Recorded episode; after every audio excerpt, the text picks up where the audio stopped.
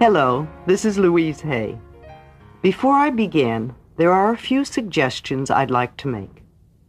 I have set up my book to take you through a session, just as I would if you came to me as a private client or attended one of my workshops. This will work just as well for you as a listener. If you will do the exercises progressively as they appear in the text, by the time you have finished, you will have begun to change your life. I suggest you listen through the tape once, then listen again, only this time do each exercise in depth. Give yourself time to work with each one. Each chapter opens with an affirmation. Each one of these is good to use when you are working on that area of your life. Take two or three days to study and work with each chapter. Keep saying and writing the affirmation that opens the chapter. The chapters close with a treatment. This is a flow of positive ideas designed to change consciousness. Go through this treatment several times a day. Know that when you work with these ideas, my loving support is with you. You can heal your life. Chapter 1. What I believe. The gateways to wisdom and knowledge are always open. Life is really very simple. What we give out, we get back. What we think about ourselves becomes the truth for us. I believe that everyone, myself included, is responsible for everything in our lives, the best and the worst. Every thought we think is creating our future. Each one of us creates our experiences by our thoughts and our feelings. The thoughts we think and the words we speak create our experiences. We create the situations and then we give our power away by blaming the other person for our frustration. No person, no place, and no thing has any power over us, for we are the only thinkers in our mind.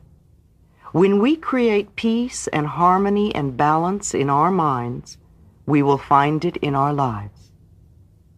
Which of these statements sound like you? People are out to get me, or everyone is always helpful. Each one of these beliefs will create quite different experiences. What we believe about ourselves and about life becomes true for us. The universe totally supports us in every thought we choose to think and believe. Put another way, our subconscious mind accepts whatever we choose to believe. What I believe about myself and about life becomes true for me. What you choose to think about yourself and about life becomes true for you. And we have unlimited choices about what we can think. When we know this, then it makes sense to choose everyone is always helpful rather than people are out to get me. The universal power never judges or criticizes us.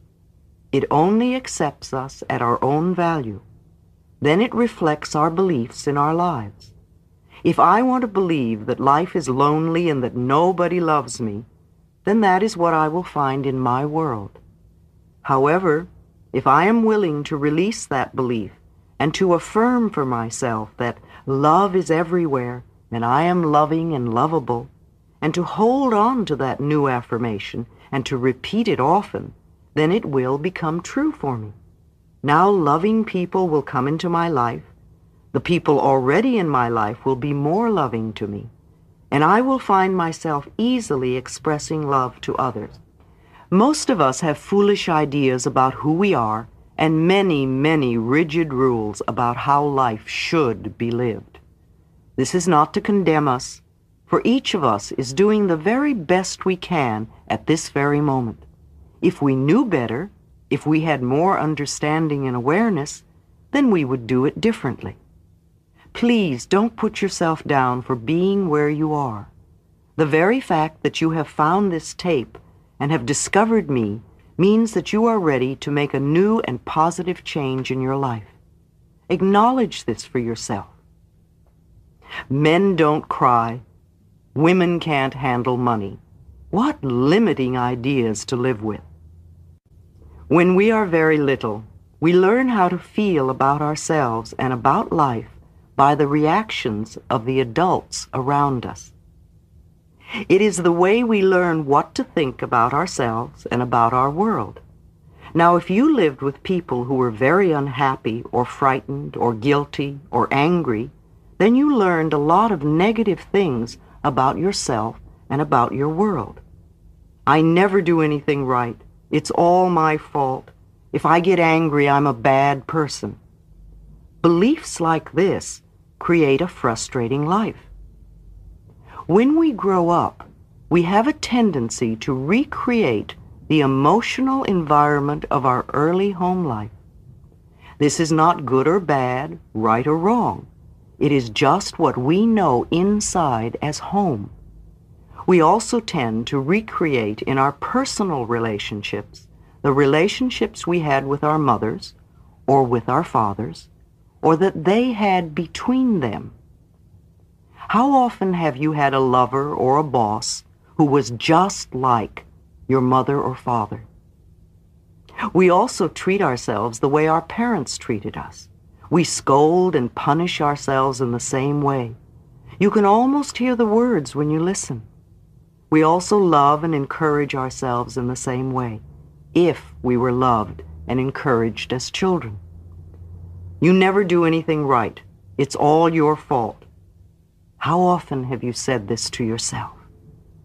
You are wonderful. I love you. How often do you tell yourself this? However, I would not blame our parents. We are all victims of victims, and they could not possibly have taught us anything they did not know.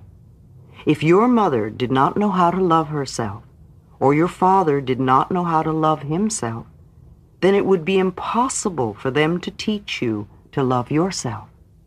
They were doing the best they could with what they had been taught as children. If you want to understand your parents more, Get them to talk about their own childhood. And if you listen with compassion, you will learn where their fears and rigid patterns came from. Those people who did all that stuff to you were just as frightened and scared as you are. I believe we choose our parents. Each one of us decides to incarnate upon this planet at particular points in time and space we have chosen to come here to learn a particular lesson that will advance us upon our spiritual evolutionary pathway. We choose our sex, our color, our country, and then we look around for the particular set of parents who will mirror the pattern we are bringing in to work on in this lifetime. Then when we grow up, we usually point our fingers accusingly at our parents and whimper, You did it to me. But really, we chose them because they were perfect for what we wanted to work on overcoming. We learn our belief systems as very little children, and then we move through life creating experiences to match our beliefs. Look back in your own life and notice how often you have gone through the same experience. Well, I believe you created those experiences over and over because they mirrored something you believed about yourself. It doesn't really matter how long we've had a problem or how big it is or how life-threatening it is. The point of power is always in the present moment. All the events you have experienced in your lifetime up to this moment have been created by thoughts and beliefs you have held in the past. They were created by the thoughts and words you used yesterday, last week, last month, last year, 10, 20, 30, 40 or more years ago, depending on how old you are. However, that is your past. It is over and done with. What is important in this moment is what you are choosing to think and believe and say right now. These thoughts and words will create your future. Your point of power is in this present moment, forming the experiences of tomorrow, next week, next month, next year, etc. You might notice what thought you are thinking at this moment. Is it negative or positive? Do you want this thought to be creating your future? Just notice and be aware. The only thing we're ever dealing with is a thought, and a thought can be changed. No matter what the problem is, our experiences are just outer effects of inner thoughts. Even self-hatred is only hating a thought you have about yourself. You have a thought that says, I'm a bad person. And this thought produces a feeling, and you buy into the feeling. However, if you don't have the thought, you won't have the feeling. And thoughts can be changed. Change the thought, and the feeling must go. This is only to show us where we get many of our beliefs. But let us not use this information as an excuse to stay stuck in our pain. The past has no power over us. It doesn't matter how long we've had a negative pattern. The point of power is in the present moment. What a wonderful thing to realize. We can begin to be free in this moment. Believe it or not, we do choose our thoughts. We may habitually think the same thought over and over so that it does not seem like we are choosing the thought. But we did make the original choice. We can refuse to think certain thoughts. Look how often you have refused to think a positive thought about yourself. You can also refuse to think a negative thought about yourself. It seems to me that everyone on this planet who I know or have worked with is suffering from self-hatred and guilt to one degree or another. The more self-hatred and guilt we have, the less our life works. And the less self-hatred and guilt we have, the better our lives work on all levels. The innermost belief for everyone I have worked with is always, I'm not good enough. And we often add to that, and I don't do enough, or I don't deserve. Does this sound like you, often saying or implying or feeling that you are not good enough? But for whom, and according to whose standards? If this belief is very strong in you, then how can you possibly have created a loving, joyous, prosperous, healthy life? Somehow your main subconscious belief would always be contradicting it. Somehow you would never quite get it together, for something would always be going wrong somewhere. I find that resentment, criticism, guilt, and fear cause more problems than anything else. These four things cause the major problems in our bodies and in our lives. These feelings come from blaming others and not taking responsibility for our own experiences. You see, if we are all responsible for everything in our lives, then there is no one to blame. Whatever is happening out there is only a mirror of our own inner thinking. I'm not condoning other people's poor behavior, but it is our beliefs that attract people who will treat us that way. If you find yourself saying, Everyone always does such and such to me, criticizes me, is never there for me, uses me like a doormat, abuses me, then this is your pattern. There is some thought in you that attracts people who exhibit this behavior. When you no longer think that way, they will go elsewhere. You will no longer attract them. On the physical level, resentment long held can eat away at the body and become the disease we call cancer. Criticism, as a permanent habit, can often lead to arthritis in the body. Guilt always looks for punishment, and punishment creates pain. Fear and the tension it produces can create things like baldness, ulcers, and even sore feet. I have found that forgiving and releasing resentment will dissolve even cancer. While this may sound simplistic, I have seen and experienced it working. We can change our attitude toward the past. The past is over and done. We cannot change that now. Yet we can change our thoughts about the past. How foolish for us to punish ourselves in the present moment because someone hurt us in the long ago past. I often say to people who have deep resentment patterns, please begin to dissolve the resentment now when it is relatively easy.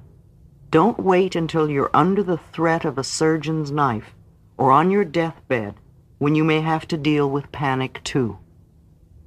When we are in a state of panic, it is very difficult to focus our minds on the healing work. We have to take time out to dissolve the fears first. If we choose to believe we are helpless victims, then the universe will support us in that belief, and we will just go down the drain. It is vital that we release these foolish, outmoded, negative ideas and beliefs that do not support us and nourish us. Even our concept of God needs to be one that is for us, not against us. To release the past, we must be willing to forgive. We need to choose to release the past and forgive everyone, ourselves included. We may not know how to forgive, and we may not want to forgive. But the very fact that we say we are willing to forgive begins the healing process. It is imperative for our own healing that we release the past and forgive everyone. I forgive you for not being the way I wanted you to be. I forgive you and I set you free. This affirmation sets us free. All disease comes from a state of unforgiveness. Whenever we are ill, we need to search our hearts to see who it is we need to forgive. The very person you find it hardest to forgive is the one you need to let go of the most. Forgiveness means giving up, letting go. It has nothing to do with condoning poor behavior. It's just letting the whole thing go. We do not have to know how to forgive. All we need to do is to be willing to forgive. The universe will take care of the house. We understand our own pain so well, how hard it is for most of us to understand that they, whoever it is we need most to forgive, were also in pain. We need to understand that they were doing the best they could with the understanding, awareness, and knowledge that they had at that time. When people come to me with a problem, I don't care what it is poor health, lack of money, unfulfilling relationships, or stifled creativity. There is only one thing I ever work on, and that is loving the self. I find that when we really love and accept and approve of ourselves exactly as we are, then everything in life works. It's as if little miracles are everywhere. Our health improves. We attract more money. Our relationships become more fulfilling. And we begin to express ourselves in creatively fulfilling ways. All this seems to happen without our even trying. Loving and approving of yourself, creating a space of safety, trusting and deserving and accepting, will create organization in your mind create more loving relationships in your life, attract a new job and a new and better place to live, and even enable your body weight to normalize. People who love themselves and their bodies neither abuse themselves nor others. Self-approval and self-acceptance in the now are the main keys to positive changes in every area of our life. Loving the self to me begins with never, ever criticizing ourselves for anything. Criticism locks us into the very pattern we are trying to change. Understanding and being gentle with ourselves helps us to move out of it. Remember, you have been criticizing yourself for years, and it hasn't worked. Approve of yourself and see what happens. In the infinity of life where I am, all is perfect, whole, and complete. I believe in a power far greater than I am that flows through me every moment of every day. I open myself to the wisdom within, knowing that there is only one intelligence in this universe. Out of this one intelligence comes all the answers, all the solutions, all the healings, all the new creations. I trust this power and intelligence, knowing that whatever I need to know is revealed to me and that whatever I need comes to me in the perfect time, space, and sequence. All is well in my world. Chapter 2 What is the problem? It is safe to look within. My body doesn't work. It hurts, bleeds, aches, oozes, twists, blows up, limps, burns, ages, can't see, can't hear, rots away, plus whatever else you may have created. I think I've heard them all. My relationships don't work.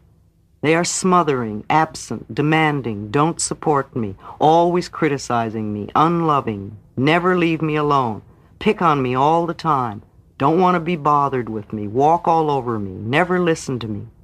Plus whatever else you may have created. Yes, I've heard them all too. My finances don't work. They are non-existent, seldom there, never enough, just out of reach, go out faster than they come in, won't cover the bills, slip through my fingers. Plus, whatever else you may have created. Of course, I've heard them all. My life doesn't work. I never get to do what I want to do. I can't please anyone. I don't know what I want to do. There's never any time for me. My needs and desires are always left out. I'm only doing this to please them. I'm just a doormat. Nobody cares what I want to do. I have no talent. I can't do anything right. All I do is procrastinate. Nothing ever works for me. Plus, whatever else you have created for yourself. All these I have heard and more. Whenever I ask a new client what is going on in their life, I usually get several of those answers. I know these complaints are only outer effects of inner thought patterns. Beneath inner thought patterns is another deeper, more fundamental pattern that is the basis of all the outer effects. I listen to the words they use as I ask some basic questions. What is happening in your life? How is your health? What do you do for a living? Do you like your work? How are your finances? How is your love life? How did the last relationship end? And the relationship before that, how did it end? Tell me about your childhood briefly. I watch body postures and facial movements. Mostly, I really listen to the words they say. Thoughts and words create our future experiences. As I listen, I understand why clients have particular problems. The words we speak are indicative of our inner thought patterns. Sometimes the words they use do not match the experiences they describe. Then I know either they are not in touch with what is really going on or they are lying to me. Either one is a starting point and gives us a basis from which to begin. Exercise. I should. The next thing I do is to give them a pad and pen and ask them to write on the top of the page, I should. I ask them to list several ways to finish the sentence. Some people find it difficult to begin, and some have so many things to write. Then I ask them to read the list to me, one at a time, beginning each sentence with, I should. As they read each one, I ask, why? The answers that come out are interesting and revealing, such as, my mother said I should, because I'm afraid not to, because I have to be perfect. Well, everybody has to do that. Because I'm too lazy, too short, too tall, too fat, too thin, too dumb, too ugly, too worthless. These answers show where they're stuck in their beliefs and limitations. You see, I believe that should is one of the most damaging words in our language. Every time we use should, we are in effect saying wrong. Either we are wrong, or we were wrong, or we're going to be wrong. I don't think we need more wrongs in our life. We need to have more freedom of choice. I would like to take the word should and remove it from the vocabulary forever. I replace it with the word could. Could gives us choice, and we are never wrong. Then I ask them to reread the list one at a time, except this time to begin each sentence by saying, if I really wanted to, I could. This puts a whole new light on the subject. And as they do this, I ask them gently, Why haven't you? And now we hear different answers. I don't want to. I'm afraid. I don't know how. Because I'm not good enough. Too often people berate themselves for years for something they never wanted to do in the first place. Or they criticize themselves for not doing something that someone else said they should do. When they can see that, they can just drop it from the should list. What a relief that is. Look at all the people who force themselves for years into a career they don't like only because their parents said they should become a dentist or a teacher. How often have we felt inferior because we were told we should be smarter or richer or more creative? What is there on your should list that could be dropped with a sense of relief. We notice that many of the things we thought we should do are things we never wanted to do, and that we were only trying to please others. So many times it is because we are afraid or feel that we're not good enough. We start a process of releasing the feeling of being wrong because we are not fitting someone else's standards. Next, I explain to my clients my philosophy of life. Remember, I believe life is really very simple. What we give out, we get back. The universe supports every thought we choose to think and to believe.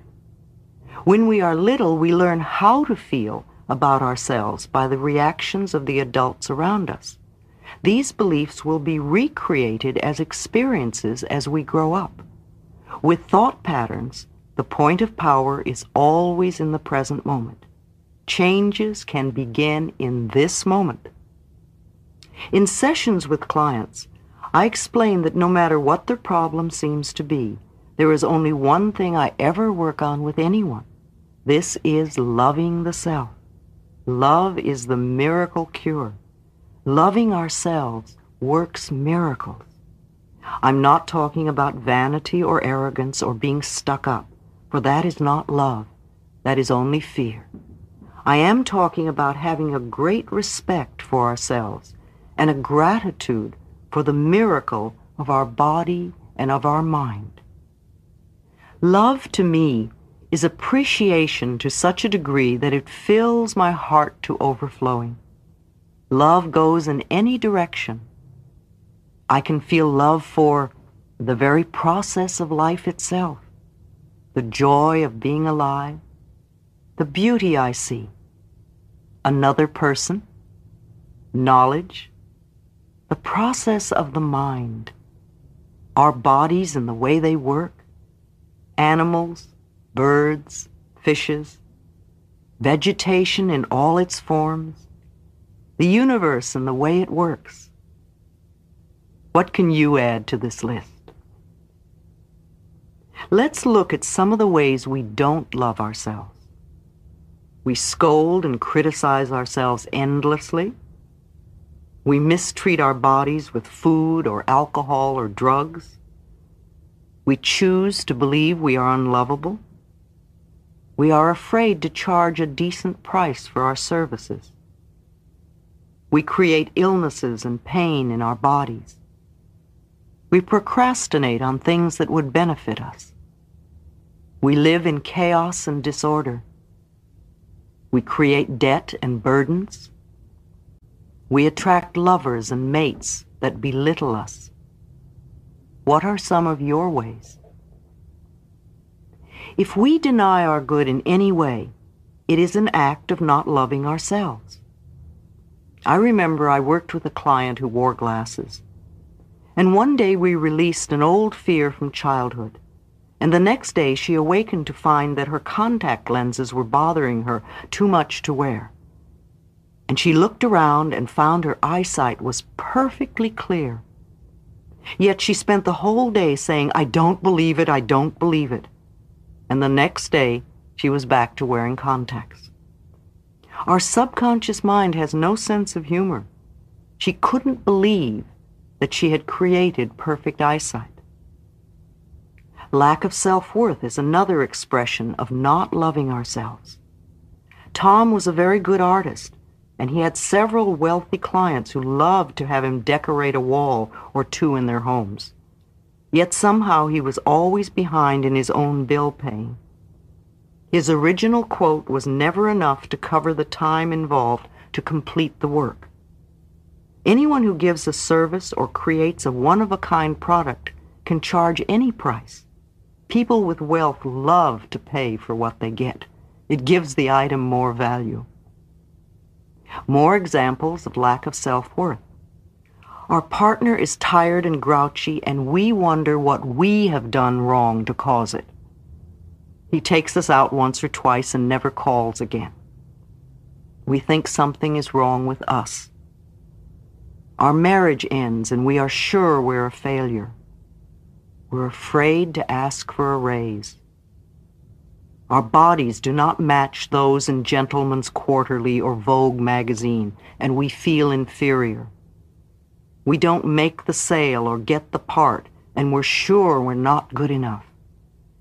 We're afraid of intimacy and allowing anyone to get too close, so we have anonymous sex. We can't make decisions because we're sure they'll be wrong. How do you express your lack of self-worth? How perfect you were when you were a tiny baby. Babies do not have to do anything to become perfect. They are already perfect, and they act as if they know it. They know they are the center of the universe. They're not afraid to ask for what they want. They freely express their emotions. You know when a baby is angry. In fact, the whole neighborhood knows. You also know when they're happy, for their smiles light up a room, and they are full of love. Tiny babies will die if they do not get love. Once we are older, we learn to live without love, but babies will not stand for it. Babies also love every part of their bodies, even their own feces. They have incredible courage and they have no guilt and no shame. We were all like that. Then we began to listen to adults around us who had learned to be fearful, and we began to deny our own magnificence. I never believe it when clients try to convince me how terrible they are or how unlovable they are. My work is to bring them back to the time when they really knew how to love themselves. Mirror exercise. I suggest a mirror exercise. I ask a client to pick up a small mirror, to look into their eyes, and to say their name, and I love and accept you exactly as you are. This exercise is so difficult for many people. Seldom do I get a calm reaction, let alone an enjoyment of the exercise. Some are close to tears, some get angry, some belittle their features or qualities. Some insist they can't do it. I even had one man throw the mirror across the room. It took him several months before he could begin to relate to himself in the mirror.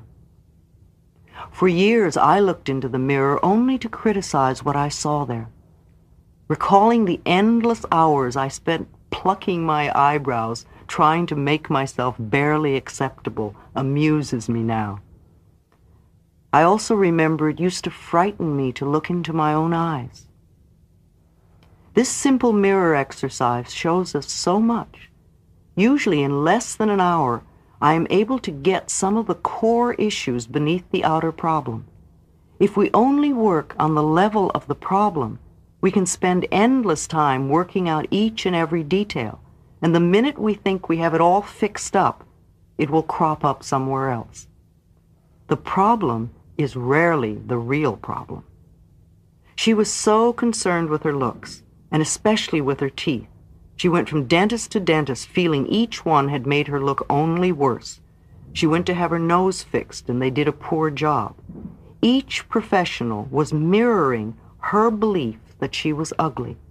Her problem was not with her looks, but that she was convinced something was wrong with her.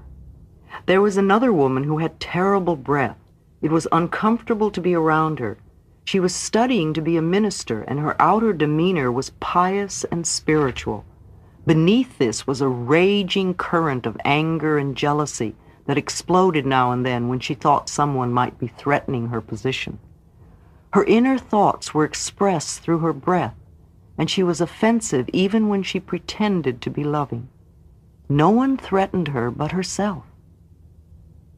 He was only 15 when his mother brought him to me with Hodgkin's disease and three months to live.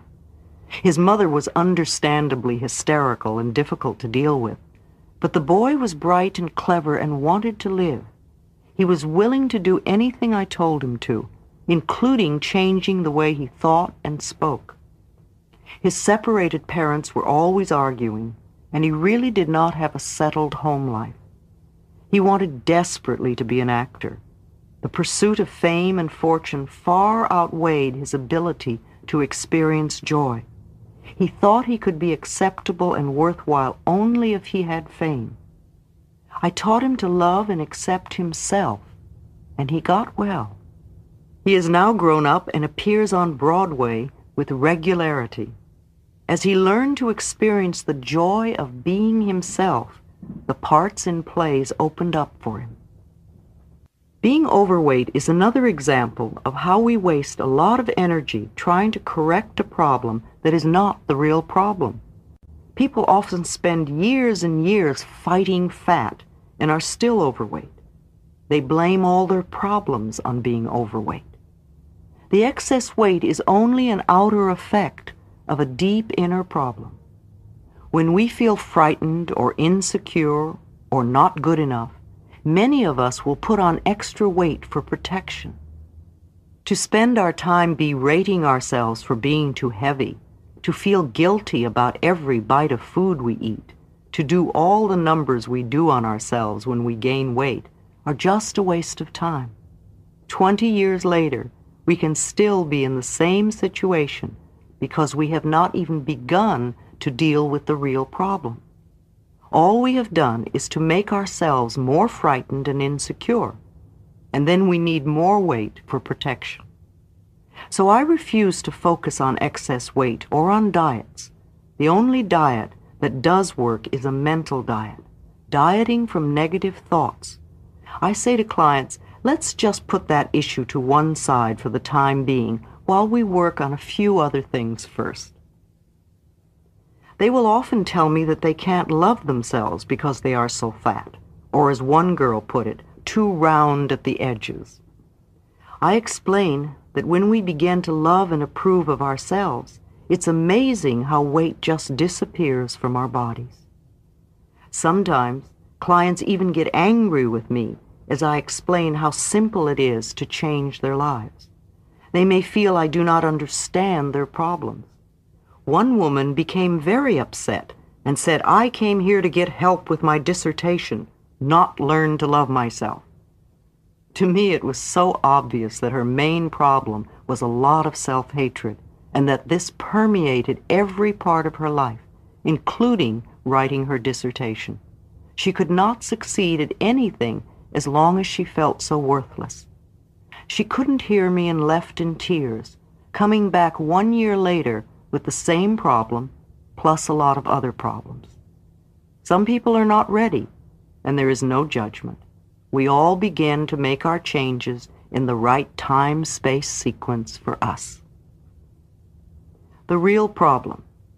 So here is a client who has just looked into the harmless little mirror, and they are all upset. I smile with delight and say, Good, now we are looking at the real problem. Now we can begin to clear out what is really standing in your way. I talk more about loving the self, about how, for me, loving the self begins with never ever criticizing ourselves for anything. I watch their faces as I ask them if they criticize themselves, and reactions tell me so much. Well, of course I do. All the time. Not as much as I used to. Well, how am I going to change if I don't criticize myself? Doesn't everyone? To the latter I answer, we are not talking about everyone. We are talking about you. Why do you criticize yourself? What is wrong with you? And as they talk, I make a list. What they often say coincides with their should list. They may feel they are too tall, too short, too fat, too thin, too dumb, too old, too young, too ugly, or that they're too late, too early, too lazy, and on and on and on. It's almost always too something. Finally, we get down to the bottom line and they say, I am not good enough. Hurrah, hurrah, we finally found the central issue. They criticize themselves because they have learned to believe they are not good enough. Clients are always amazed at how fast we've gotten to this point. Now we do not have to bother with any of the side effects like body problems, relationship problems, money problems, or the lack of creative expression. We can put all our energy into dissolving the cause of the whole thing, not loving the self. In the infinity of life where I am, all is perfect, whole, and complete. I am always divinely protected and guided. It is safe for me to look within myself. It is safe for me to look into the past. It is safe for me to enlarge my viewpoint of life. I am far more than my personality, past, present, or future. I now choose to rise above my personality problems, to recognize the magnificence of my being. I am totally willing to learn to love myself. All is well in my world. Chapter 3 Where Does It Come From? The past has no power over me. All right, we've gone through a lot of stuff, and we've sifted through what we thought the problem was. Now we come up with what I believe is the real problem. We feel we are not good enough, and there is a lack of self-love. From the way I look at life, if there is any problem, then this has to be true. So let us look at where this belief came from. How did we go from being a tiny baby who knows the perfection of itself and of life to being a person who has problems and feels unworthy and unlovable to one degree or another? People who already love themselves can love themselves even more. Think of a rose from the time it is a tiny bud as it opens to full flower till the last petal falls. It is always beautiful, always perfect, always changing. And so it is with us. We are always perfect, always beautiful, and ever changing. We are doing the best we can with the understanding, awareness, and knowledge that we have. As we gain more understanding, awareness, and knowledge, we will do things differently. Mental house cleaning. Now is the time to take a look at some of the beliefs that have been running us. Some people find this part of the cleansing process very painful, but it need not be. We must look at what is there before we can clean it out. If you want to clean a room thoroughly, you will pick up and examine everything in it some things you will look at with love and you will dust them or polish them to give them new beauty. Some things you will see need refinishing or repair and you will make a note to do that. Some things will never serve you again and it becomes time to let those things go. old magazines and newspapers and dirty paper plates can be dropped into the wastebasket very quickly. There is no need to get angry in order to clean a room. It is the same thing when we are cleaning our mental house. There is no need to get angry just because some of the beliefs in it are ready to be tossed out. Let them go as easily as you would scrape bits of food into the trash after a meal. Would you really dig into yesterday's garbage to make tonight's meal? Do you dig into old mental garbage to create tomorrow's experiences? If a thought or belief does not serve you, let it go. There is no written law that says that because you once believed something, that you have to continue to believe it forever. Look at some of these limited beliefs and where they came from. The limiting belief, I'm not good enough, and where it may have come from. A father who repeatedly told him he was stupid. He said he wanted to be a success so his daddy could be proud of him, but he was riddled with guilt, which created resentment, and all he could produce was one failure after another. Daddy kept financing businesses for him, one after another. They failed. He used failure to get even. He made his daddy pay and pay and pay. And of course, he was the biggest loser. Limiting belief, lack of self-love, where it came from, trying to win daddy's approval. The last thing she wanted was to be like her father. They couldn't agree on anything and were always arguing. She only wanted his approval, but instead all she got was criticism. Her body was full of pains. Her father had exactly the same kind of pains. She did not realize her anger was creating her pains just as her father's anger was creating pain for him. Limiting belief, life is dangerous, where it came from, a frightened father. Another client saw life as grim and harsh. It was difficult for her to laugh, and when she did, she would become frightened that something bad would happen. She had been reared with the admonition, don't laugh or they might get you. Limiting belief, I'm not good enough, where it came from, being abandoned and ignored. It was difficult for him to talk. Silence had become a way of life for him. He had just come off drugs and alcohol and was convinced he was terrible. I discovered his mother had died when he was very young, and he had been reared by an aunt. The aunt seldom spoke except to give an order, and he was brought up in silence. He even ate alone in silence and stayed quietly in his room day after day. He had a lover who was also a silent man, and they spent most of their time alone in silence. The lover died, and once again he was alone. Exercise. The next exercise is to make a list of all the things your parents said were wrong with you. What were the negative messages you heard? Give yourself enough time to remember as many as you can. What did they say about money? What did they say about your body? What did they say about love and relationships? What did they say about your creative talents? What were the limiting or negative things they said to you?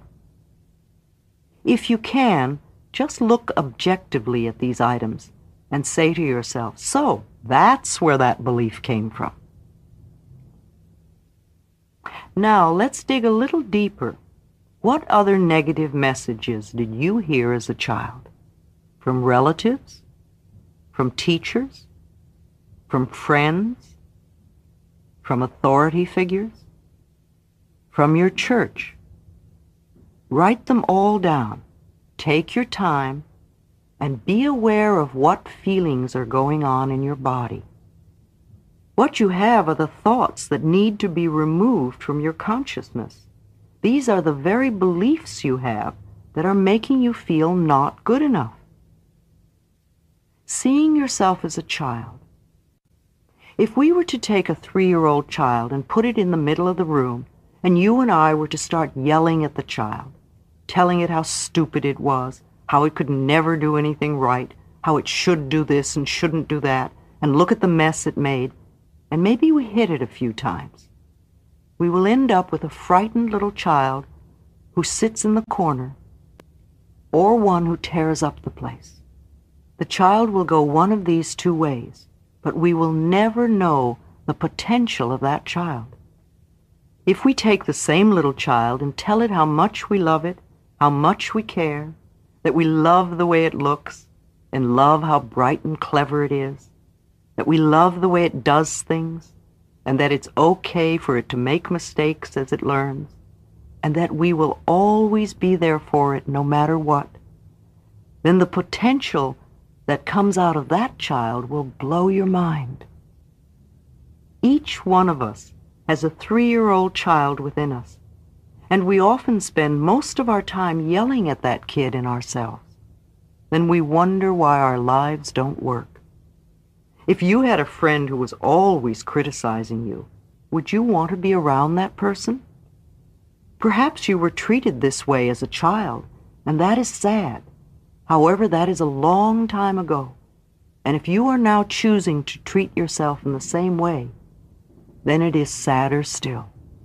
So now, here in front of us, we have a list of the negative messages we heard as a child. How does this list correspond with what you believe to be wrong with you? Are they almost the same? Probably yes. We base our life script on our early messages. We are all good little children and obediently accept what they tell us as truth. It would be very easy just to blame our parents and be victims for the rest of our lives. But that wouldn't be very much fun, and it certainly wouldn't get us out of our stuck position. Blaming your family. Blame is one of the surest ways to stay in a problem. In blaming another, we give our power away. Understanding enables us to rise above the issue and take control of our future. The past cannot be changed. The future is shaped by our current thinking. It is imperative for our freedom to understand that our parents were doing the best they could with the understanding, awareness, and knowledge that they had. Whenever we blame someone else, we are not taking responsibility for ourselves. Those people who did all those terrible things to you were just as frightened as you are. They felt just the same helplessness as you. The only things they could possibly teach you are what they had been taught. How much do you know about your parents' childhood, especially before the age of 10? If it is still possible for you to find out, ask them. If you're able to find out about your parents' childhoods, you will more easily understand why they did what they did. Understanding will bring you compassion. If you can't find out, try to imagine what it must have been like for them. What kind of childhood would create an adult like that? You need this knowledge for your own freedom. You can't free yourself until you free them. You can't forgive yourself until you forgive them. If you demand perfection from them, you will demand perfection from yourself, and you will be miserable all your life. Choosing our parents. I agree with the theory that we choose our parents. The lessons we learn seem perfectly matched to the weaknesses of the parents we have. I believe that we are all on an endless journey through eternity. We come to this planet to learn particular lessons that are necessary for our spiritual evolution. We choose our sex, our color, our country, and then we look around for the perfect set of parents who will mirror our patterns. Our visits to this planet are like going to school. If you want to become a beautician, you go to beauty school. If you want to become a mechanic, you go to mechanic school. If you want to become a lawyer, you go to law school. The parents you pick this time around are the perfect couple who are experts in what you have chosen to learn. When we grow up, we have a tendency to point our fingers accusingly at our parents and say, You did it to me. But I believe we chose them. Listening to others. Our older brothers and sisters are like gods to us when we are little. If they were unhappy, they probably took it out on us physically or verbally. They might have said things like, I'll tell on you for, instilling guilt. You're just a baby. You can't do that. You're too stupid to play with us. Teachers at school often influence us greatly. In the fifth grade, a teacher told me emphatically that I was too tall to be a dancer. I believed her and put away my dancing ambitions till I was too old to make dancing a career. Did you understand that tests and grades were only to see how much knowledge you had at a given time? Or were you a child who allowed tests and grades to measure your self-worth. Our early friends share their own misinformation about life with us. The other kids at school can tease us and leave lasting hurts. When I was a child, my last name was Lunney, and the kids used to call me lunatic. Neighbors also have an influence, not only because of their remarks, but also because we're asked, what will the neighbors think? Think back to what other authority figures were influential in your childhood. And, of course, there are the strong and very persuasive statements made by advertisements in periodicals and on television. All too many products are sold by making us feel we are unworthy or wrong if we don't use them. We are all here to transcend our early limitations, whatever they were. We are here to recognize our own magnificence and divinity no matter what they told us. You have your negative beliefs to overcome, and I have my negative beliefs to overcome. In the infinity of life where I am, all is perfect, whole, and complete. The past has no power over me because I am willing to learn and to change. I see the past as necessary to bring me where I am today. I am willing to begin where I am right now to clean the rooms of my mental house. I know it does not matter where I start, so I now begin with the smallest and the easiest rooms, and in that way I will see results quickly. I am thrilled to be in the middle of this adventure, for I know that I will never go through this particular experience again. I am willing to set myself free, and all is well in my world. Chapter 4 Is It True? Truth is the unchangeable part of me. The question, is it true or real, has two answers, yes and no. It is true if you believe it to be true. It is not true if you believe it isn't true. The glass is both half full and half empty, depending on how you look at it. There are literally billions of thoughts we can choose. Most of us choose to think the same kinds of thoughts our parents used to think. But we don't have to continue to do this. There is no law written that says we can only think in one way. Whatever you choose to believe becomes true for you. Examine your thoughts. Whatever we believe becomes true for us. If you have a sudden financial disaster, then on some level you may believe you are unworthy of being comfortable with money, or you believe in burdens and debt, or you believe that nothing good ever lasts? Do you believe that life is out to get you? Or as I hear so often, I just can't win? If you seem unable to attract a relationship, you may believe nobody loves me or I am unlovable. Perhaps you fear being dominated as your mother was. Or maybe you think People are just out to hurt me. If you have poor health, you may believe illness runs in our family. or that you are a victim of the weather. Or perhaps it's I was born to suffer, or it's just one thing after another. Or you may have a different belief. Perhaps you're not even aware of your belief. Most people really aren't. They just see the outer circumstances as being the way the cookie crumbles. Until someone can show you the connection between the outer experience and the inner thought, you remain a victim of life. The problem could be a financial disaster and the belief may be I'm not worthy of having money. Or the problem could be no friends with the belief nobody loves me. Or problems with work could come from a belief that I'm not good enough. Or always pleasing others could be the problem that comes from the belief I never get my way.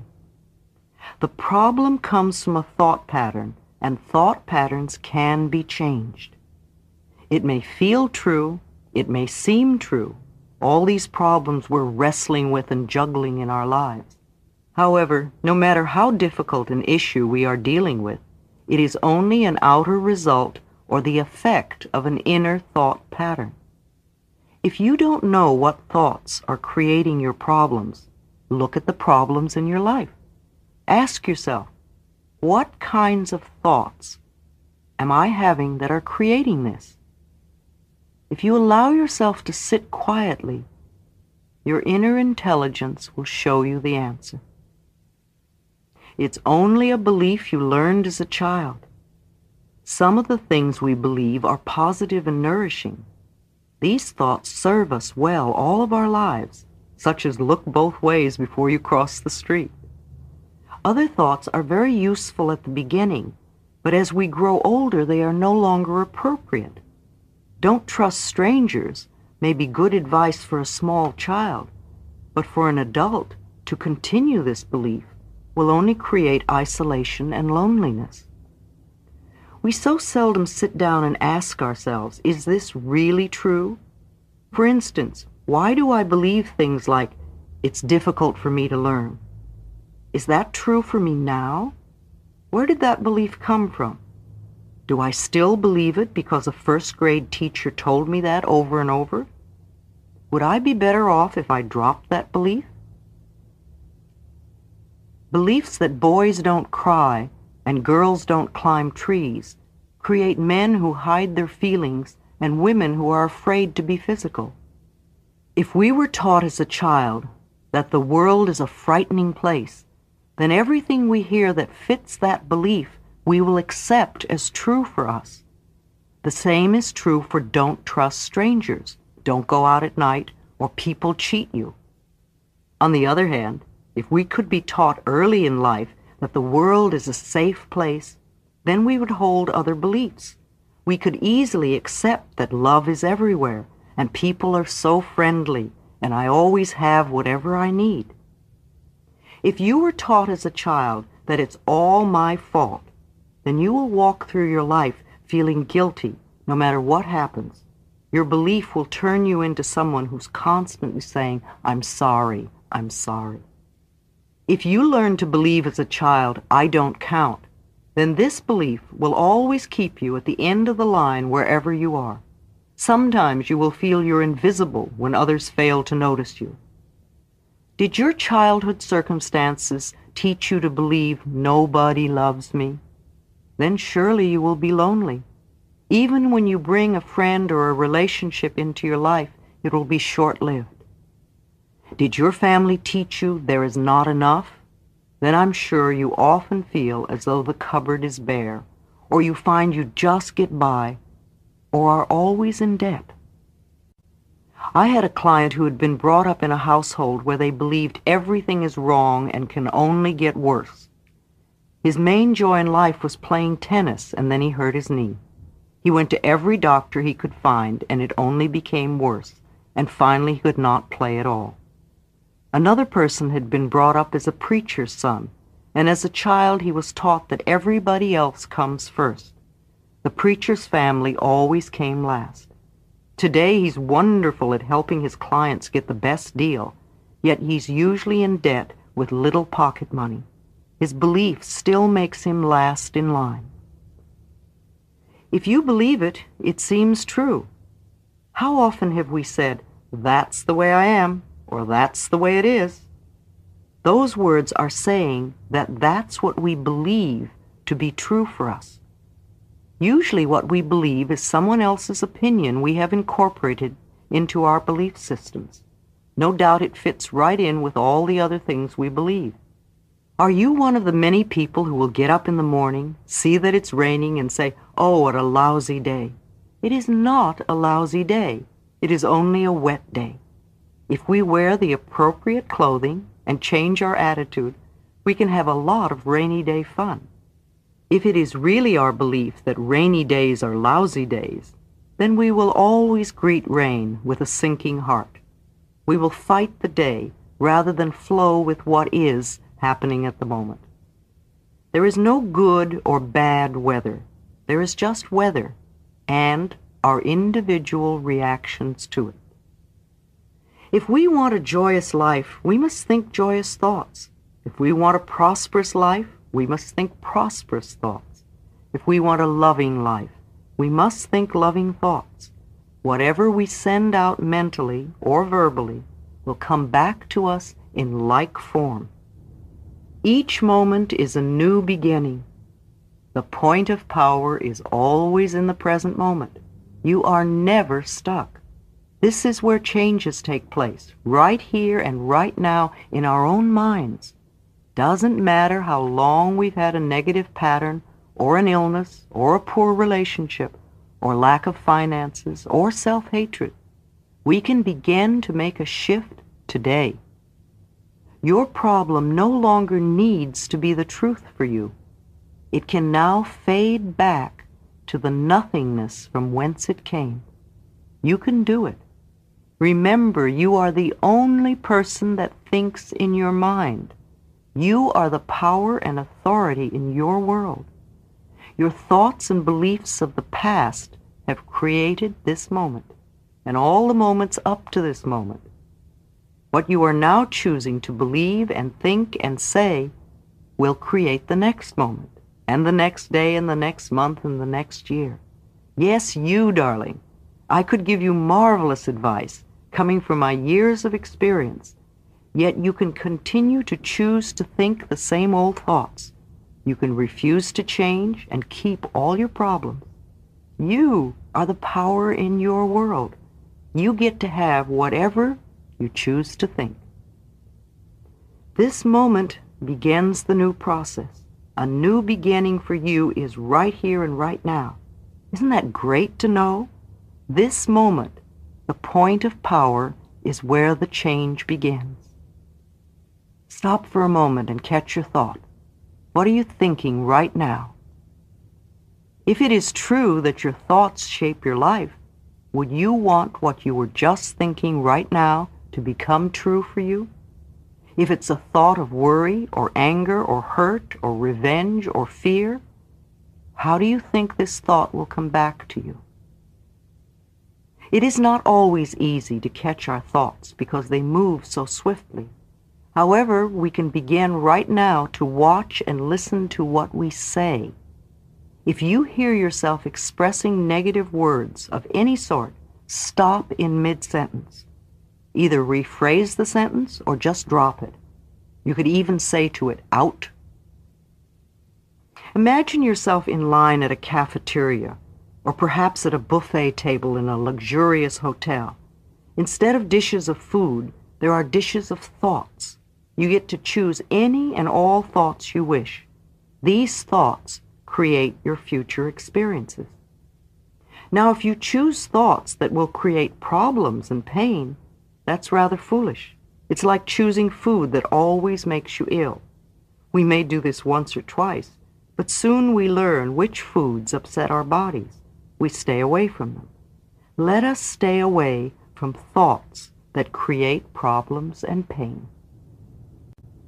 One of my early teachers, Dr. Raymond Charles Barker, would repeatedly say, when there is a problem, there is not something to do, there is something to know. Our minds create our future.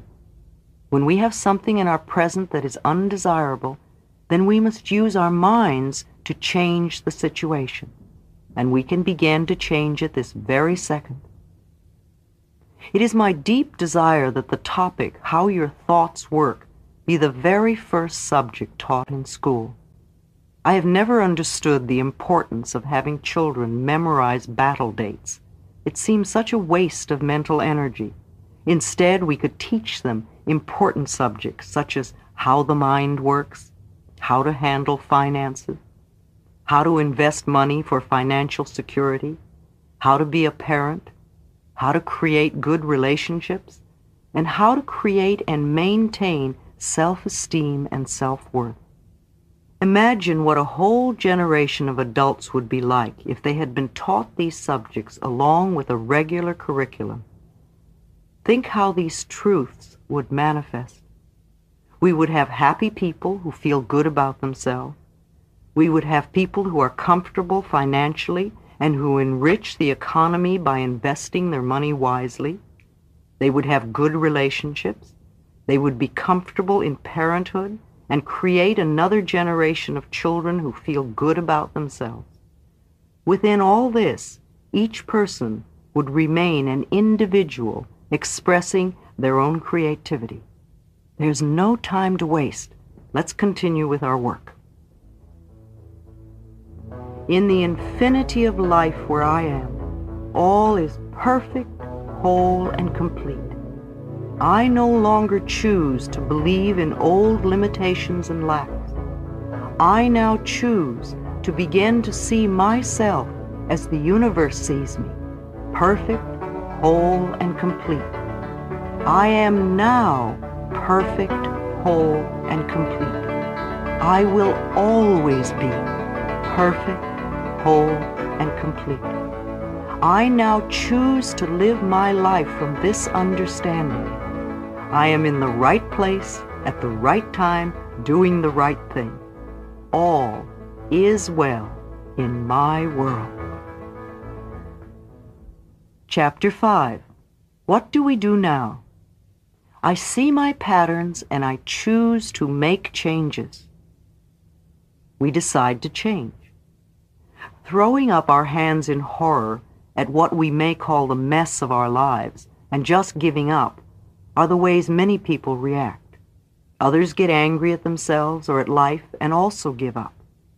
By giving up, I mean deciding it's all hopeless and impossible to make any changes, so why try? The rest of it goes, just stay the way you are. At least you know how to handle that pain. You don't like it, but it's familiar, and you hope it won't get any worse. To me, Habitual anger is like sitting in a corner with a dunce hat on. Does this sound familiar? Something happens and you get angry. Something else happens and you get angry again. Something else happens and once again you get angry. But you never go beyond getting angry. What good does that do? It seems foolish to waste your time getting angry. It's also a refusal to see life in a new and different way it would be helpful to ask yourself how you are creating so many situations to become angry at. What are you believing that causes all these frustrations? What are you giving out that attracts in others the need to irritate you? Why do you believe that to get your way, you need to get angry? Whatever you give out comes back to you.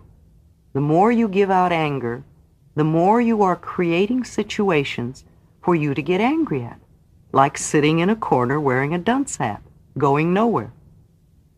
Do these statements bring up feelings of anger? Good. It must be hitting home.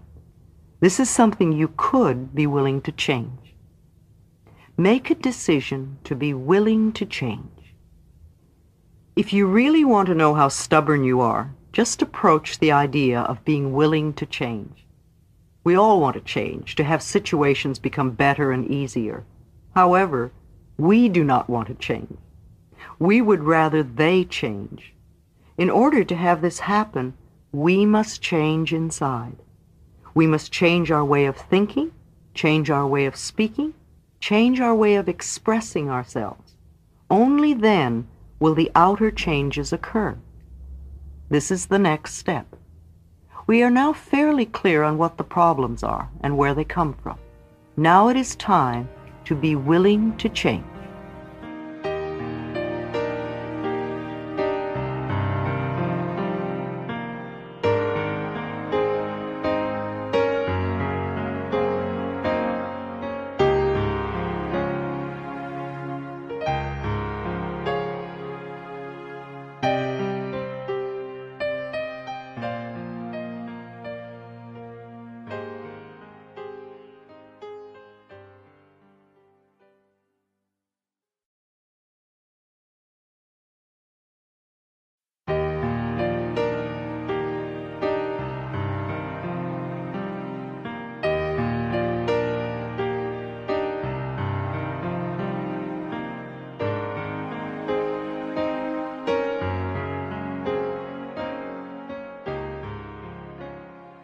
Exercise, creating new changes.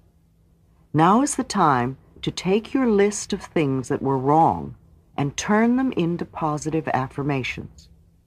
Or you can list all the changes you want to make and have and do. Then select three from this list and turn them into positive affirmations. Say your negative list was something like this. My life is a mess. I should lose weight. Nobody loves me. I want to move. I hate my job. I should get organized. I don't do enough. I'm not good enough. You can then turn them around to this. I am willing to release the pattern in me that created these conditions. I am in the process of positive changes. I have a happy, slender body. I experience love wherever I go. I have the perfect living space. I now create a wonderful new job. I am now very well organized. I appreciate all that I do. I love and approve of myself. I trust the process of life to bring me my highest good. I deserve the best and I accept it now. Out of this group of affirmations will come all the things you want to change on your list. Loving and approving of yourself, creating a space of safety, trusting and deserving and accepting will enable your body weight to normalize. They will create organization in your mind, create loving relationships in your life, attract a new job and a new place to live. It is miraculous the way a tomato plant grows. It is miraculous the way we can demonstrate our desires. Exercise, deserving your good. Do you believe you deserve to have what you desire? If you don't, you won't allow yourself to have it. Circumstances beyond your control will crop up to frustrate you. Look in your mirror again and say, I deserve to have or be and I accept it now. Say that two or three times. I deserve to have, and I accept it now. How do you feel? Always pay attention to your feelings, to what's going on in your body. Does it feel true, or do you still feel unworthy? If you have any negative feelings in your body, then go back to affirming, I release the pattern in my consciousness that is creating resistance to my good. I deserve. Repeat this until you get the acceptance feelings, even if you have to do it several days in a row. In our approach to building the new, we want to use a holistic approach.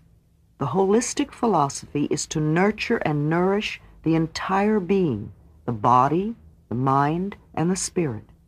If we ignore any of these areas, we are incomplete. We lack wholeness. It doesn't matter where we start as long as we also include the other areas. If we begin with the body, we would want to work with nutrition, to learn the relationship between our choice of food and beverages and how they affect the way we feel. We want to make the best choices for our body. There are herbs and vitamins, homeopathy, Bach flower remedies. We might even explore colonics. We would also want to find a form of exercise that appeals to us. Exercise is something that strengthens our bones and keeps our bodies young. In addition to sports and swimming, there are dancing, Tai Chi, martial arts, and yoga. I love my trampoline and use it daily, and my slant board enhances my periods of relaxation. We might want to explore some form of body work, such as Rolfing or Heller work or Trager. Massage, foot reflexology, acupuncture, or chiropractic work are all beneficial. There are also the Alexander method, bioenergetics, Feldenkrais, touch for health. Now, with the mind, we could explore visualization techniques, guided imagery, and affirmations.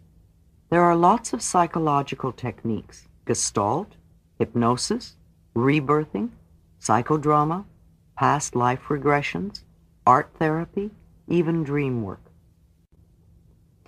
I give very little nutritional advice because I've discovered that all systems work for some people. I do have a local network of good practitioners in the holistic field, and I refer clients to them when I see the necessity for nutritional knowledge. This is an area where you must find your own way or go to a specialist who can test you. Many of the books on nutrition have been written by persons who were very ill and worked out a system for their own healing. However, everyone is not alike.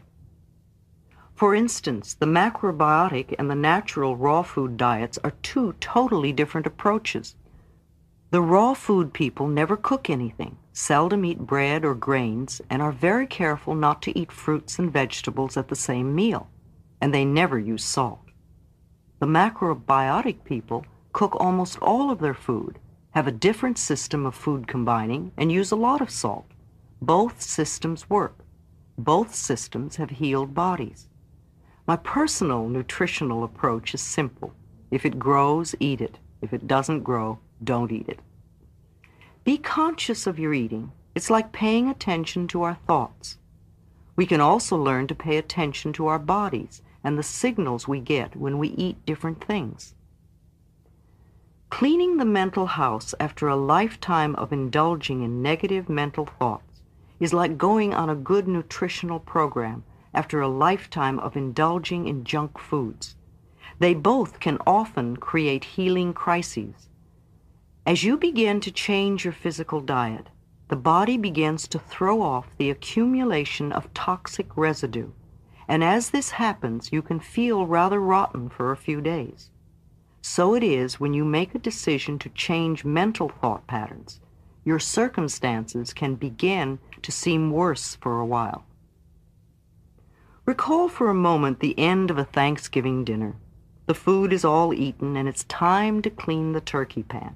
The pan is all burnt and crusty, so you put in hot water and soap and let it soak for a while. Then you begin to scrape the pan. Now you really have a mess, and it looks worse than ever. But just keep scrubbing away, and soon you'll have a pan as good as new. It's the same thing with cleaning up a dried on, crusty mental pattern. When we soak it with new ideas, all the gook comes to the surface to look at. Keep doing the new affirmations, and soon you will have totally cleared an old limitation. So we have decided we are willing to change, and we will use any method that works for us. Let me describe one of the methods I have used with myself and with others. First, Go look in a mirror and say to yourself, I am willing to change. Notice how you feel. If you are hesitant or resistant or just don't want to change, ask yourself why. What old belief are you holding on to? Please don't scold yourself. Just notice what it is. I'll bet that belief has been causing you a lot of trouble. I wonder where it came from.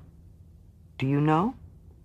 Whether we know where it came from or not, let's do something to dissolve it now. Again, go to the mirror and looking deep into your own eyes, touch your throat and say out loud ten times, I am willing to release all resistance.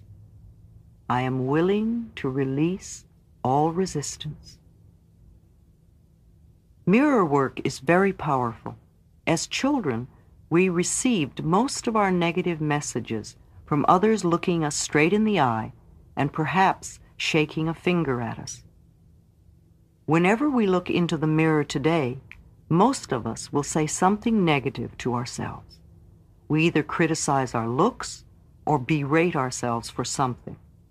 To look yourself straight in the eye and make a positive declaration about yourself is, in my opinion, the quickest way to get results with affirmations. In the infinity of life where I am, all is perfect, whole, and complete. I now choose calmly and objectively to see my old patterns, and I am willing to make changes. I am teachable. I can learn. I am willing to change. I choose to have fun doing this. I choose to react as though I have found a treasure when I discover something else to release. I see and feel myself changing moment by moment. Thoughts no longer have any power over me. I am the power in my world. I choose to be free. All is well in my world. Chapter 6 Resistance to Change.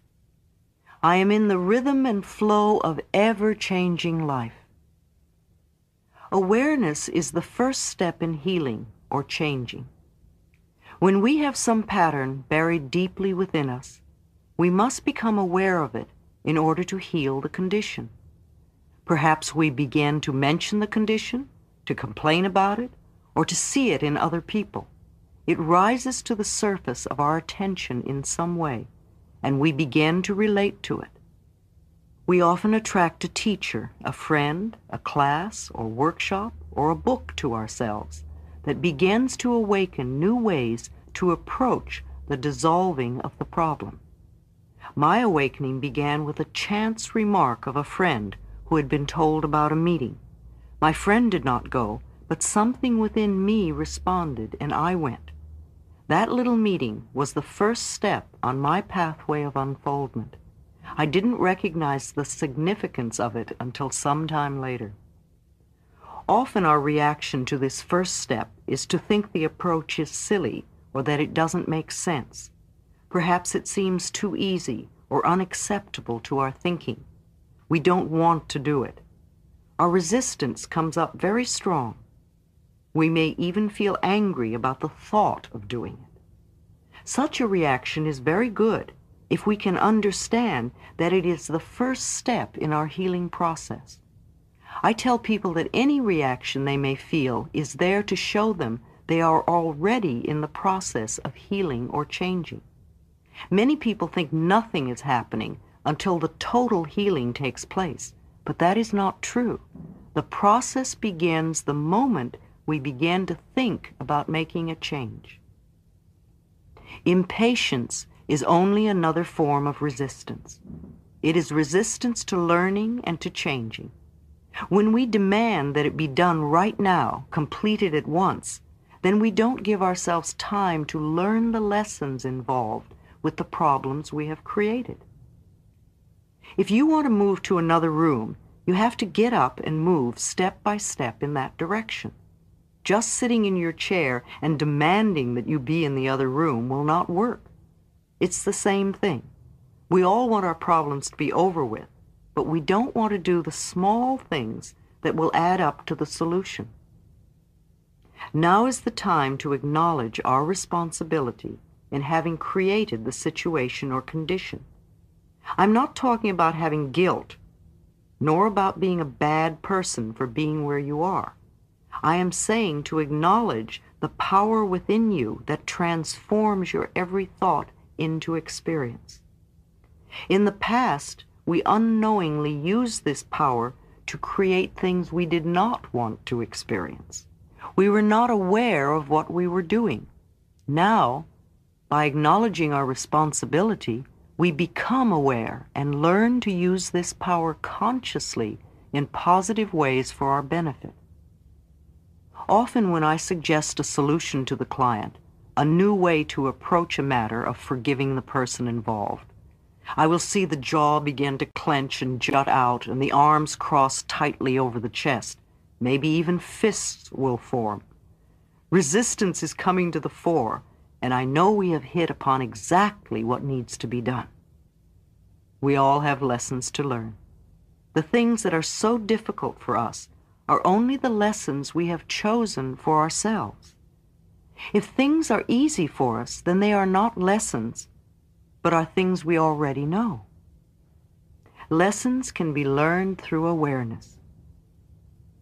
If you think of the hardest thing for you to do and how much you resist it, then you're looking at your greatest lesson at the moment. Surrendering, giving up the resistance, and allowing yourself to learn what you need to learn will make the next step even easier.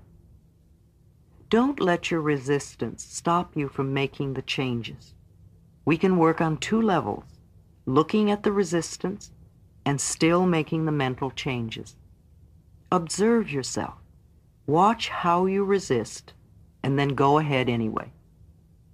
Our actions often show our resistance. For instance, changing the subject, leaving the room, going to the bathroom, being late, getting sick, procrastinating by doing something else, doing busy work, wasting time, looking away or out the window, flipping through a magazine, refusing to pay attention, eating, drinking, or smoking, creating or ending a relationship, creating breakdowns, cars, appliances, plumbing, etc. We often assume things about others to justify our resistance. We make statements like, it wouldn't do any good anyway. My husband, wife won't understand. I would have to change my whole perspective. Only crazy people go to therapists. They couldn't help me with my problem. They couldn't handle my anger. My case is different. I don't want to bother them. It'll work itself out. Nobody else does it. We grow up with beliefs that become our resistance to changing. Some of our limiting ideas are, it's not done. It's just not right. It's not right for me to do that. That wouldn't be spiritual. Spiritual people don't get angry. Men, women just don't do that. My family never did that. Love is not for me. That's just silly. It's too far to drive. It's too much work. It's too expensive. It'll take too long. I don't believe in it. I'm not that kind of person. We give our power to others and use that excuse as our resistance to changing. We have ideas like, God doesn't approve. I'm waiting for the stars to say it's okay. This isn't the right environment. They won't let me change. I don't have the right teacher, book, class, tools. My doctor doesn't want me to. I can't get time off from work. I don't want to be under their spell. It's all their fault. They have to change first. As soon as I get, then I'll do it. You, they don't understand. I don't want to hurt them. It's against my upbringing, religion, philosophy. We have ideas about ourselves that we use as limitations or resistance to changing. They are too old, too young, too fat, too thin, too short, too tall, too lazy, too strong, too weak, too dumb, too smart, too poor, too worthless, too frivolous, too serious, too stuck. Maybe it's all just too much. Our resistance often expresses itself as delaying tactics. We use excuses like, I'll do it later. I can't think right now. I don't have the time right now. It would take too much time from my work. Yes, that's a good idea. I'll do it later. I have too many other things to do. I'll think about it tomorrow. Uh, I'll do it as soon as I get through with, or as soon as I get back from this trip. The time isn't right. It's too late or too soon. Denial. This form of resistance shows up in denial of the need to do any changing. Things like, there's nothing wrong with me. I can't do anything about this problem. I was all right the last time. What good would it do to change? If I ignore it, maybe the problem will go away. By far the biggest category of resistance is fear. Fear of the unknown. Listen to these. I'm not ready yet. I might fail. They might reject me. What would the neighbors think? I don't want to open that can of worms. I'm afraid to tell my husband or wife. I don't know enough. I might get hurt. I may have to change. It might cost me money. I would rather die first or get a divorce first. I don't want anyone to know I have a problem. I'm afraid to express my feelings. I don't want to talk about it. I don't have the energy. Who knows where I might end up? I may lose my freedom. It's too hard to do. I don't have enough money now. It might hurt my back. I wouldn't be perfect. I might lose my friends. I don't trust anyone. It might hurt my image. I'm not good enough. And on and on and on the list goes. Do you recognize some of these as the way you resist? Look for the resistance in these examples. A client came to me because she was in a lot of pain. She had broken her back, her neck, and her knee in three separate auto accidents. Yet she was late, got lost, and then was stuck in traffic. It was easy for her to tell me all her problems, but the minute I said, let me talk for a moment, all sorts of turmoil began. Her contact lenses began to bother her. She wanted to sit in another chair. She had to go to the bathroom. Then her lenses had to come out. I could not keep her attention for the rest of the session. It was all resistance. She wasn't ready to let go and be healed. I discovered her sister also had broken her back twice, and so had her mother. Another client was an actor, a mime, a street performer, and quite good at it. He bragged at how clever he was at cheating others, especially institutions. He knew how to get away with almost anything, and yet he got away with nothing. He was always broke, at least a month behind in the rent, often without a telephone. His clothes were tacky, work was very sporadic, he had lots of pains in his body, and his love life was zilch. His theory was that he couldn't stop cheating until some good came into his life. Of course, with what he was giving out, no good could come into his life. He had to stop cheating first. His resistance was that he was not ready to let go of the old ways. Leave your friends alone. Too often, instead of working on our own changes, we decide which of our friends needs to change. This, too, is resistance. In the early days of my work, I had a client who would send me to all her friends in the hospital. Instead of sending them flowers, she would have me go to fix up their problems. I would arrive with my tape recorder in hand usually finding someone in bed who didn't know why I was there or understand what I was doing. This was before I learned never to work with anyone unless they request it. Sometimes clients come to me because a friend has given them a session as a present. This usually doesn't work too well, and they seldom come back for further work. When something works well for us, we often want to share it with others but they may not be ready to make a change at that point in time and space. It's hard enough to make changes when we want to, but to try to make someone else change when they don't want to is impossible, and it can ruin a good friendship. I push my clients because they come to me. I leave my friends alone. Mirror work. Mirrors reflect back to us our feelings about ourselves. They show us clearly the areas to be changed if we want to have a joyous, fulfilling life. I ask people to look in their eyes and say something positive about themselves every time they pass a mirror. The most powerful way to do affirmations is to look in a mirror and say them out loud. You are immediately aware of the resistance and can move through it quicker. Use it often for affirmations and to check where you are resisting and where you are open and flowing. Now, look in a mirror and say to yourself, I am willing to change. Notice how you feel. If you are hesitant, resistant, or just don't want to change, ask yourself why. What old belief are you holding on to? This is not a time to scold yourself. Just notice what is going on and what belief rises to the surface. That is the one that has been causing you a lot of trouble. Can you recognize where it came from? When we do our affirmations and they don't feel right or nothing seems to happen, it's so easy to say, oh, affirmations don't work.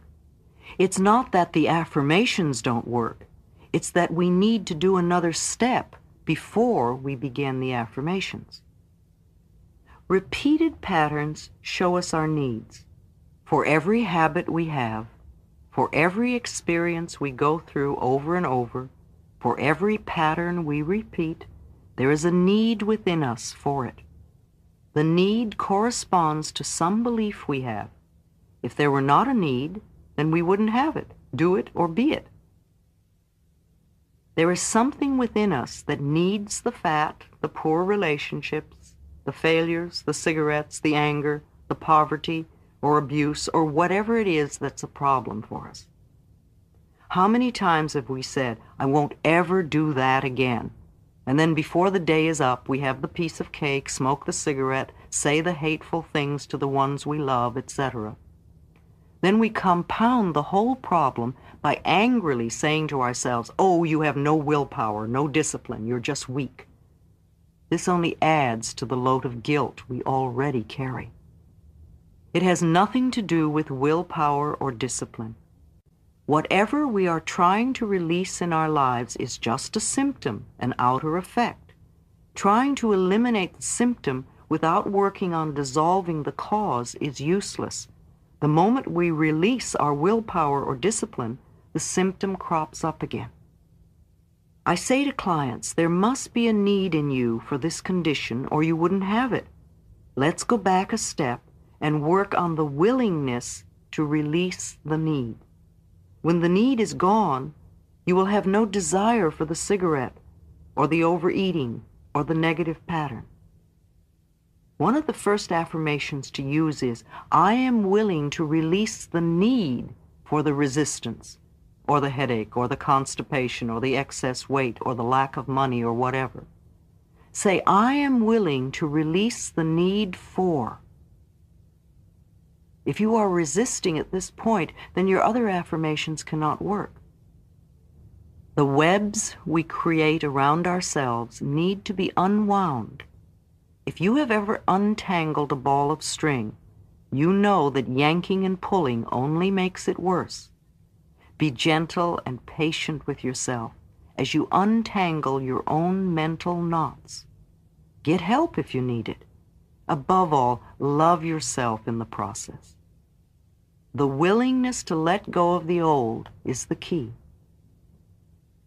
When I say needing the problem, I mean that according to our particular set of thought patterns, we need to have certain outer effects or experiences. Every outer effect is the natural expression of an inner thought pattern.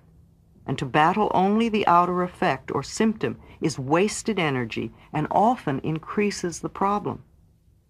I am unworthy creates procrastination. If one of my inner belief systems or thought patterns is, I am unworthy, then one of my outer effects will probably be procrastination. After all, procrastination is one way to keep us from getting where we say we want to go. Most people who procrastinate will spend a lot of time and energy berating themselves for procrastinating. They will call themselves lazy and generally will make themselves out to feel they are bad persons. Resentment of another's good. I had a client who loved attention and usually came to class late so he could create a stir. He had been the baby of 18 children, and he came last on the list of getting. As a child, he watched everyone else have, while he just longed for his own. Even now, when someone had good fortune, he would not rejoice with them. Instead, he would say, Oh, I wish I had that. Or, Why don't I ever get that?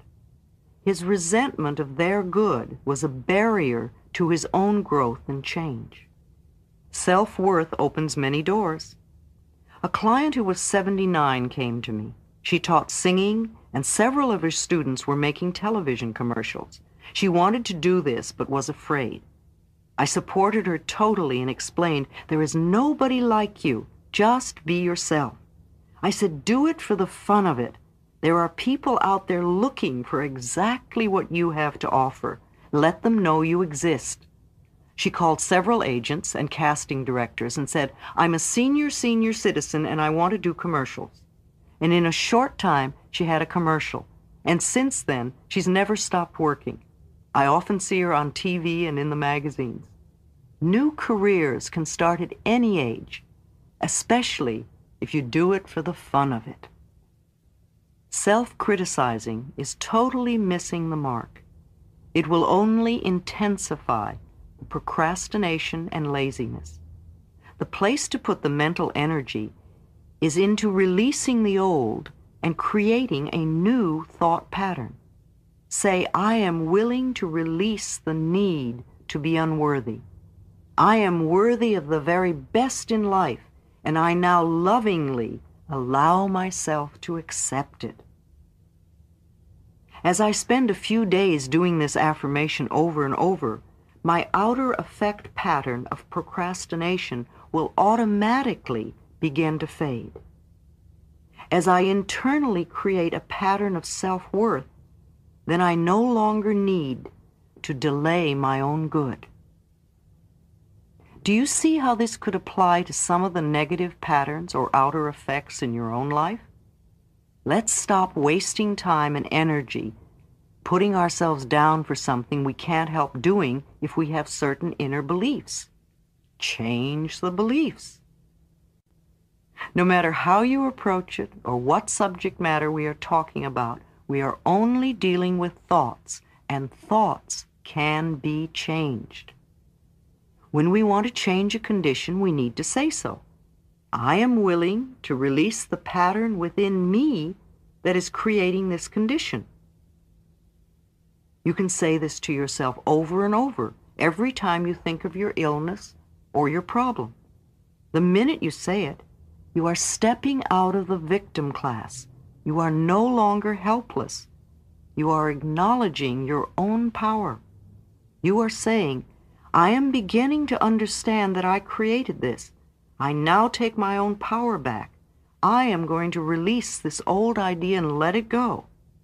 Self-criticism. I have a client who will eat a pound of butter and everything else she can get a hold of when she cannot bear to be with her own negative thoughts. The next day she'll be angry at her body for being heavy. When she was a little girl, she would walk around the family dinner table, finishing off everyone's leftovers and eating a whole stick of butter. The family would laugh and think it was cute. It was almost the only approval she got from her family. When you scold yourself, when you berate yourself, when you beat yourself up, who do you think you're treating this way?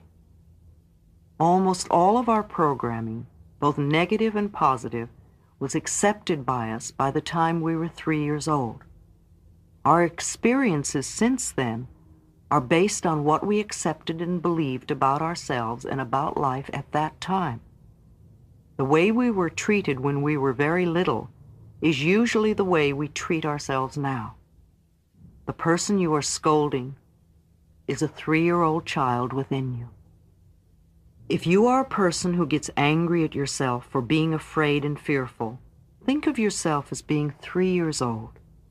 If you had a little three-year-old child in front of you who was afraid, what would you do? Would you be angry at it? Or would you reach out your arms and comfort the child until it felt safe and at ease? The adults around you when you were a child may not have known how to comfort you at that time. Now you are the adult in your life. And if you're not comforting that child within you, then that is very sad indeed. What was done in the past is done, and it is over now. But this is present time, and you now have the opportunity to treat yourself the way you wish to be treated. Scolding yourself only makes you more frightened, and there's nowhere to turn. When the child within feels unsafe, it creates a lot of trouble. Remember how it felt to be belittled when you were young? It feels the same way now to that child within. Be kind to yourself. Begin to love and approve of yourself. That's what that little child needs in order to express itself at its highest potential. In the infinity of life where I am, all is perfect, whole, and complete. I see any resistance patterns within me only as something else to release. They have no power over me. I am the power in my world. I flow with the changes taking place in my life as best I can. I approve of myself and the way I am changing. I am doing the best I can. Each day gets easier. I rejoice that I am in the rhythm and flow of my ever-changing life. Today is a wonderful day. I choose to make it so. All is well in my world. Chapter 7 How to Change. I cross bridges with joy and with ease. I love how-tos. All the theory in the world is useless unless we know how to apply it and make a change. I have always been a very pragmatic, practical person with a great need to know how to do things. The principles we will be working with at this time are nurturing the willingness to let go, controlling the mind, learning how forgiveness of self and others releases us, releasing the need. Sometimes when we try to release a pattern, the whole situation seems to get worse for a while. This is not a bad thing. It is a sign that the situation is beginning to move our affirmations are working and we need to keep going. Example, we are working on increasing prosperity and we lose our wallet. We are working on improving our relationships and we have a fight. We're working on becoming healthy and we catch a cold. We're working on expressing our creative talents and abilities and we get fired. Sometimes the problem moves in a different direction, and we begin to see and understand more. For example, let's assume you are trying to give up smoking, and you are saying, I am willing to release the need for cigarettes. And as you continue to do this, you notice your relationships are becoming more uncomfortable. Don't despair. This is a sign of the process working. You might ask yourself a series of questions like, Am I willing to give up uncomfortable relationships? Were my cigarettes creating a smoke screen so I wouldn't see how uncomfortable these relationships are? Why am I creating these relationships? You notice that the cigarettes are only a symptom and not a cause. Now you are developing insight and understanding that will set you free. You begin to say, I am willing to release the need for uncomfortable relationships. Then you notice the reason you're so uncomfortable is that other people always seem to be criticizing you. Being aware that we always create all of our experiences, you now begin to say, I am willing to release the need to be criticized. You then think about criticism, and you realize that as a child, you received a lot of criticism. And that little kid inside of you only feels at home when it's being criticized. Your way of hiding from this had become creating a smokescreen. Perhaps you see the next step as affirming, I am willing to forgive. And as you continue to do your affirmations, you may find that cigarettes no longer attract you and the people in your life no longer criticize you. Then you know you have released your need. This usually takes a little while to work out. If you are gently persistent and are willing to give yourself a few quiet moments each day to reflect on your process of change, you will get the answers. The intelligence within you is the same intelligence that created this entire planet. Trust your inner guidance to reveal to you whatever it is you need to know. In a workshop situation, I would have you do the following exercise with a partner. However, you can do it equally as well using a big mirror. Think for a moment about something in your life you want to change. At the mirror, look into your eyes and say aloud, I now realize that I have created this condition, and I am now willing to release the pattern in my consciousness that is responsible for this condition. Say it several times with feeling. If you were with a partner, I would have your partner tell you if they really thought you meant it. I would want you to convince your partner.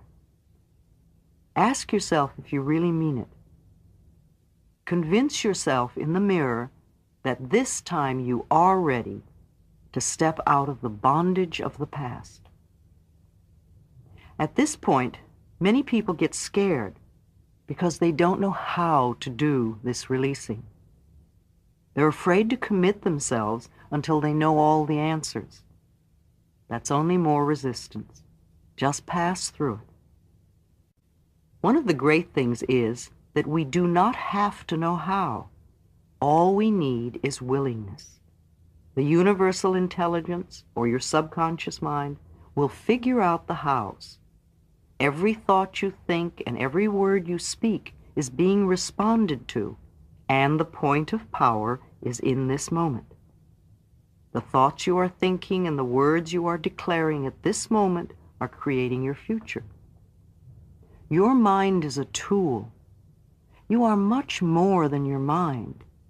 You may think your mind runs the show, but that is only because you have trained your mind to think in this way. You can also untrain and retrain this tool of yours. Your mind is a tool for you to use in any way you wish. The way you now use your mind is only a habit, and any habit can be changed if we want to do so. Quiet the chatter of your mind for a moment and really think about this concept. Your mind is a tool you can choose to use any way you wish.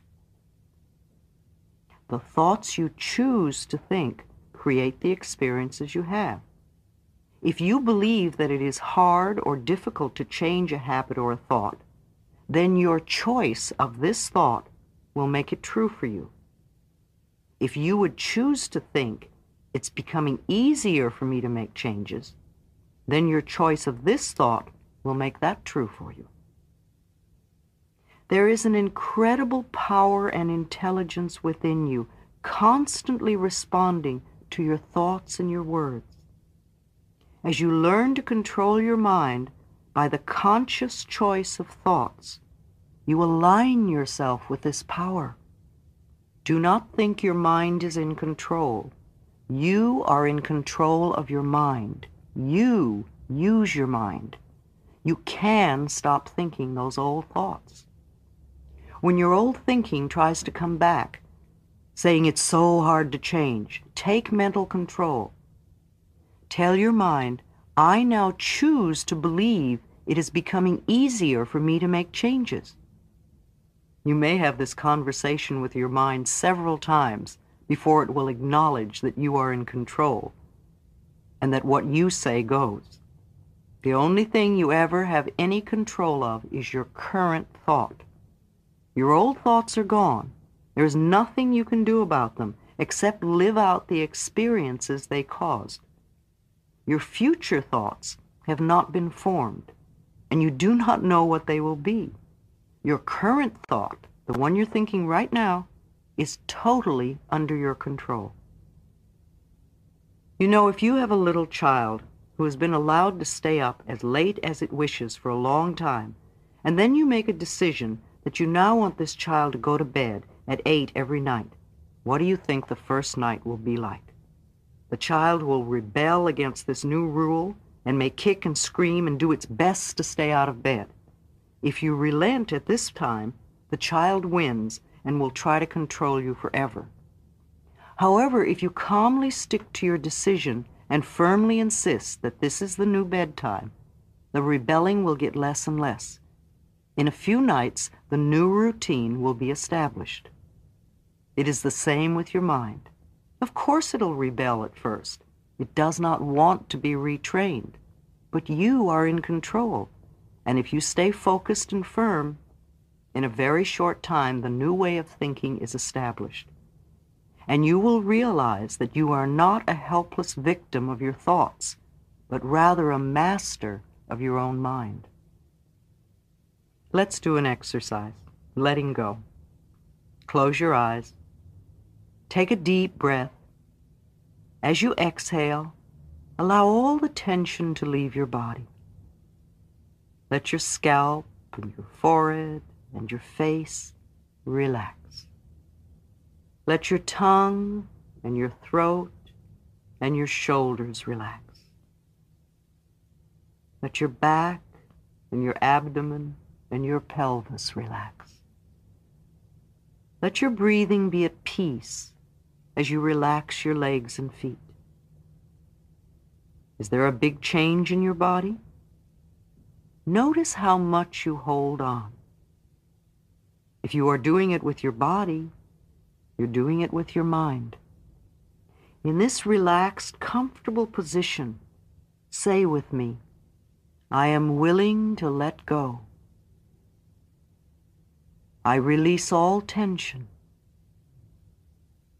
I release all fear. I release all anger. I release all guilt. I release all sadness. I let go of all old limitations. I let go and I am at peace. I am at peace with myself. I am at peace with the process of life. I am safe. Repeat this exercise several times. Feel the ease of letting go. Repeat it whenever you feel thoughts of difficulty coming up. It takes practice for the routine to become a part of you. Place yourself in this peaceful state first and it becomes easy for your affirmations to take hold.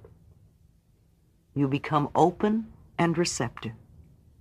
There is no need to struggle or stress or strain. Just relax and think the appropriate thoughts. I assure you it is this easy. Physical releasing. Sometimes we need to experience a physical letting go. Experiences and emotions become locked in the body. Screaming in the car with all the windows rolled up can be very releasing if we've been stifling our verbal expression. Beating the bed or kicking pillows is a harmless way to release pent-up anger, as is playing tennis or running. A while ago I had a pain in my shoulder for a day or two, and I tried to ignore it, but it wouldn't go away. Finally I sat down and I asked myself, What's happening here? What am I feeling? It feels like burning, burning, burning. That means anger. What are you angry about? I couldn't think what I was angry about. So I said, well, let's see if we can find out. And I put two large pillows on the bed, and I began to hit them with a lot of energy. And after about 12 hits, I realized exactly what I was angry about. It was so clear. So I beat the pillows even harder and made some noise and released the emotions from my body. And when I got through, I felt much better. And the next day, my shoulder was fine. Letting the past hold you back. Some people tell me they cannot enjoy today because of something that happened in the past. Because they did not do something or do it in a certain way, they cannot live a full life today. Because they no longer have something they had in the past, they cannot enjoy today. Because they were hurt in the past, they will not accept love now. Because something unpleasant happened when they did something once, they are sure it will happen again today because they once did something that they're sorry for, they are sure they are bad people forever. Because once someone did something to them, it is now all the other person's fault that their life is not where they want it to be. Because they became angry over a situation in the past, they will hold on to that self-righteousness. Because of some very old experience where they were treated badly, they will never forgive and forget. Because I did not get invited to the high school prom, I cannot enjoy life today. Because I did poorly at my first audition, I will be terrified of auditions forever. Because I am no longer married, I cannot live a full life today.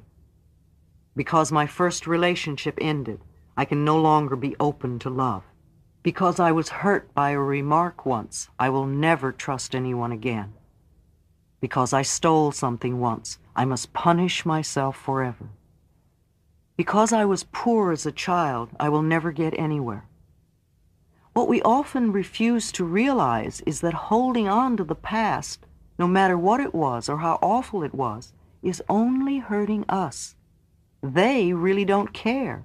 Usually they are not even aware.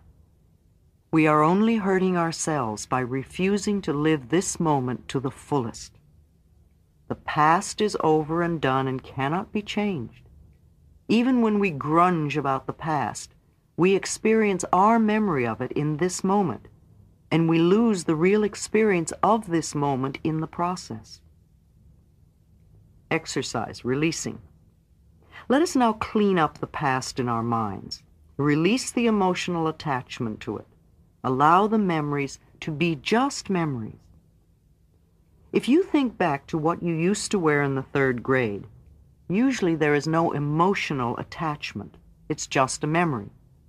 And it can be the same for all the past events in our lives. As we let go, we become free to use all of our mental power to enjoy this moment and to create a grand future. Make a list of all the things you are willing to let go. How willing are you to do this? Notice your reactions. What will you have to do to let these things go? How willing are you to do so? What is your resistance level? All right, let's move to forgiveness. Forgiveness of ourselves and of others releases us from the past. The Course in Miracles says over and over that forgiveness is the answer to almost everything. I know that when we are stuck, it usually means there is some more forgiving to be done. When we do not flow freely with life in the present moment, it usually means we are holding on to a past moment. It can be regret, sadness, hurt, fear, or guilt blame, anger, resentment, and sometimes even the desire for revenge. Each one of these states comes from a space of non-forgiveness, a refusal to let go and come into the present moment. Love is always the answer to healing of any sort, and the pathway to love is forgiveness. Forgiveness dissolves resentment. There is an old Emmett Fox exercise for dissolving resentment that always works. He recommends that you sit quietly, close your eyes, and allow your mind and body to relax. Then imagine yourself sitting in a darkened theater, and in front of you is a small stage. And on that stage, place the person you resent the most. It could be past or present, living or dead. When you see this person clearly, visualize good things happening to this person, things that would be meaningful to them. See them smiling and happy. Hold this image for a few minutes and then let it fade away. And I like to add another step. As they leave the stage, put yourself up there and see good things happening to you and see yourself smiling and happy. And be aware that the abundance of the universe is available for all of us. This exercise dissolves the dark clouds of resentment most of us carry. For some, it will be very difficult to do. Each time you do it, you may get a different person. Do it once a day for a month and notice how much lighter you feel. Here's an exercise for revenge. Those on the spiritual pathway know the importance of forgiveness. For some of us, there is a step that is necessary before we can totally forgive. Sometimes the little kid in us needs to have revenge before it is free to forgive. For that, this exercise is very helpful. Close your eyes, sit quietly and peacefully, and think of the person who is hardest to forgive. And what would you really like to do to them? What do they need to do to get your forgiveness? And imagine that happening now. And really get into the details. How long do you want them to suffer or do penance? And when you feel complete, condense time and let it be over forever. And usually at this point you feel lighter and it's easier to think about forgiveness.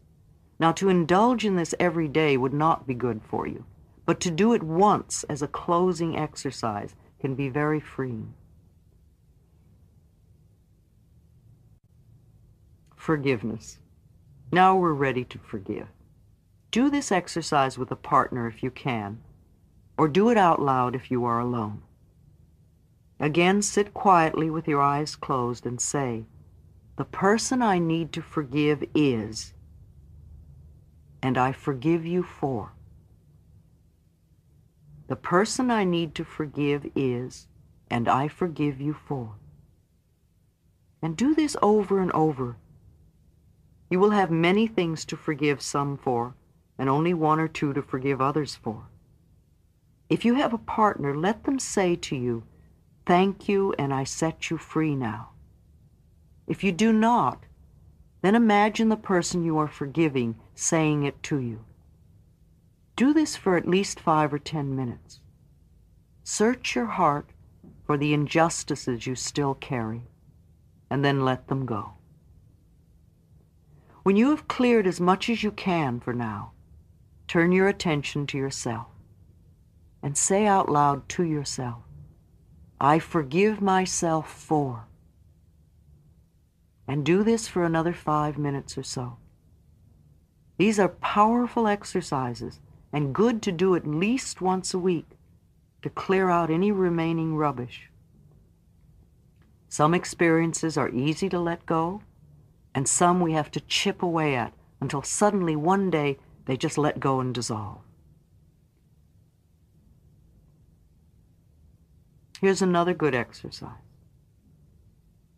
Begin to visualize yourself as a little child of five or six and look deeply into this little child's eyes. See the longing that is there and realize that there is only one thing this little child wants from you, and that is love. So reach out your arms and embrace this child. Hold it with love and tenderness. Tell it how much you love it. how much you care. Admire everything about this child and say that it's okay to make mistakes while learning. And promise that you'll always be there no matter what. And then let this little child get very small until it's just the size to fit into your heart. And put it there so whenever you look down, you can see this little face looking up at you and you can give it lots of love. Now visualize your mother as a little girl of four or five, frightened and looking for love and not knowing where to find it. Reach out your arms and hold this little girl and let her know how much you love her, how much you care. Let her know she can rely on you to always be there, no matter what. And when she quiets down and begins to feel safe, let her get very small, just the size to fit into your heart. Put her there with your own little child and let them give each other lots of love. Now imagine your father as a little boy of three or four, frightened and crying and looking for love. See the tears rolling down his little face as he doesn't know where to turn. You have become good at comforting frightened little children. So reach out your arms and hold his trembling little body. Comfort him. Croon to him. Let him feel how much you love him. Let him feel that you will always be there for him. And when his tears are dry, and you feel the love and peace in his little body, let him get very small, just the size to fit into your heart. Put him there so those three little children can give each other lots of love and you can love them all. There is so much love in your heart that you could heal the entire planet. But just for now, let us use this love to heal you. Feel a warmth beginning to glow in your heart center, a softness, a gentleness. And let this feeling begin to change the way you think and talk about yourself. In the infinity of life where I am, all is perfect, whole, and complete.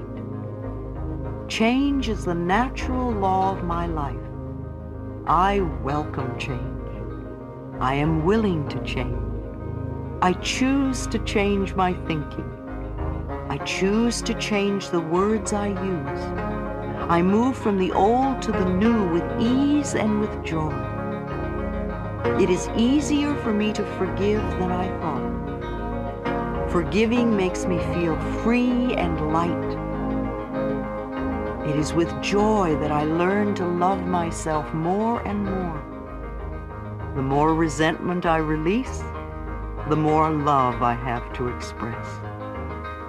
Changing my thoughts makes me feel good. I am learning to choose to make today a pleasure to experience. All is well in my way.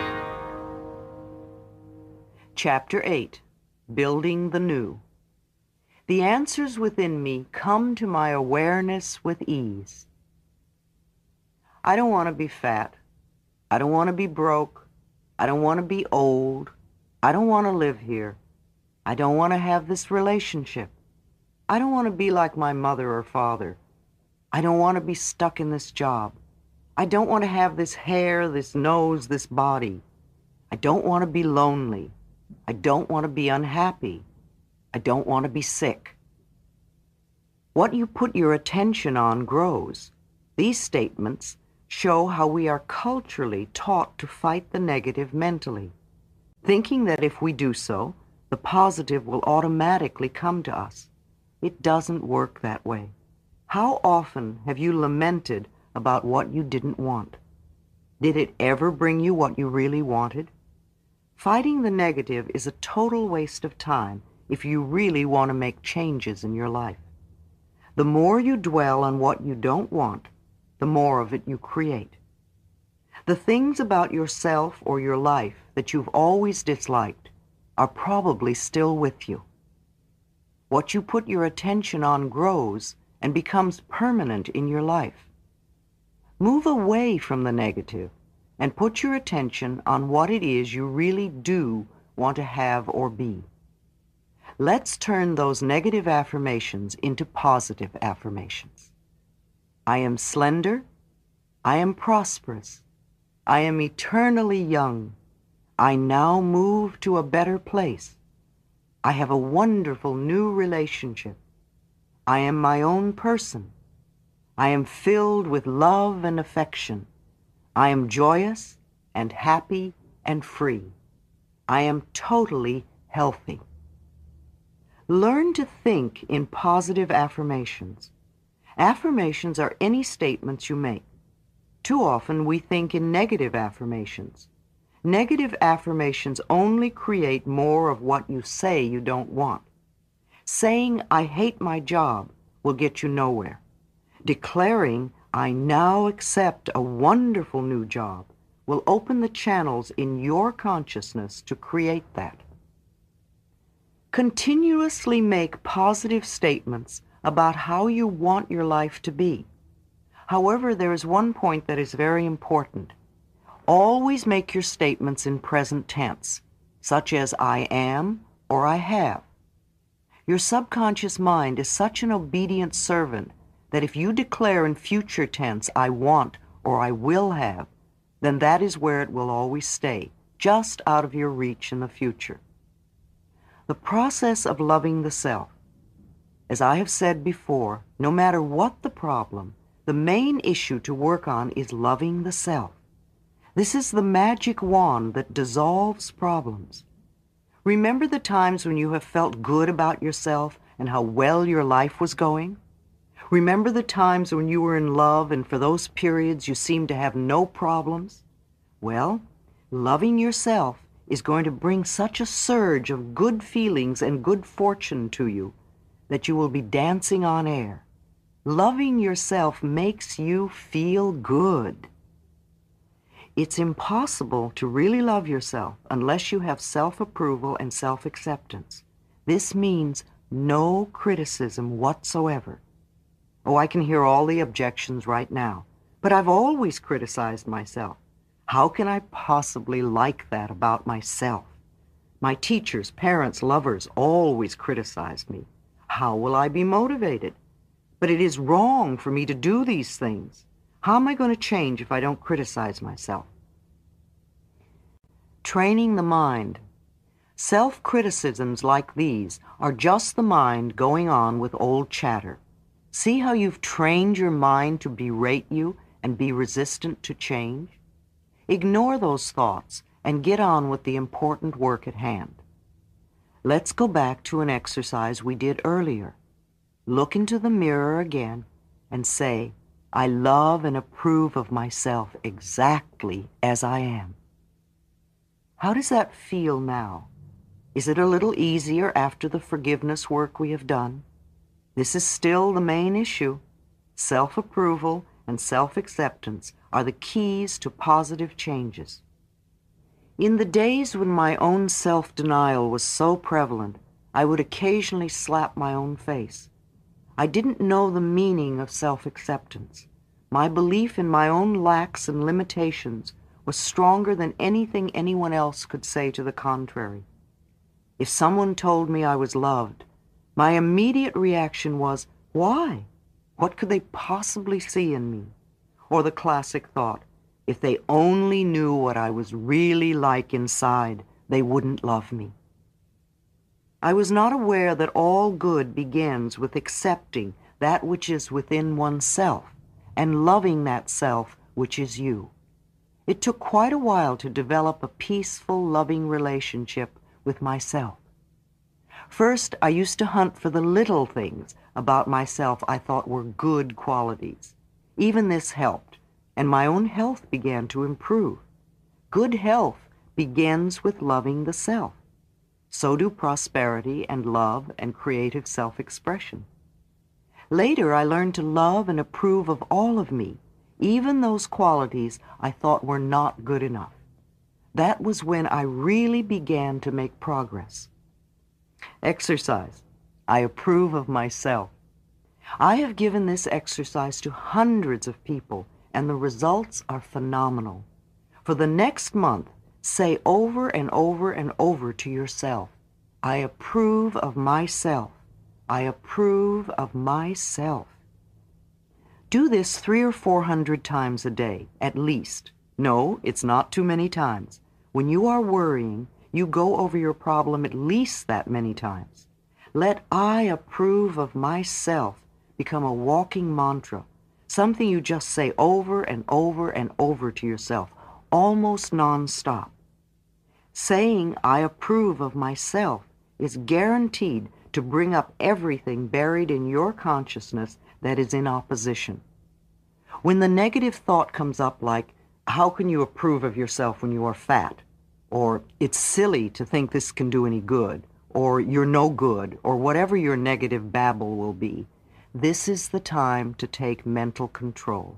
Give it no importance. Just see the thought for what it is, another way to keep you stuck in the past. Gently say to this thought, I let you go. I approve of myself. Even considering doing this exercise can bring up a lot of stuff, like it feels silly, or it doesn't feel true, or it's a lie, it sounds stuck up, or how can I approve of myself when I do that? Just let them all pass through. These are only resistance thoughts. They have no power over you unless you choose to believe them. I approve of myself. I approve of myself. I approve of myself. No matter what happens, no matter who says what to you, no matter who does what to you, just keep it going. In fact, when you can say that to yourself, when someone is doing something you don't approve of, you will know you are growing and changing. Thoughts have no power over us unless we give it to them. Thoughts are only words strung together. They have no meaning whatsoever. Only we give meaning to them, and we choose what sort of meaning we give to them. Let us choose to think thoughts that nourish and support us. Part of self-acceptance is releasing other people's opinions. If I were with you and kept telling you, you are a purple pig, you are a purple pig, you are a purple pig, you would either laugh at me or get annoyed with me and think I was crazy. It would be most unlikely that you would think it was true. Yet many of the things we have chosen to believe about ourselves are just as far out and untrue. To believe that your self-worth is dependent on the shape of your body is your version of believing that you are a purple pig. Often what we think of as the things wrong with us are only our expressions of our own individuality. This is our uniqueness and what is special about us. Nature never repeats itself. Since time began on this planet, there have never been two snowflakes alike, nor two raindrops the same. And every daisy is different from every other daisy. Our fingerprints are different, and we are different. We are meant to be different. When we can accept this, then there is no competition and no comparison. To try to be like another is to shrivel our soul. We have come to this planet to express who we are. I didn't even know who I was until I began to learn to love myself as I am in this moment. Put your awareness into practice. Think thoughts that make you happy. Do things that make you feel good. Be with people who make you feel good. Eat things that make your body feel good. Go at a pace that makes you feel good. Think for a moment of a tomato plant. A healthy plant can have over a hundred tomatoes on it. In order to get this tomato plant with all these tomatoes on it, we need to start with a small dried seed. That seed doesn't look like a tomato plant. It doesn't taste like a tomato plant. However, let's say you plant this seed in fertile soil and you water it and let the sun shine on it. And when the first tiny little shoot comes up, you don't stomp on it and say, that's not a tomato plant. Rather, you look at it and say, oh boy, here it comes, and you watch it grow with delight. In time, if you continue to water it and give it lots of sunshine and pull away any weeds, you might have a tomato plant with more than a hundred tomatoes on it. And it all began with that one tiny seed. It is the same with creating a new experience for yourself. The soil you plant in is your subconscious mind. The seed is the new affirmation. The whole new experience is in this tiny seed, and you water it with repetitions. You let the sunshine of positive thoughts beam on it. You weed the garden by pulling out the negative thoughts that come up. And when you see the first tiniest little evidence, you don't say, that's not enough. Instead, you look at this first breakthrough and you say with glee, oh boy, here it comes, it's working. And then you watch it grow and become your desire in manifestation.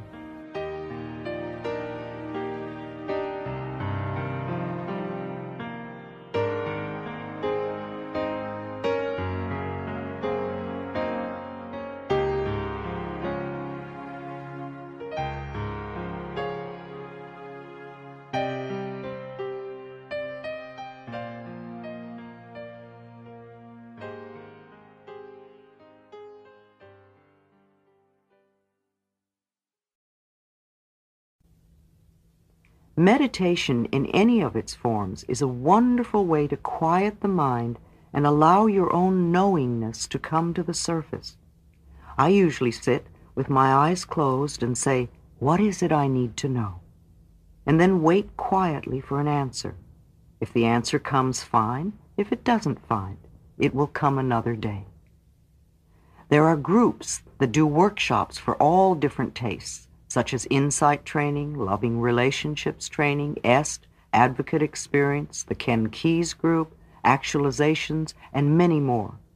Many of these groups do weekend workshops. These weekends give you a chance to see a whole new viewpoint about life, just as my own weekend workshops do. No one workshop will totally clear up all your problems forever. However, they can assist you in changing your life in the here and now. In the spiritual realm, there is prayer, there is meditation, and becoming connected with your higher source. Practicing forgiveness and unconditional love, to me, are spiritual practices. There are many spiritual groups. In addition to the Christian churches, there are metaphysical churches like Religious Science and Unity. There are the Self-Realization Fellowships, the movement of inner spiritual awareness, transcendental meditation, the Siddha Foundation, and many more. There are many avenues you can explore. If one way doesn't work for you, try another. All these suggestions have proved to be beneficial. I cannot say which one is right for you. That is something you will have to discover for yourself. No one method or one person or one group has all the answers for everyone. I don't have all the answers for everyone. I'm just one more stepping stone on the pathway to holistic health. In the infinity of life where I am, all is perfect, whole, and complete. My life is ever new. Each moment of my life is new and fresh and vital. I use my affirmative thinking to create exactly what I want. This is a new day. I am a new me. I think differently. I speak differently. I act differently. Others treat me differently. My new world is a reflection of my new thinking. It is a joy and a delight to plant new seeds. For I know these seeds will become my new experiences. All is well in my world. Chapter 9 Daily Work I enjoy practicing my new mental skills. If a child gave up at the first fall, it would never learn to walk. Like any other new thing you are learning, it takes practice to make it part of your life. First, there is a lot of concentration, and some of us choose to make this hard work. I don't like to think of it as hard work, but rather as something new to learn. The process of learning is always the same no matter what the subject, whether you're learning to drive a car, or type, or play tennis, or think in a positive manner. First, we fumble and bumble as our subconscious mind learns by trial. And yet, every time we come back to our practicing, it gets easier, and we do it a little better. Of course, you won't be perfect the first day. You will be doing whatever you can do. That's good enough for a start. Say to yourself often, I'm doing the best I can. Always support yourself. I well remember my first lecture. When I came down from the podium, I immediately said to myself, Louise, you were wonderful. You were absolutely fantastic for the first time. And when you've done it five or six times, you will be a pro. Then a couple of hours later, I said to myself, I think we could change a few things. Let's adjust this and let's adjust that. But I refused to criticize myself in any way. If I had come off the podium and started berating myself with, oh, you were so awful, you made this mistake and you made that mistake, then I would have dreaded my second lecture. As it was, the second one was better than the first, and by the sixth one, I was feeling like a pro. Just before I began writing You Can Heal Your Life, I bought myself a word processor computer. I called her my magic lady. It was something new I chose to learn. I discovered that learning the computer was very much like learning the spiritual laws. When I learned the computer's laws, then she did indeed perform magic for me. When I did not follow her laws to the letter, then either nothing would happen or it would not work the way I wanted it to work. She would not give an inch. I could get as frustrated as I wanted while she patiently waited for me to learn her laws and then she gave me magic. It took practice. It's the same with the work you're learning to do now. You must learn the spiritual laws and follow them to the letter. You cannot bend them to your old way of thinking. You must learn and follow the new language, and when you do, then magic will be demonstrated in your life. The more you can reinforce your new learning, the better. I suggest expressing gratitude, writing affirmations, sitting in meditation, enjoying exercise, practicing good nutrition, doing affirmations aloud, singing affirmations, taking time for relaxation exercises, using visualization, mental imagery, and reading and study. My daily work my own daily work goes something like this. The first thoughts on awakening before I open my eyes are to be thankful for everything I can think of. After a shower, I take a half hour or so to meditate and to do my affirmations and prayers. Then about 15 minutes of exercise, usually on the trampoline. Sometimes I join the 6 a.m. exercise program now on television. Now I'm ready for a breakfast consisting of fruit and fruit juices and herbal tea. I thank the Earth Mother for providing this food for me, and I thank the food for giving its life to nourish me. Before lunch, I like to go to a mirror and do some affirmations out loud. I may even sing them, something like this. Louise, you're wonderful and I love you. This is one of the best days of your life. Everything is working out for your highest good. Whatever you need to know is revealed to you. Whatever you need comes to you. All is well. Lunch is often a large salad, and again the food is blessed and thanked. In the late afternoon, I spend a few minutes on my slant board, allowing my body to experience some deep relaxation. I may listen to a tape at this time. Dinner will often be steamed vegetables and a grain. Sometimes I'll eat fish or chicken.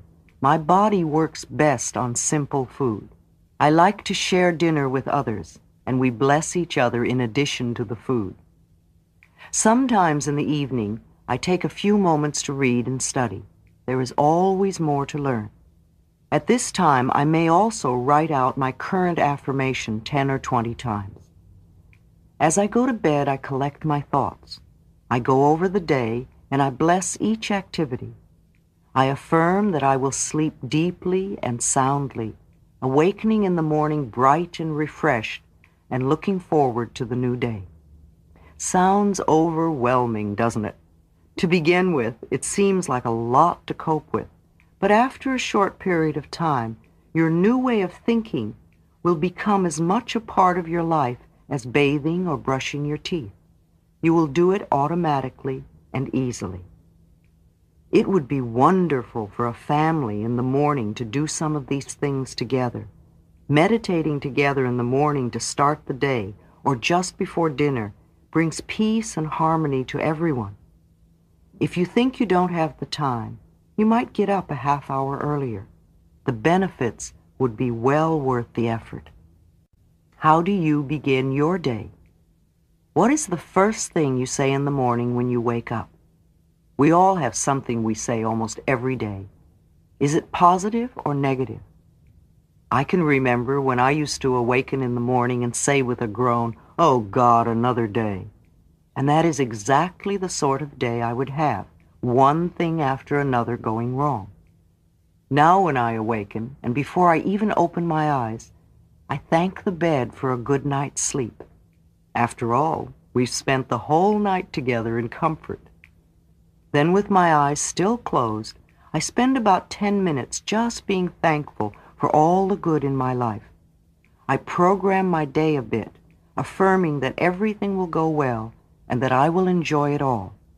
This is before I get up and do my morning meditation or prayers. Meditation. Give yourself a few minutes every day to sit in quiet meditation. If you're new at meditation, begin with five minutes. Sit quietly, observing your breathing, and allow the thoughts to pass gently through your mind. Give them no importance, and they will pass on. It is the nature of the mind to think, so don't try to get rid of thoughts. There are many classes and books you can explore to find new ways to meditate. No matter how or where you begin, you will eventually create the method that is best for you. I usually just sit quietly and ask, what is it I need to know? And I allow the answer to come if it wants to. If not, I know it will come later. There is no right or wrong way to meditate. Another form of meditation is to sit quietly and observe the breath as it goes in and out of your body. As you inhale, count one. As you exhale, count two. Continue counting until you get to 10 and then begin again at 1. If you find your mind doing the laundry list, begin again at 1. If you notice your counting takes you to 25 or so, just go back to 1. There was one client who seemed to me to be so bright and intelligent. Her mind was unusually clever and quick, and she had a great sense of humor. Yet she could not get her act together. She was overweight, broke, frustrated in her career, and without a romance for many years. She could accept all the metaphysical concepts quickly. They made a lot of sense to her, yet she was too clever, too quick. She found it difficult to slow herself down enough to practice over a meaningful period of time. the ideas she could grasp so quickly on a moment by moment basis. Daily meditation helped her enormously. We began with only five minutes a day and very gradually worked up to 15 or 20 minutes. Exercise, daily affirmations. Take one or two affirmations and write them 10 or 20 times a day. Read them aloud with enthusiasm.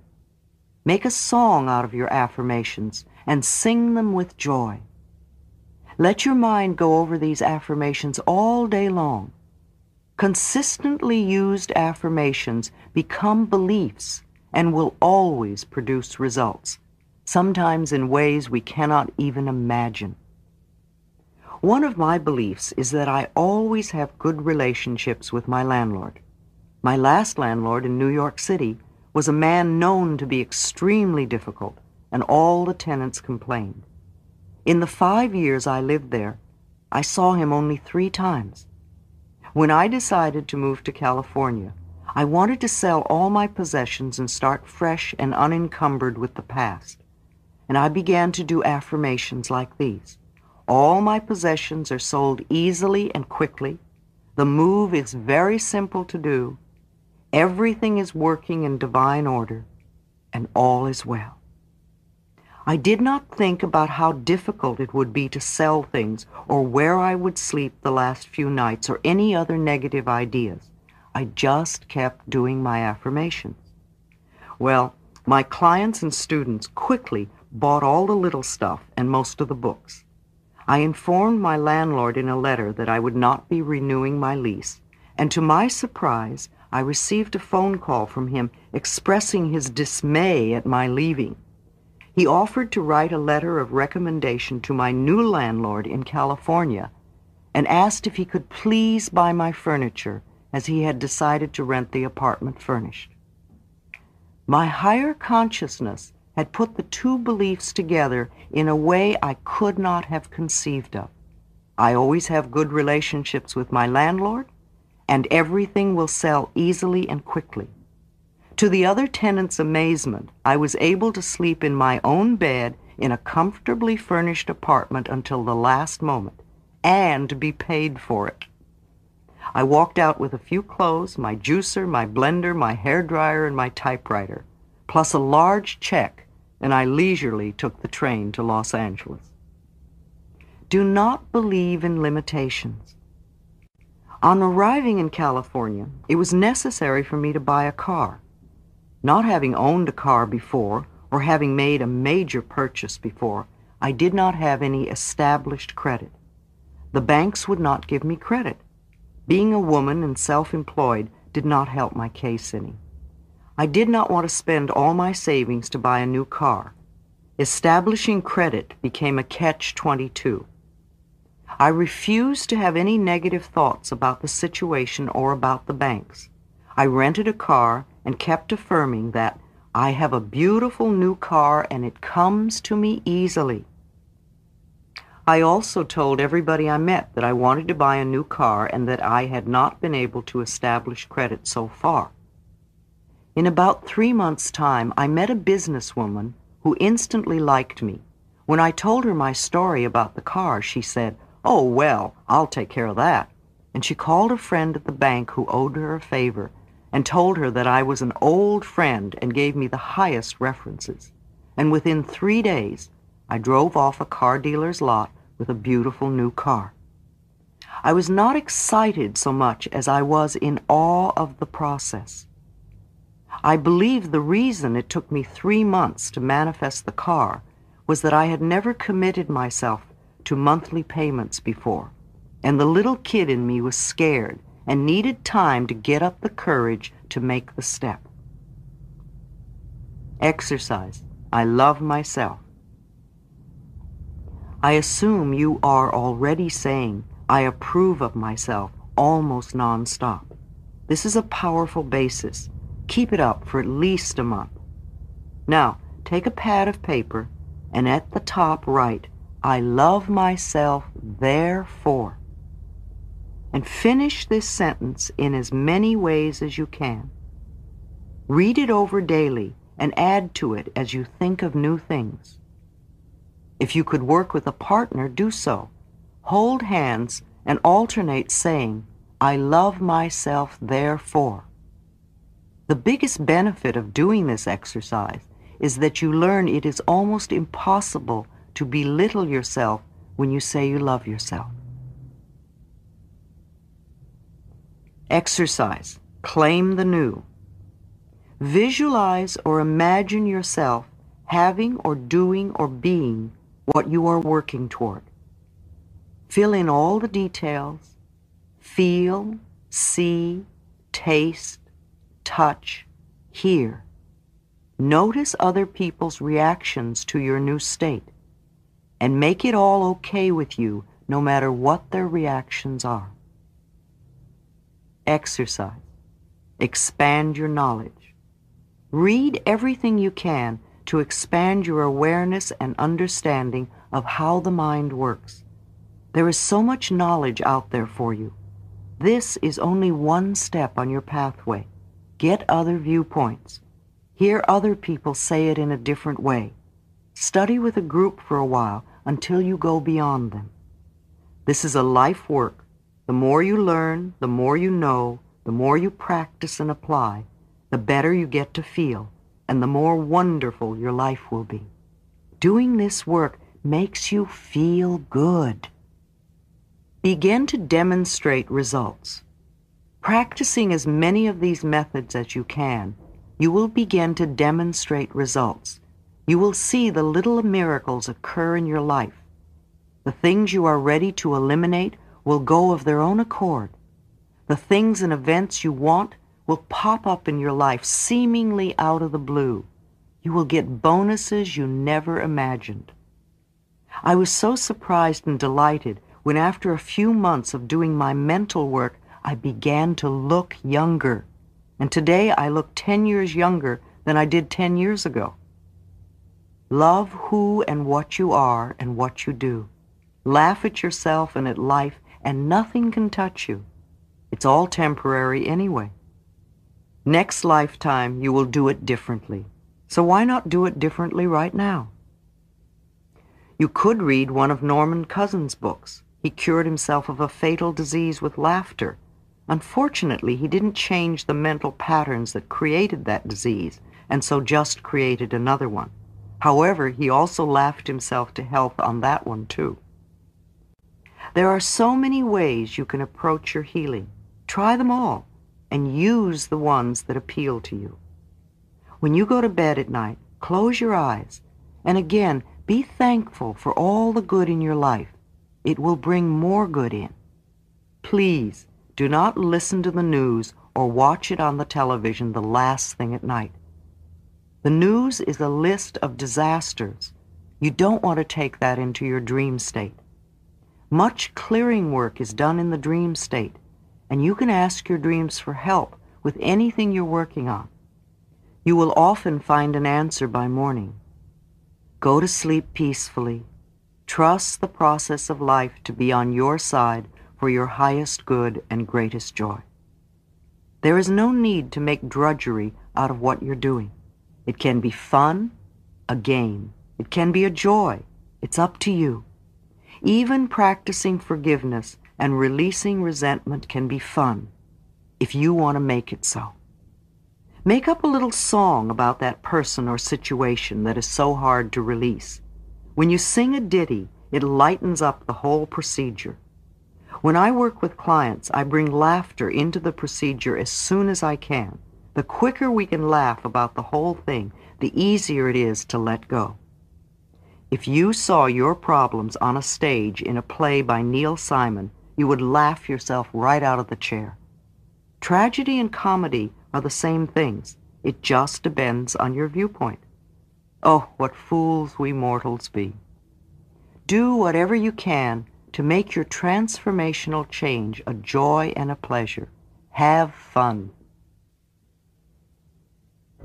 In the infinity of life where I am, all is perfect, whole, and complete. I support myself, and life supports me. I see evidence of the law working all around me and in every area of my life. I reinforce that which I learn in joyous ways. My day begins with gratitude and joy. I look forward with enthusiasm to the adventures of the day, knowing that in my life all is good. I love who I am and all that I do. I am the living, loving, joyous expression of life. All is well in my world. Chapter 10 Relationships All my relationships are harmonious. All of life is relationships. We have relationships with everything. You are even having a relationship now with me and my concepts. The relationships you have with objects and food and weather and transportation and with people all reflect the relationship you have with yourself. The relationship you have with yourself is highly influenced by the relationships you had with the adults around you as a child. The way the adults reacted to us then is often the way we react towards ourselves now, both positively and negatively. Think for a moment of the words you use when you are scolding yourself. Aren't they the same words your parents used when they were scolding you? What words did they use when they praised you? I'm sure you use the same words to praise yourself. Perhaps they never praised you. So then you have no idea how to praise yourself and probably think you have nothing to praise.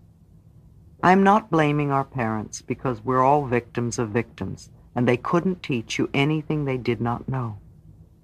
Sondra Ray, the great rebirther, who has done so much work with relationships, claims that every major relationship we have is a reflection of the relationship we had with one of our parents. She claims that until we clean up that first one, we will never be free to create exactly what we want in relationships. Relationships are mirrors of ourselves. What we attract always mirrors either the qualities we have or beliefs we have about relationships.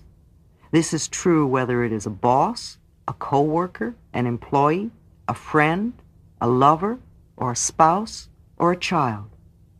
The things you don't like about these people are either what you yourself do, or would like to do, or what you believe. You could not attract them or have them in your life if the way they are didn't somehow complement your life. Exercise, us versus them. Look for a moment at someone in your life who bothers you and describe three things about this person that you don't like, things that you want them to change. Now look deeply inside of you and ask yourself, where am I like that? And when do I do the same things? Close your eyes and give yourself the time to do this. Then ask yourself if you are willing to change. When you remove those patterns, habits, and beliefs from your thinking and behavior, either these people will change or leave your life.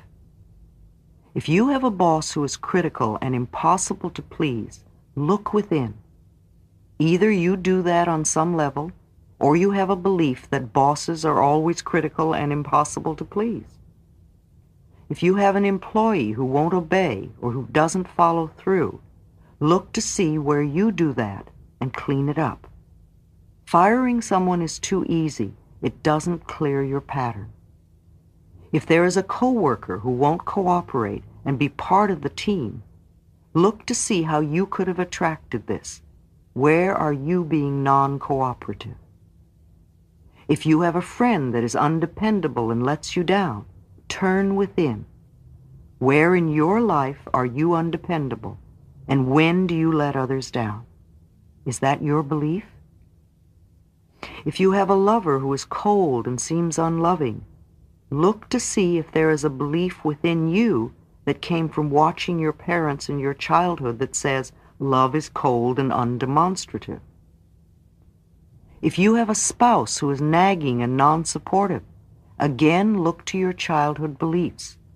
Did you have a parent who was nagging and non-supportive? Are you that way? If you have a child who has habits that irritate you, I will guarantee that they are your habits. Children learn only by imitating the adults around them.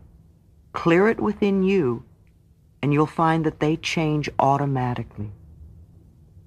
This is the only way to change others. Change ourselves first. Change your patterns, and you will find they are different too. Blame is useless.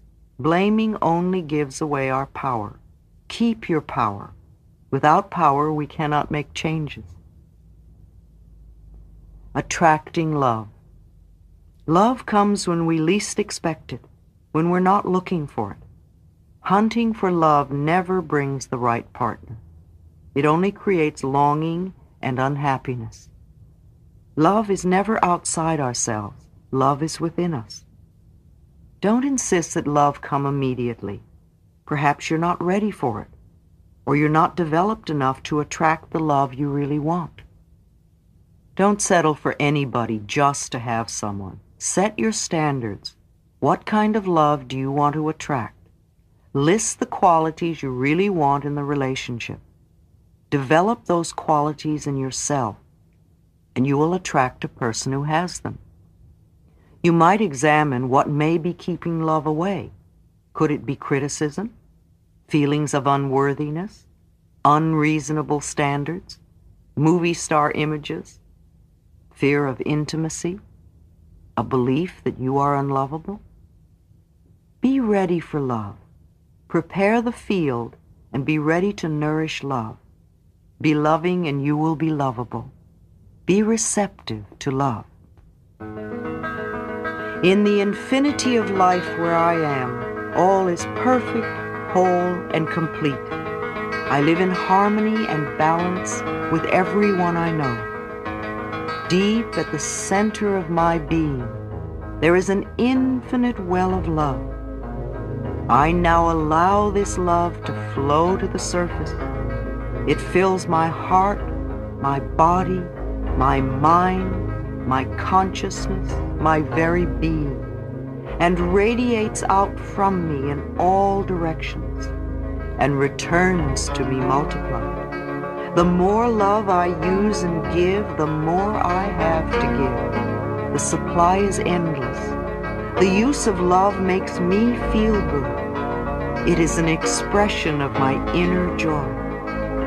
I love myself. Therefore, I take loving care of my body. I lovingly groom it and dress it, and my body lovingly responds to me with vibrant health and energy. I love myself.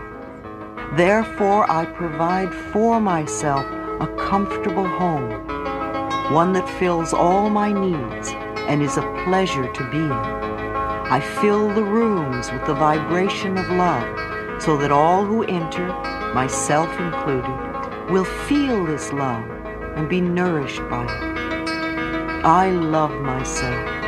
Therefore, I work at a job I truly enjoy doing one that uses my creative talents and abilities, working with and for people I love and who love me, and earning a good income.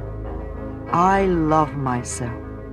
Therefore, I behave and think in a loving way to all people, for I know that that which I give out returns to me multiplied. I only attract loving people in my world for they are a mirror of what I am.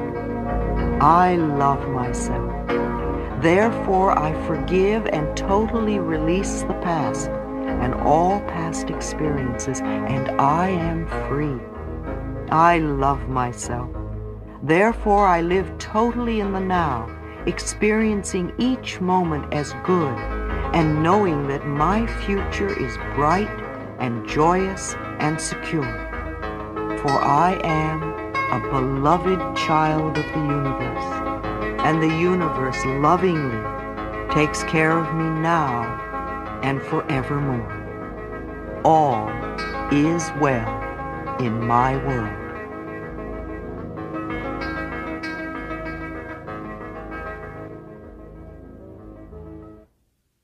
Chapter 11 Work I am deeply fulfilled by all that I do. Wouldn't you love to have this affirmation be true for you? Perhaps you've been limiting yourself by thinking some of these thoughts. I can't stand this job. I hate my boss. I don't earn enough money. They don't appreciate me at work. I can't get along with the people at work. I don't know what I want to do. This is negative defensive thinking.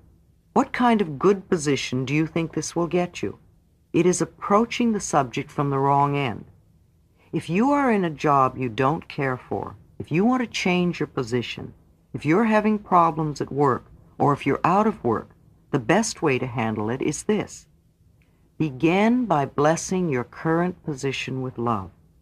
Realize that this is only a stepping stone on your pathway. You are where you are because of your own thinking patterns.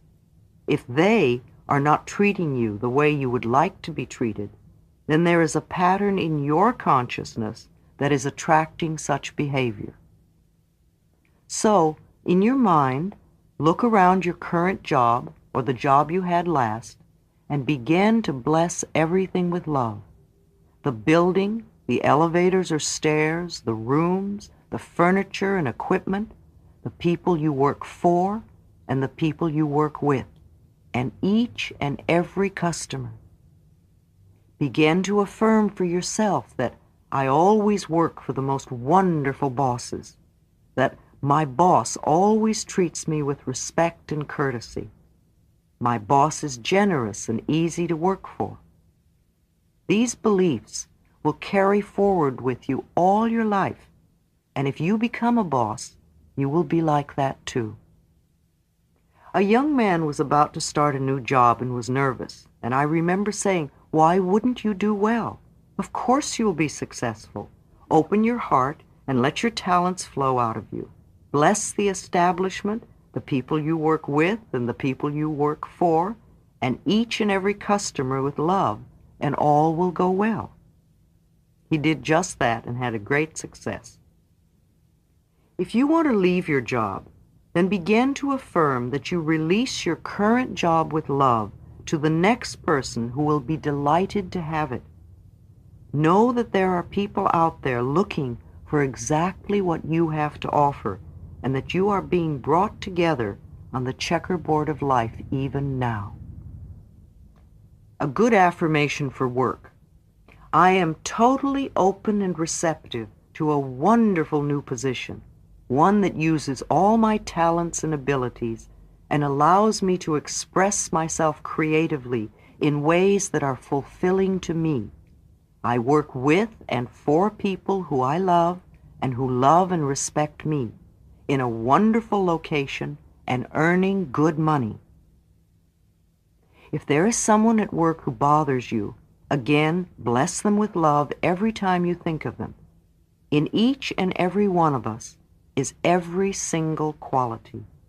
While we may not choose to do so, we are all capable of being a Hitler or a Mother Teresa. If this person is critical, begin to affirm that he or she is loving and full of praise. If they are grouchy, affirm that they are cheerful and fun to be around. If they are cruel, affirm that they are gentle and compassionate. If you see only the good qualities in this person, then that is what they will show you, no matter how they behave towards others. Example.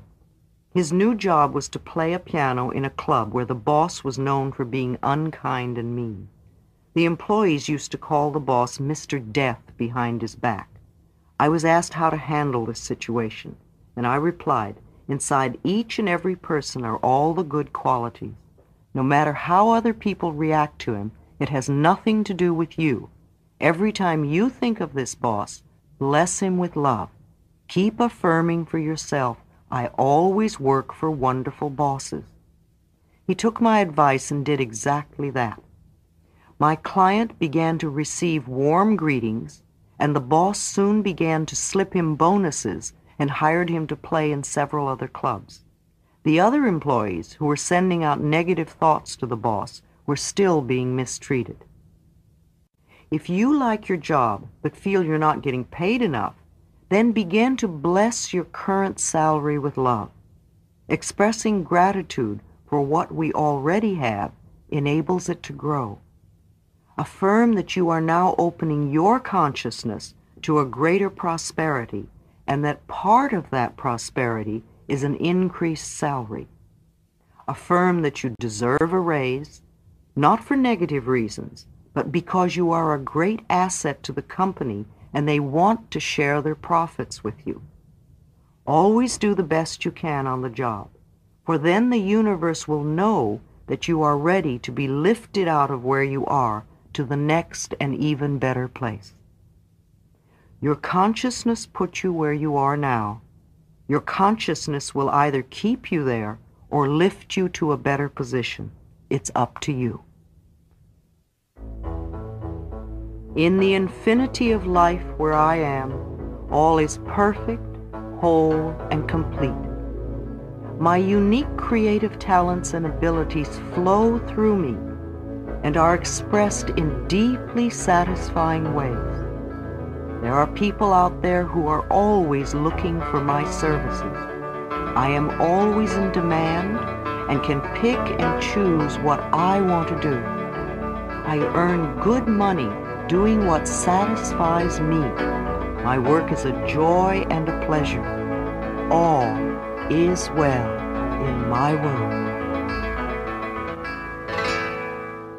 Chapter 12 Success Every experience is a success. What does failure mean anyway? Does it mean that something did not turn out the way you wanted it to, or the way you were hoping? The law of experience is always perfect. We outpicture our inner thoughts and beliefs perfectly.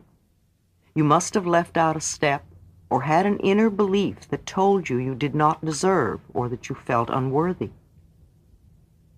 It's the same way as when I work with my computer. If there's a mistake, it's always me. It is something I have not done to comply with the laws of the computer. It only means that there is something else for me to learn. The old saying, if at first you don't succeed, try, try again, is so true. It doesn't mean beat yourself up and try the same old way again. It means recognize your error and try another way until you learn to do it correctly. I think it's our natural birthright to go from success to success all our life. If we are not doing that, either we are not in tune with our innate capabilities, or we do not believe it can be true for us, or we do not recognize our successes. When we set standards that are much too high for where we are at this moment, standards that we cannot possibly achieve right now, then we will always fail.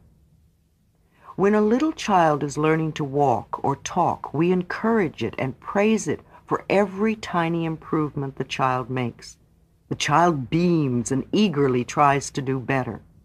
Is this the way you encourage yourself when you're learning something new? Or do you make it harder to learn because you tell yourself that you're stupid or clumsy or a failure? Only by practicing over and over do we learn the new and make it a natural part of us. When you watch an accomplished professional in any field, you are looking at innumerable hours of practice. Don't do what I used to do. I would refuse to try anything new because I didn't know how to do it and I didn't want to appear foolish. Learning is making mistakes until our subconscious mind can put together the right pictures. It doesn't matter how long you've been thinking of yourself as a failure. You can begin to create a success pattern now. We need to plant the seeds of success. These seeds will grow into an abundant harvest. Here are some success affirmations you can use. Divine intelligence gives me all the ideas I can use. Everything I touch is a success. There is plenty for everyone, including me. There are plenty of customers for my services. I establish a new awareness of success. I move into the winning circle. I am a magnet for divine prosperity. I am blessed beyond my fondest dreams. Riches of every sort are drawn to me. Golden opportunities are everywhere for me, and I accept them. Pick one of the affirmations and repeat it for several days. Then pick another and do the same. Allow these ideas to fill your consciousness. Don't worry about how to accomplish this. The opportunities will come your way. Trust the intelligence within you to lead you and guide you. You deserve to be a success in every area of your life. In the infinity of life where I am, all is perfect, whole, and complete. I am one with the power that created me. I have within me all the ingredients for success. I now allow success to flow through me and manifest in my world. Whatever I am guided to do will be a success. I learn from every experience. I go from success to success and from glory to glory. My pathway is a series of stepping stones to ever greater successes. All is well in my world. Chapter 13 Prosperity I deserve the best and I accept the best now. If you want this affirmation to be true for you, then you do not want to believe any of the following statements. Money doesn't grow on trees. Money is filthy and dirty. I am poor but clean or good. I don't want to have money and be stuck up. I will never get a good job. I will never make any money. Money goes out faster than it comes in. I'm always in debt. Poor people can never get out from under. My parents were poor and I will be poor. Artists have to struggle. Only people who cheat have money. Everyone else comes first. Oh, I couldn't charge that much. I don't deserve. I'm not good enough to make money. Never tell anyone what I have in the bank. Don't lend money. A penny saved is a penny earned. Save for a rainy day. A depression could come at any moment. I resent others having money. Money only comes from hard work. How many of these beliefs belong to you? Do you really think that believing any of them will bring you prosperity? It is old, limited thinking. Perhaps it was what your family believed about money because family beliefs stay with us unless we consciously release them. Wherever it came from, it must leave your consciousness if you want to prosper. To me, true prosperity begins with feeling good about yourself. It is also the freedom to do what you want to do when you want to do it. It is never an amount of money. It is a state of mind. Prosperity or lack of it is an outer expression of the ideas in your head. Deserving. If we do not accept the idea that we deserve to prosper, then even when abundance falls in our laps, we will refuse it somehow. Look at this example. A student in one of my classes was working to increase his prosperity. He came to class one night so excited, for he had just won $500. And he kept saying, I don't believe it. I never win anything. I don't believe it. We knew it was a reflection of his changing consciousness. He still felt he really didn't deserve it. And next week, he could not come to class as he had broken his leg, and the doctor bills came to $500. He had been frightened to move forward in a new prosperous direction and felt undeserving, so he punished himself in this way. Whatever we concentrate on increases, so don't concentrate on your bills. If you concentrate on lack and debt, then you will create more lack and debt. There is an inexhaustible supply in the universe. Be aware of it. Take time to count the stars on a clear evening, or the grains of sand in one handful, the leaves on one branch of a tree, the raindrops on a window pane, the seeds in one tomato. Each seed is capable of producing a whole vine with unlimited tomatoes on it. Be grateful for what you do have, and you will find it increases. I like to bless with love all that is in my life now my home, the heat, water, light, telephone, furniture, plumbing, appliances, clothing, my transportation, jobs, the money I do have, friends, my ability to see and feel and taste and touch and walk, and to enjoy this incredible planet. Belief in lack and limitation is the only thing that is limiting us. What belief is limiting you? Do you want to have money only to help others? Then you are saying that you are worthless. And be sure you're not rejecting prosperity now. If a friend invites you to lunch or dinner, accept with joy and pleasure. Don't feel that you're just trading with people. If you get a gift, accept it graciously.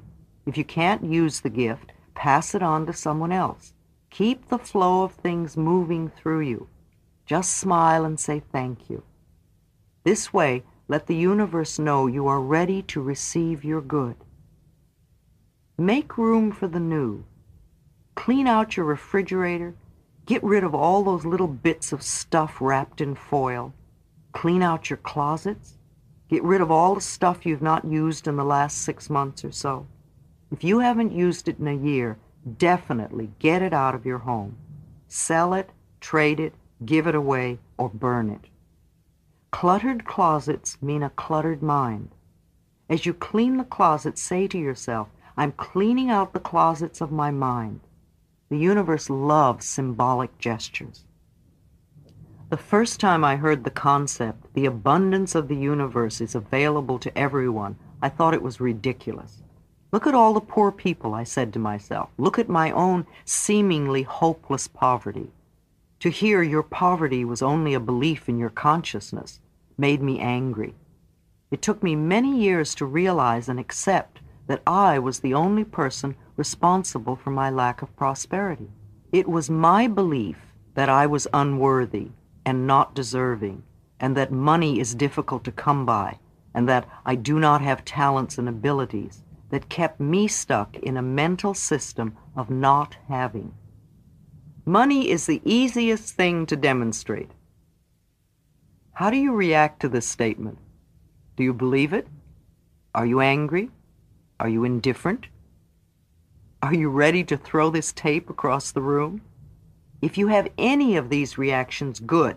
I've touched something deep inside of you, that very point of resistance to truth, and this is the area to work on. It is time to open yourself to the potential of receiving the flow of money and all good. Love your bills. It is essential that we stop worrying about money and stop resenting our bills. Many people treat bills as punishments to be avoided if possible. A bill is an acknowledgement of our ability to pay. The creditor assumes you are affluent enough and gives you the service or the product first. I bless with love each and every bill that comes into my home.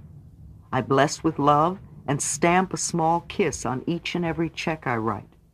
If you pay with resentment, Money has a hard time coming back to you.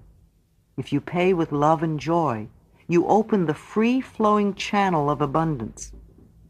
Treat your money as a friend, not as something you wad up and crush into your pocket. Your security is not your job or your bank account or your investments, nor your spouse or parents. Your security is your ability to connect with the cosmic power that creates all things. I like to think that the power within me that breathes my body is the same power that provides all that I need, and just as easily and simply. The universe is lavish and abundant, and it is our birthright to be supplied with everything we need, unless we choose to believe to the contrary. I bless my telephone with love each time I use it, and I affirm often that it brings me only prosperity and expressions of love. I do the same with my mailbox, and each day it is filled to overflowing with money and love letters of all kinds from friends and clients and far-off readers of my book. The bills that come in I rejoice over, thanking the companies for trusting me to pay. I bless my doorbell and the front door, knowing that only good comes into my home. I expect my life to be good and joyous, and it is. These ideas are for everyone. He was a hooker and wanted to increase his business, so he came to me for a prosperity session.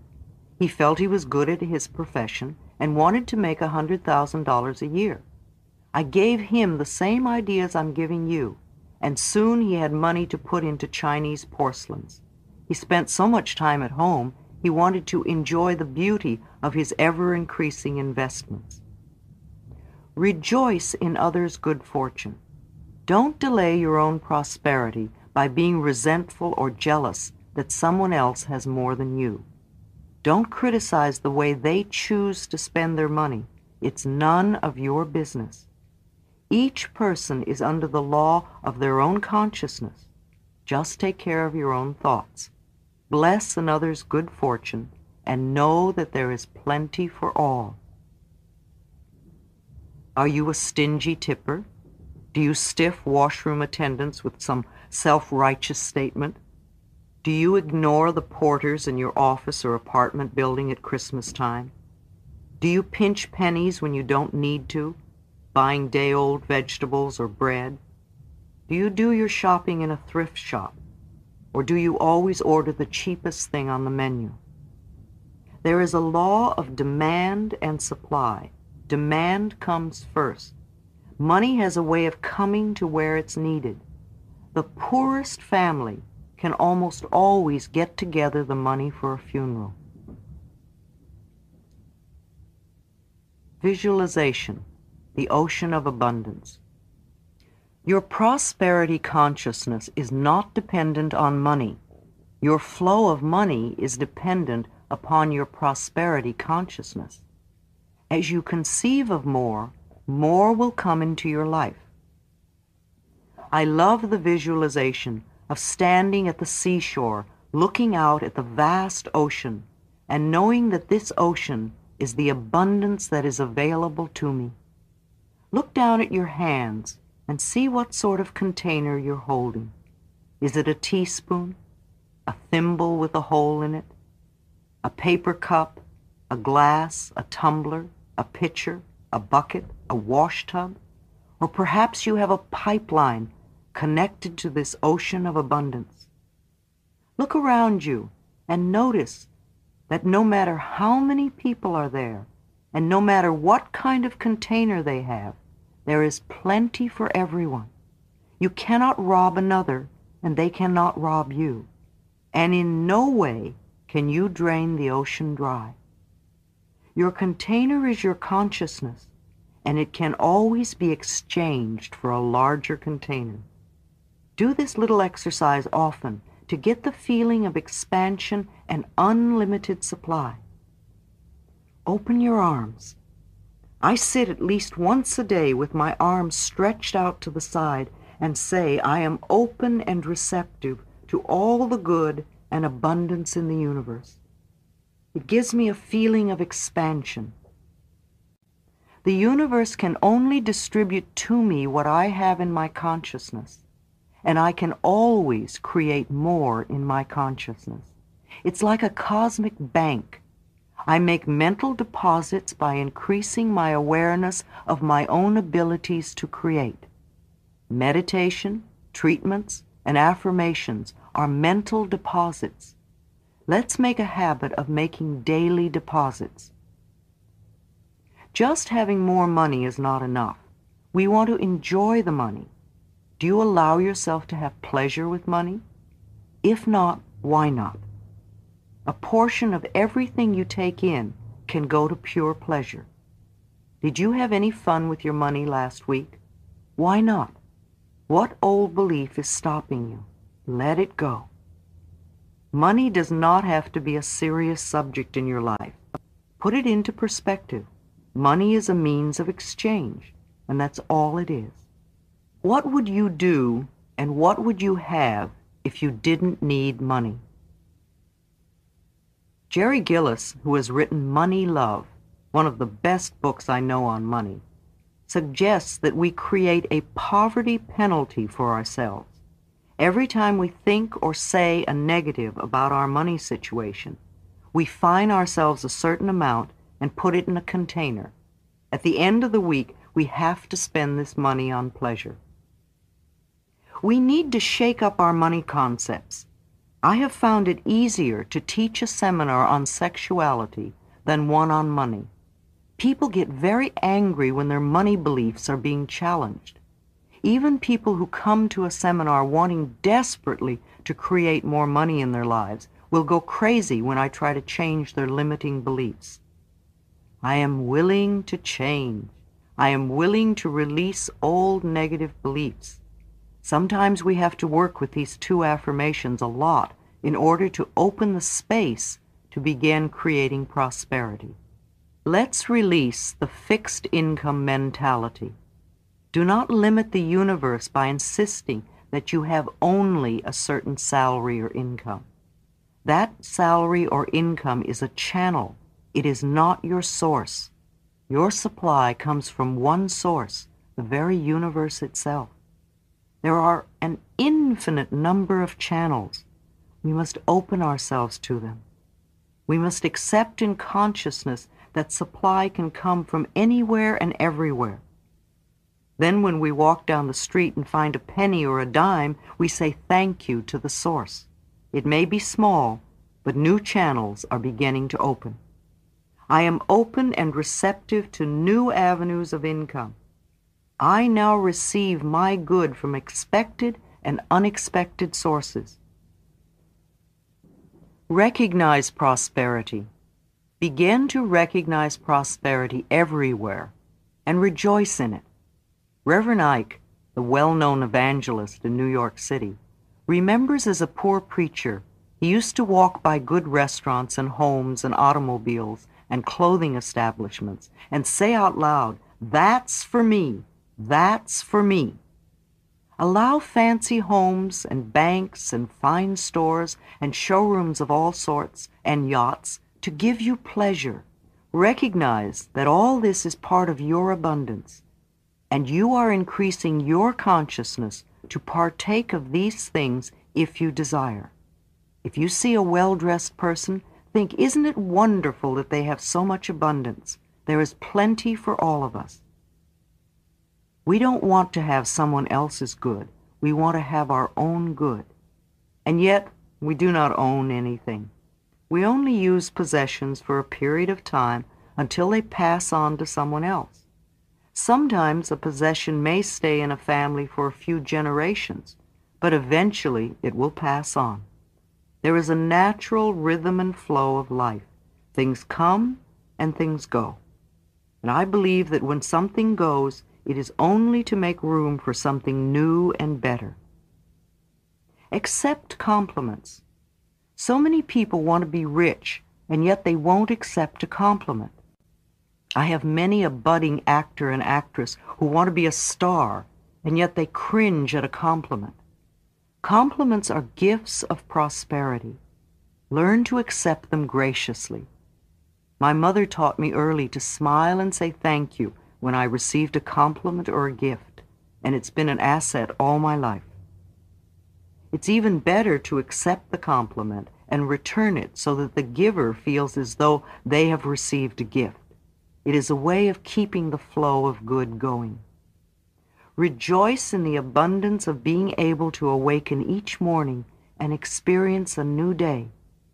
be glad to be alive, to be healthy, to have friends, to be creative, to be a living example of the joy of living. Live to your highest awareness. Enjoy your transformational process. In the infinity of life where I am, all is perfect, whole, and complete. I am one with the power that created me. All my needs and desires are met before I even ask. I am divinely guided and protected, and I make choices that are beneficial for me. I rejoice in others' successes, knowing there is plenty for us all. I am constantly increasing my conscious awareness of abundance, and this reflects in a constantly increasing income. My good comes from everywhere and everyone. All is well in my world. Chapter 14 The Body I listen with love to my body's messages. I believe we create every so-called illness in our body. The body, like everything else in life, is a mirror of our inner thoughts and beliefs. The body is always talking to us if we will take the time to listen. Every cell within your body responds to every single thought you think, every word you speak. Continuous modes of thinking and speaking produce body behaviors and postures and eases or diseases the person who has a permanently scowling face did not produce that by having joyous, loving thoughts. Older people's faces and bodies show so clearly a lifetime of thinking patterns. How will you look when you are elderly? Now let's explore a few of the more common conditions of just how we create these problems. Not every mental equivalent is 100% true for everyone. However, it does give us a point of reference to begin our search for the cause of the dis-ease.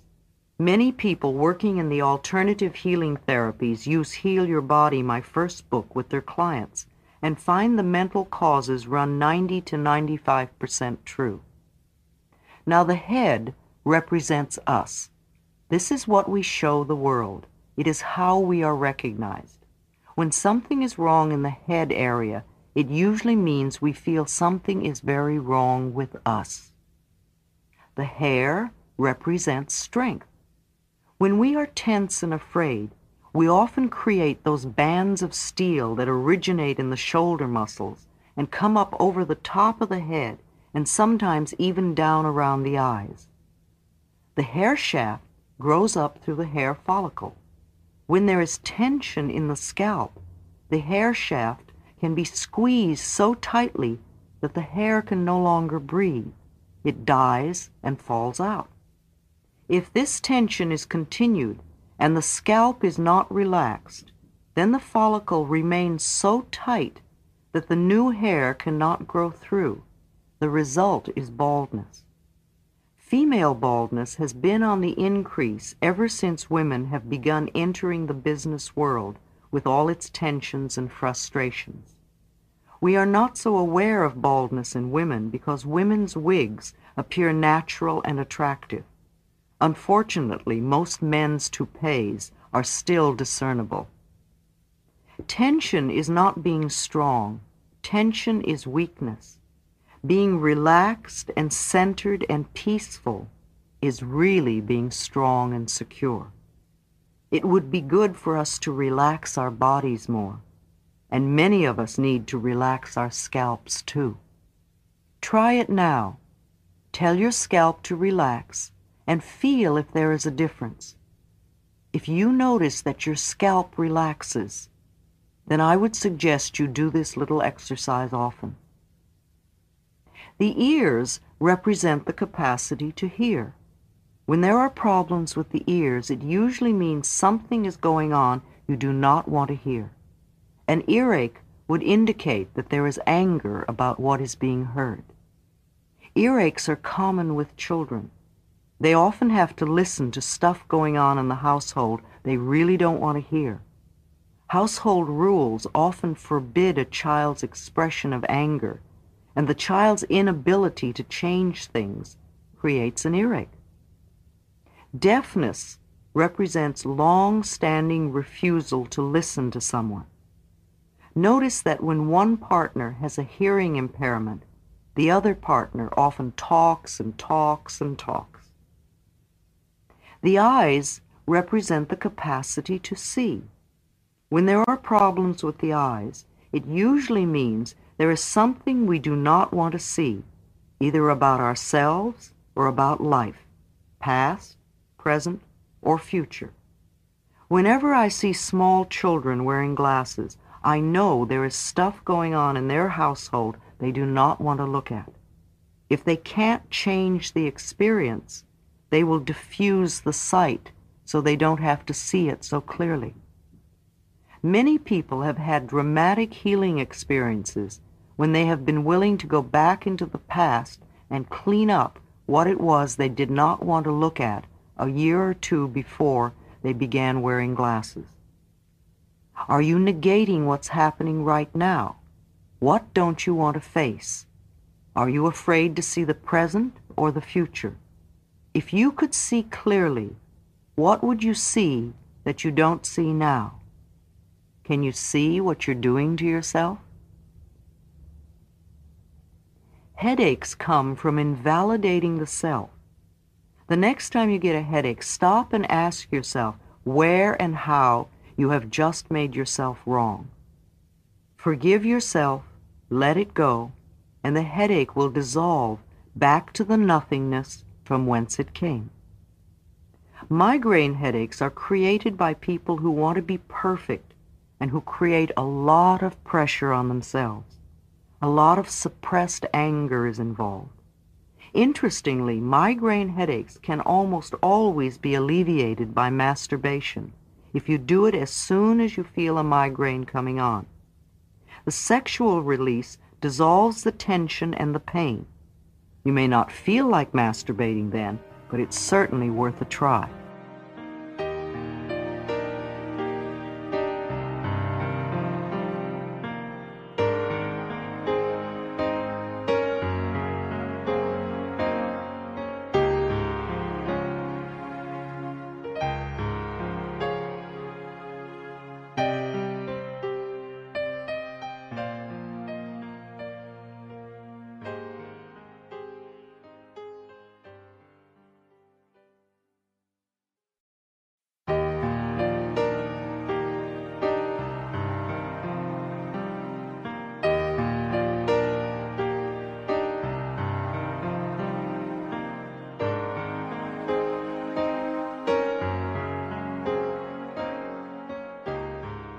Sinus problems, felt right in the face and so close to the nose, represent being irritated by someone in your life, someone who is close to you.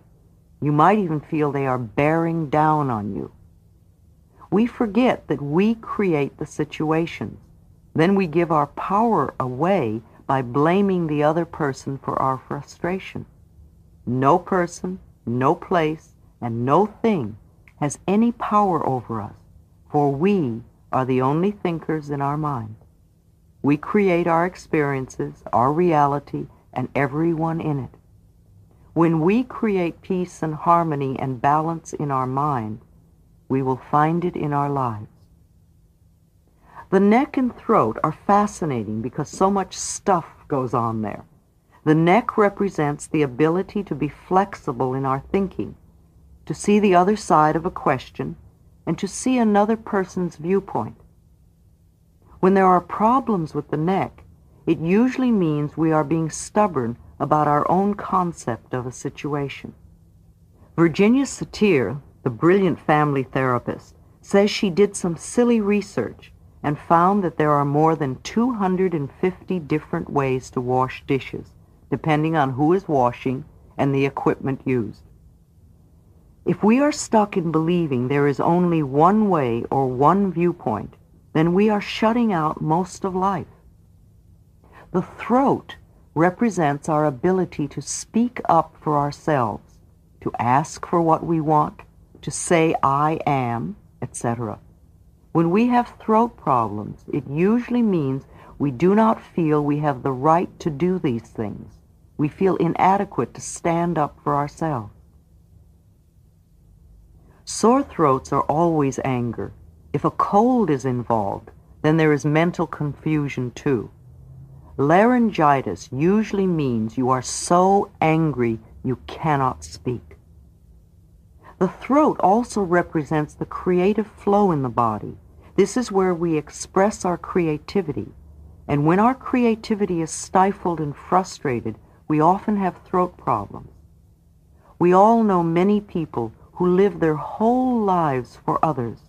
They never once get to do what they want to do. They are always pleasing mothers or fathers or spouses or lovers or bosses. Tonsillitis and thyroid problems are just frustrated creativity, not being able to do what you want to do. The energy center in the throat, the fifth chakra, is the place in the body where change takes place. When we are resisting change, or are in the middle of change, or are trying to change, we often have a lot of activity in our throats. Notice when you cough or when someone else coughs. What has just been said? What are we reacting to? Is it resistance and stubbornness? Or is it the process of change taking place? In a workshop, I use coughs as a tool for self-discovery. Every time someone coughs, I have that person touch their throat and say out loud, I am willing to change, or I am changing. The arms represent our ability and capacity to embrace the experiences of life. The upper arms have to do with our capacity and the lower arms with our abilities. We store old emotions in our joints, and the elbows represent our flexibility in changing directions. Are you flexible about a changing direction in your life? Or are old emotions keeping you stuck in one spot? Hands grasp, hands hold, hands clench. We let things slip through our fingers, Sometimes we hold on too long. We are handy, tight-fisted, open-handed, penny pinchers, butterfingers. We give handouts. We can handle ourselves, or we can't seem to handle anything. We put a handle on something. It's hands down, hands off, hanky-panky. We give someone a hand, our hand in hand. It's on hand or out of hand, underhanded or overhanded. We have helping hands. Hands can be gentle, or they can be hard with knotty knuckles from overthinking or arthritic criticism. Grasping hands come from fear, fear of loss, fear of never having enough, fear that it won't stay if you hold lightly. Tightly grasping a relationship only has the partner run away in desperation. Tightly clenched hands cannot take in anything new. Shaking the hands freely from the wrists gives a feeling of looseness and openness. That which belongs to you cannot be taken from you, so relax. The fingers each have meaning. Problems in the fingers show where you need to relax and let go. If you cut your index finger, there is probably anger and fear that has to do with your ego in some current situation. The thumb is mental and represents worry. The index finger is the ego and fear. The middle finger has to do with sex and with anger. When angry, hold your middle finger and watch the anger dissolve. Hold the right finger if your anger is at a man, and the left finger if it is at a woman. The ring finger is both unions and grief. The little finger has to do with the family and pretending. The back represents our support system. Problems with the back often mean we feel we are not being supported. Too often we think we are only supported by our job or by our family or spouses. In reality, we are totally supported by the universe, by life itself. The upper back has to do with feeling the lack of emotional support. My husband, wife, lover, friend, boss doesn't understand me or support me. The middle back has to do with guilt. All that stuff that is in back of us. Are you afraid to see what is back there? Or are you hiding what is back there? Do you feel stabbed in the back? Do you really feel burnt out? Are your finances in a mess? Or do you worry about them excessively? Then your lower back may be bothering you. The lack of money or the fear of money will do it. The amount you have has nothing to do with it. So many of us feel that money is the most important thing in our lives and that we could not live without it. This is not true. There is something far more important and precious to us without which we could not live. What is that? It is our breath. Our breath is the most precious substance in our lives, and yet we totally take for granted when we exhale that our next breath will be there. If we did not take another breath, we would not last three minutes. Now, if the power that created us has given us enough breath to last for as long as we shall live, can we not trust that everything else we need will be supplied. The lungs represent our capacity to take in and give out life. Problems with the lungs usually mean we are afraid to take in life, or perhaps we feel we do not have the right to live fully.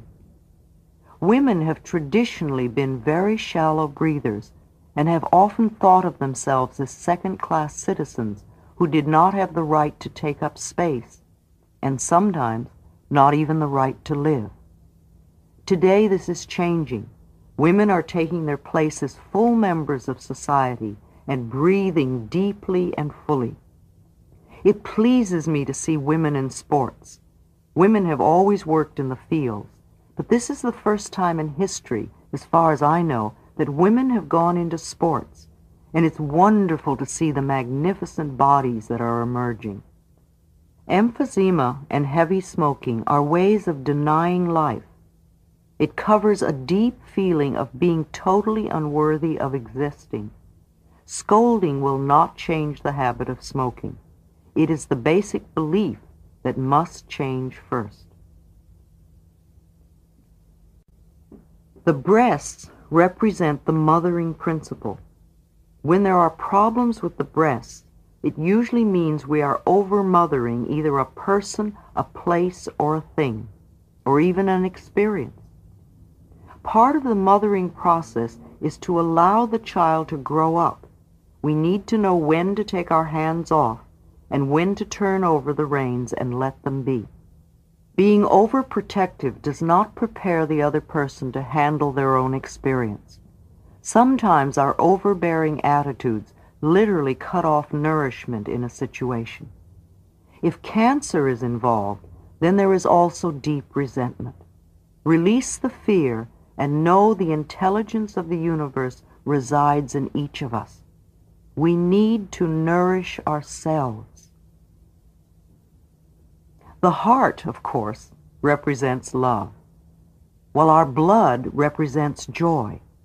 Our hearts lovingly pump joy throughout our bodies. When we deny ourselves joy and love, the heart shrivels and becomes cold. As a result, the blood gets sluggish and we creep our way to anemia, angina, and heart attacks. The heart does not attack us. We get so caught up in the soap opera and dramas we create that we often forget to notice the little joys that surround us. We spend years squeezing all the joy out of the heart, and it literally falls over in pain. Heart attack people are never joyous people. If they do not take the time to appreciate the joys of life, they will just recreate another heart attack in time. Heart of gold, cold-hearted, open heart, black heart, loving heart, warm-hearted. Where is your heart? The stomach digests all the new ideas and experiences we have. What or who can't you stomach? What gets you in the gut? When there are stomach problems, it usually means we don't know how to assimilate new experiences. We are afraid. When commercial airplanes first became popular, getting inside a big metal tube that would carry us safely through the sky was a new idea we found hard to assimilate. And at every seat there were throw-up bags, and most of us were using them. We would use our little barf bags as discreetly as we could, wrap them up, and hand them to the stewardess, who spent a lot of her time running up and down the aisles collecting them. Now it is many years later, and though the bags are still at every seat, they are seldom used. We have assimilated the idea of flying. Ulcers are tremendous fear of not being good enough. We fear not being good enough for a parent, but mostly not being good enough for a boss. We can't stomach who we are. We rip our guts apart trying to please others. No matter how important our job is, our inner self-esteem is very low. We are afraid they will find out about us. Love is the answer here.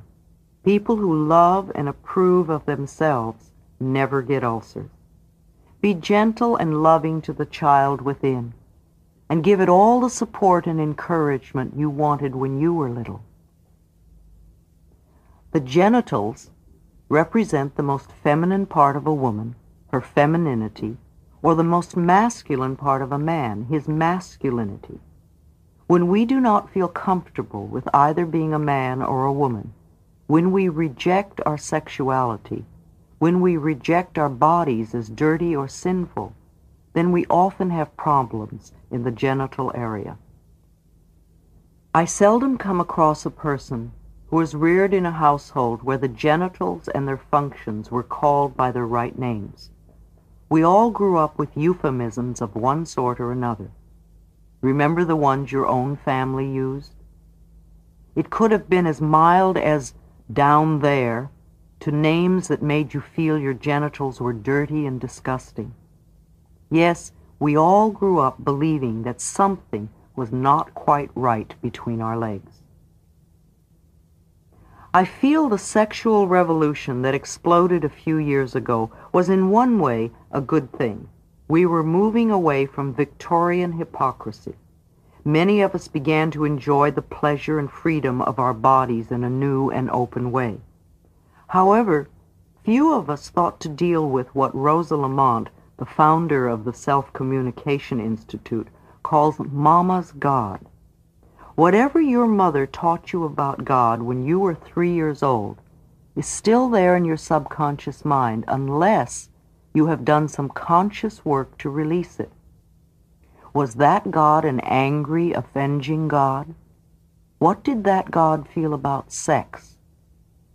If we are still carrying those early guilt feelings about our sexuality and our bodies, then we are surely going to create punishments for ourselves. Bladder problems, anal problems, vaginitis, and prostate and penis problems all come under the same area. They stem from distorted beliefs about our bodies and the correctness of their functions. Every organ in our body is a magnificent expression of life with its own special functions. We do not think of our livers or our eyes as dirty or sinful. Why do we choose to believe our genitals are? The anus is as beautiful as the ear. Without our anus, we would have no way to release what the body no longer needs, and we would die very quickly. Every part of our body and every function of our body is perfect and normal, natural and beautiful. I ask clients with sexual problems to begin to relate to their rectum, penis, or vagina with a sense of love and appreciation for their functions and their beauty. If you are beginning to cringe or get irate, ask yourself why. Who told you to deny any part of your body? Certainly not God. Our sexual organs were created as the most pleasurable part of our body. To deny this is to create pain and punishment. Sex is not only okay, it is glorious and wonderful. It is as normal for us to have sex as it is for us to breathe or to eat. Just for a moment, try to visualize the vastness of the universe. It is beyond our comprehension. Even our top scientists, with their latest equipment, cannot measure its size. And within this universe, there are many galaxies. And in one of these smaller galaxies, in a far-off corner, there is a minor sun. And around this sun revolves a few pinpoints, one of which is called planet Earth. I find it hard to believe that the vast, incredible intelligence that created this entire universe is only an old man sitting on a cloud above the planet Earth, watching my genitals. And yet so many of us were taught this concept as a child. It is vital that we release foolish, outmoded ideas that do not support us and nourish us. I feel strongly that even our concept of God needs to be one that is for us, not against us. There are so many different religions to choose from. If you have one now that tells you you are a sinner and a lowly worm, get another one. I am not suggesting that everybody runs around having free sex. I am saying that some of our rules do not make sense, and that is why so many people break them and become hypocrites. When we remove sexual guilt from people, and teach them to love and respect themselves, then they will automatically treat themselves and others in ways that are for their highest good and greatest joy. The reason we have so many problems with our sexuality is because many of us have self-hatred and self-disgust, and so we treat ourselves and others badly. It is not enough to teach children in school the mechanics of sexuality. We need on a very deep level to allow children to remember that their bodies, genitals, and sexuality are something to rejoice about. I truly believe that people who love themselves and their bodies will not abuse themselves or others. I find that most bladder problems come from being pissed off usually at a partner. Something makes us angry that has to do with our femininity or our masculinity. Women have more bladder problems than men because they are more prone to hide their hurt. Vaginitis, again, usually involves feeling romantically hurt by a partner. Men's prostate problems have a lot to do with self-worth and also believing that as he gets older he becomes less of a man.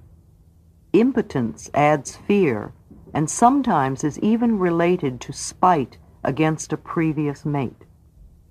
Frigidity comes from fear or a belief that it is wrong to enjoy the body.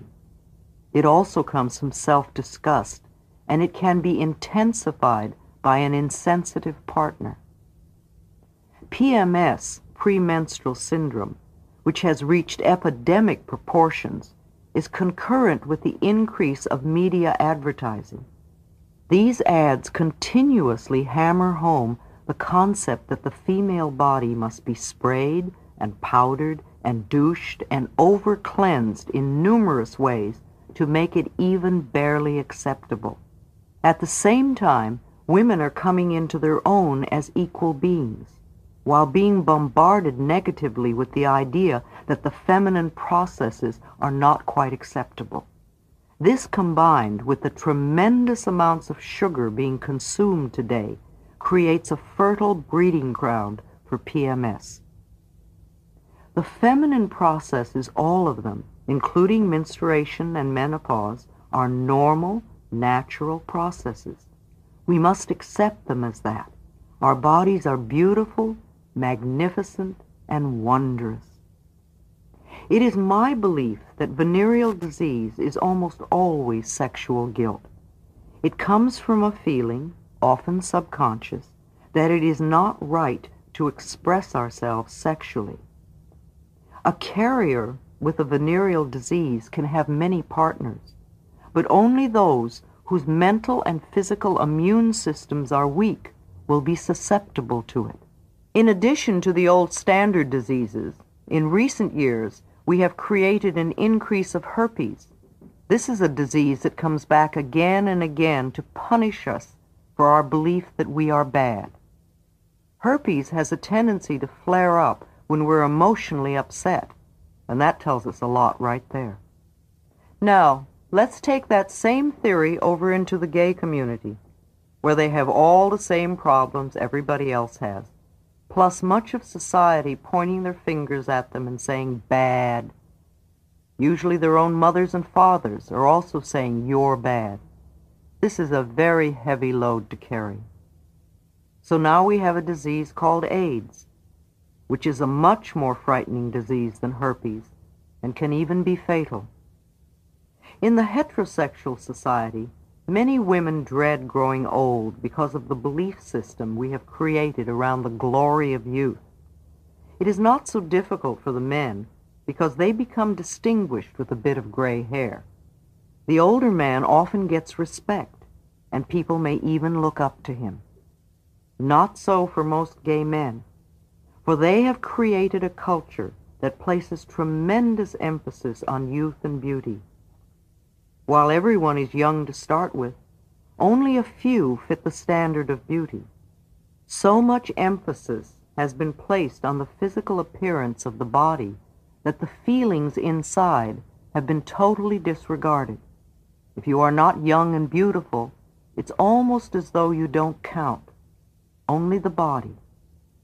This way of thinking is another way of saying gay is not good enough. Because of the ways gay people often treat other gays, the experience of getting old can be something to dread. It is almost better to die than to get old. And AIDS is a disease that often kills. Too often gay men feel that when they get older, they will be useless and unwanted.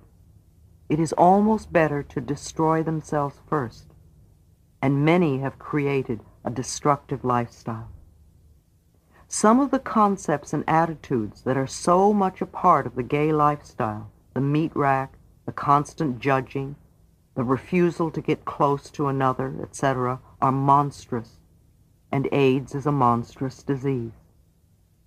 These sorts of attitudes and behavior patterns can only create guilt on a very deep level, no matter how much we may camp.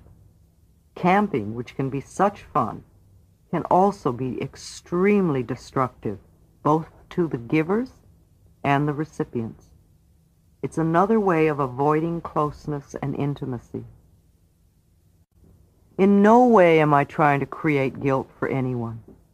However, we need to look at the things that need to be changed in order for all of our lives to function with love and joy and respect. Fifty years ago, almost all gay men were closeted, and now they have been able to create pockets in society where they can at least be relatively open.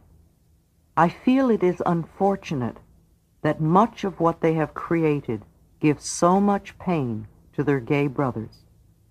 While it is often deplorable the way straights treat gays. It is tragic the way many gays treat other gays. Men traditionally have always had more sexual partners than women, and when men get together, of course there will be a great deal more sex. That's all fine and good. However, some men like having lots of partners to satisfy their deep need for self-esteem rather than for the joy of it.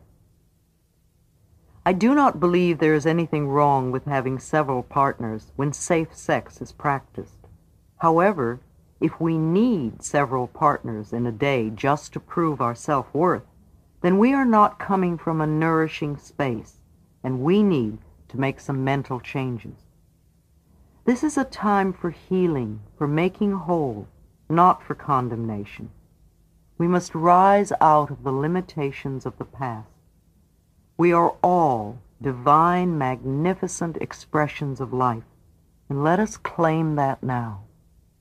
The colon represents our ability to let go, to release that which we no longer need.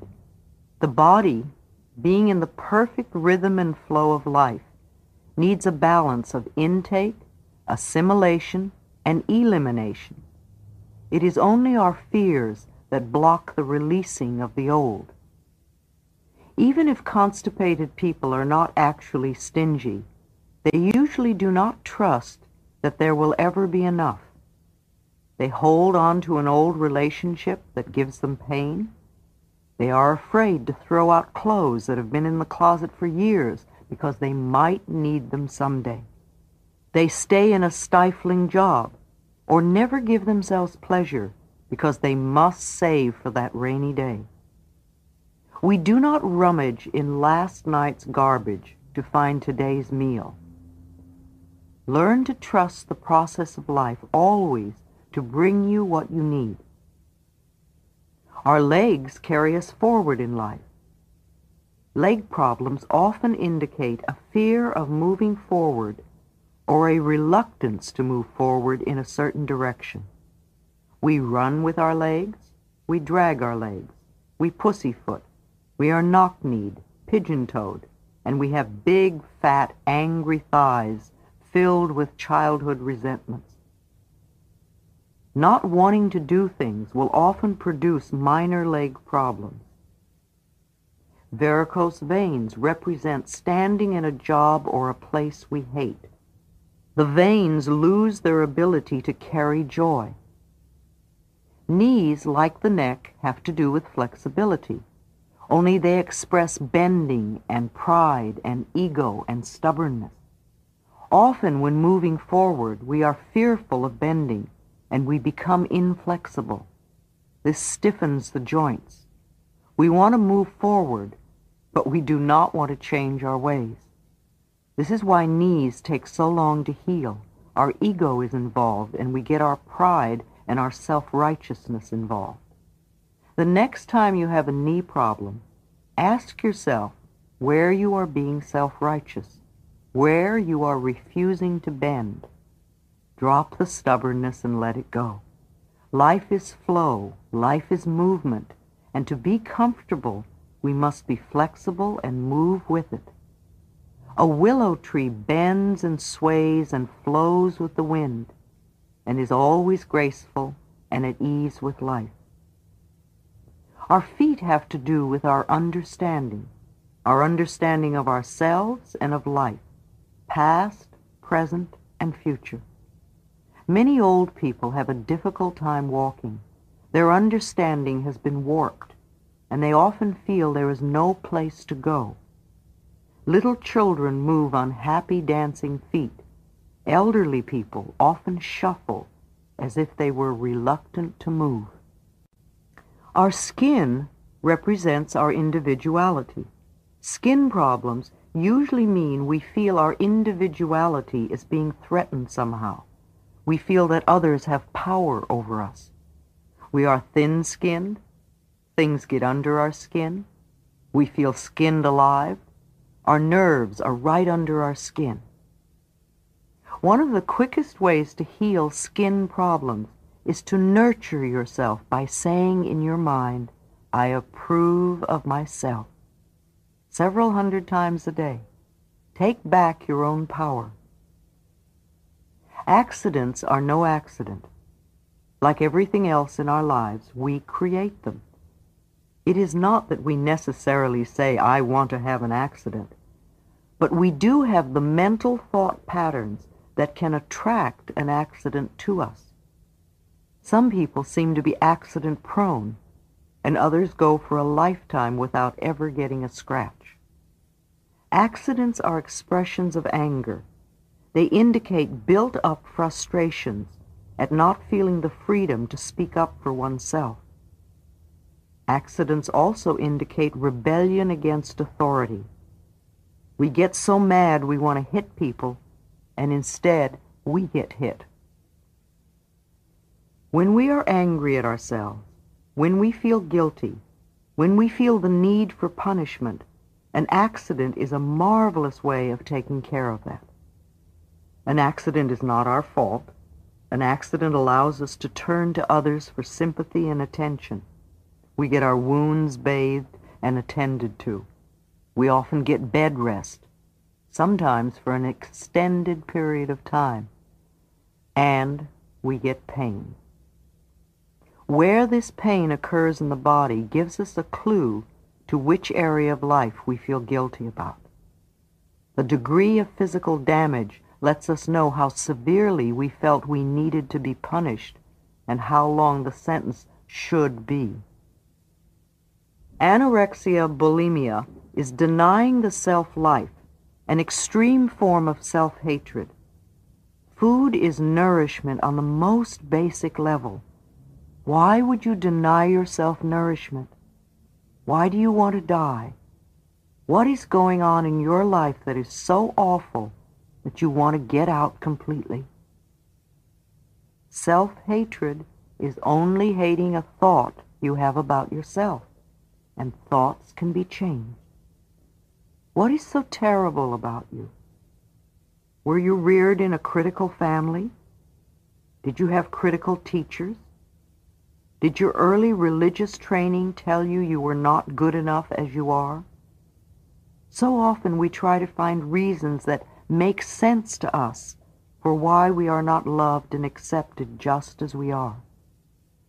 Because of the fashion industry's obsession with slenderness, many women who believe I'm not good enough, what's the use, will use their bodies as a focal point for self-hatred.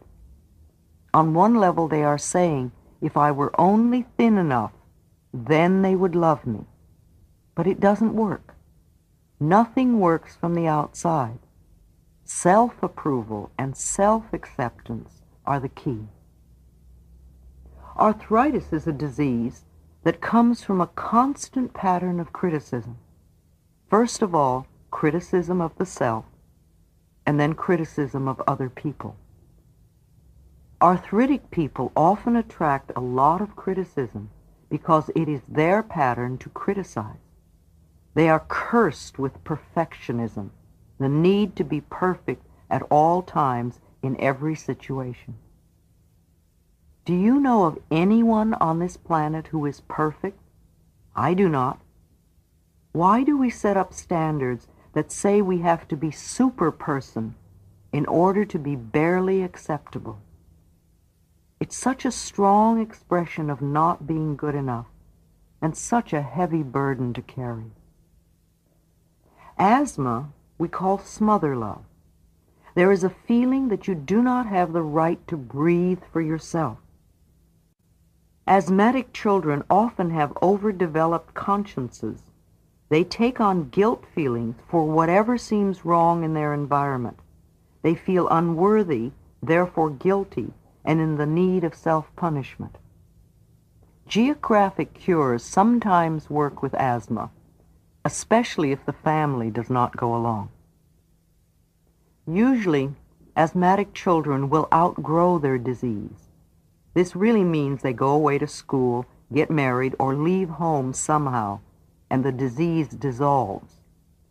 Later in life, an experience may happen that pushes an old button within them and they have another attack. When that happens, they are not really responding to the current circumstances, but rather to what used to go on in their childhood.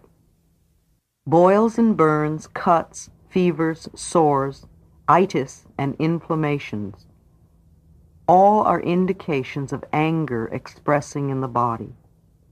Anger will find its way to express no matter how much we try to suppress it. Steam that is built up must be released. We fear our anger lest we destroy our world, yet anger can be released as simply as saying, I'm angry about this. True, we can't always say this to our bosses. We can, however, beat the bed or scream in the car or play tennis or run. These are harmless ways of physically releasing anger. Spiritual people often believe they shouldn't get angry. True, we are all working towards the time when we no longer blame others for our feelings. But until we arrive there, it is healthier to acknowledge what we do feel in the moment. Cancer is a disease caused by deep resentment held for a long time till it literally eats away at the body. Something happens in childhood that destroys the sense of trust. This experience is never forgotten, and the individual lives with a sense of self-pity, finding it hard to develop and maintain long-term, meaningful relationships. Because of that belief system, life seems to be a series of disappointments. A feeling of hopelessness and helplessness and loss permeates the thinking, and it becomes easy to blame others for all our problems. People with cancer are also very self-critical. To me, learning to love and accept the self is the key to healing cancers. Overweight represents a need for protection. We seek protection from hurts, slights, criticism, abuse, sexuality, and sexual advances. From a fear of life in general and also specifically. Take your choice. I am not a heavy person, yet I have learned over the years that when I am feeling insecure and not at ease, I will put on a few pounds. When the threat is gone, the excess weight goes away by itself.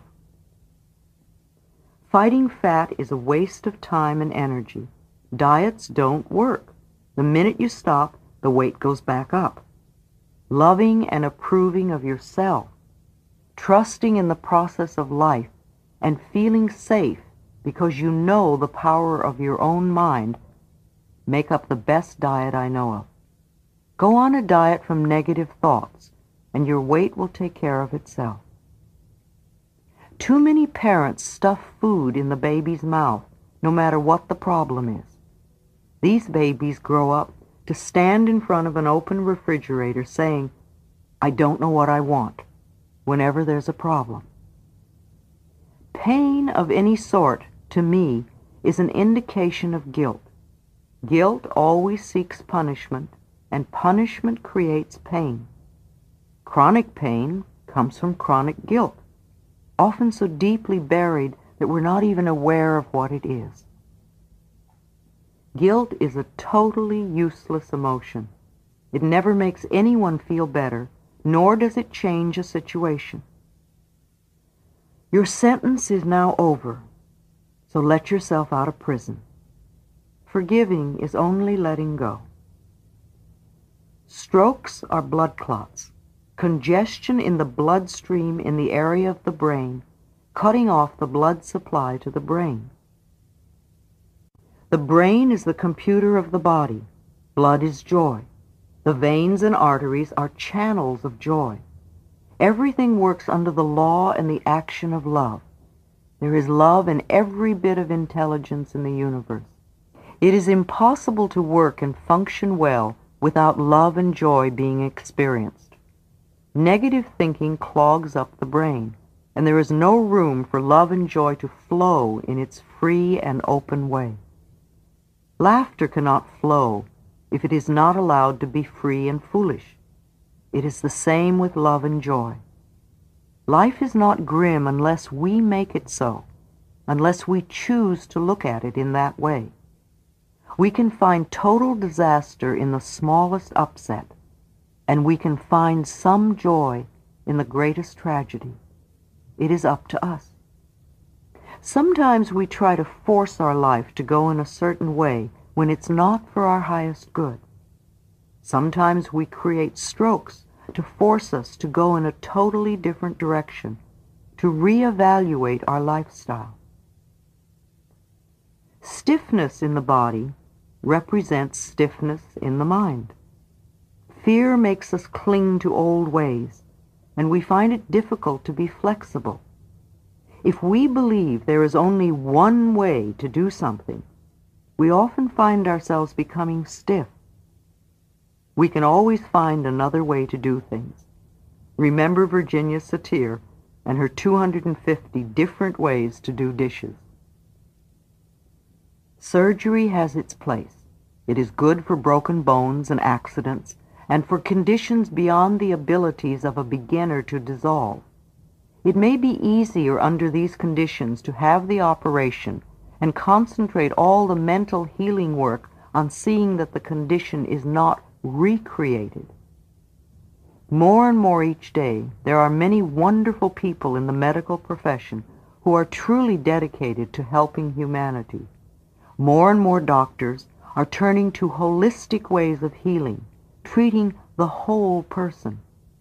Yet most doctors do not work with the cause of any illness. They only treat the symptom, the effect. They do this in one of two ways. They poison or they mutilate. Surgeons cut, and if you go to surgeons, they will usually recommend cutting. However, if the decision for surgery is made, prepare yourself for this experience so it will go as smoothly as possible and you will heal as rapidly as possible. Ask the surgeon and staff to cooperate with you in this. Surgeons and their staffs in the operating rooms are often unaware that even though the patient is unconscious, they are still hearing and picking up everything said on a subconscious level. With my own clients, I always suggest they affirm that every hand that touches me in the hospital is a healing hand and expresses only love. And the operation goes quickly and easily and perfectly. Another is I am totally comfortable at all times. After the surgery, have some soft and pleasant music playing as much as possible and affirm to yourself, I am healing rapidly, comfortably, and peacefully. Tell yourself, every day I feel better and better. If you can, make yourself a tape of a series of positive affirmations. Take your tape recorder to the hospital and let these play over and over while you rest and recuperate. Notice sensations, not pain. Imagine love flowing from your own heart down through your arms and into your hands and place your hands over the part that is healing and say to this place, I love you and I'm helping you to get well. Swelling of the body represents clogging and stagnation in the emotional thinking. We create situations where we get hurt and we cling to these memories. Swelling often represents bottled up tears, feeling stuck and trapped or blaming others for our own limitations. Release the past. Let it wash away. Take back your own power. Stop dwelling on what you don't want. Use your mind to create what you do want. Let yourself flow with the tide of life. Tumors are false growths. An oyster takes a tiny grain of sand and to protect itself grows a hard and shiny shell around it. We call it a pearl and think it is beautiful. We can take an old hurt and nurse it and keep pulling the scab off it, and in time we have a tumor. I call this running the old movie.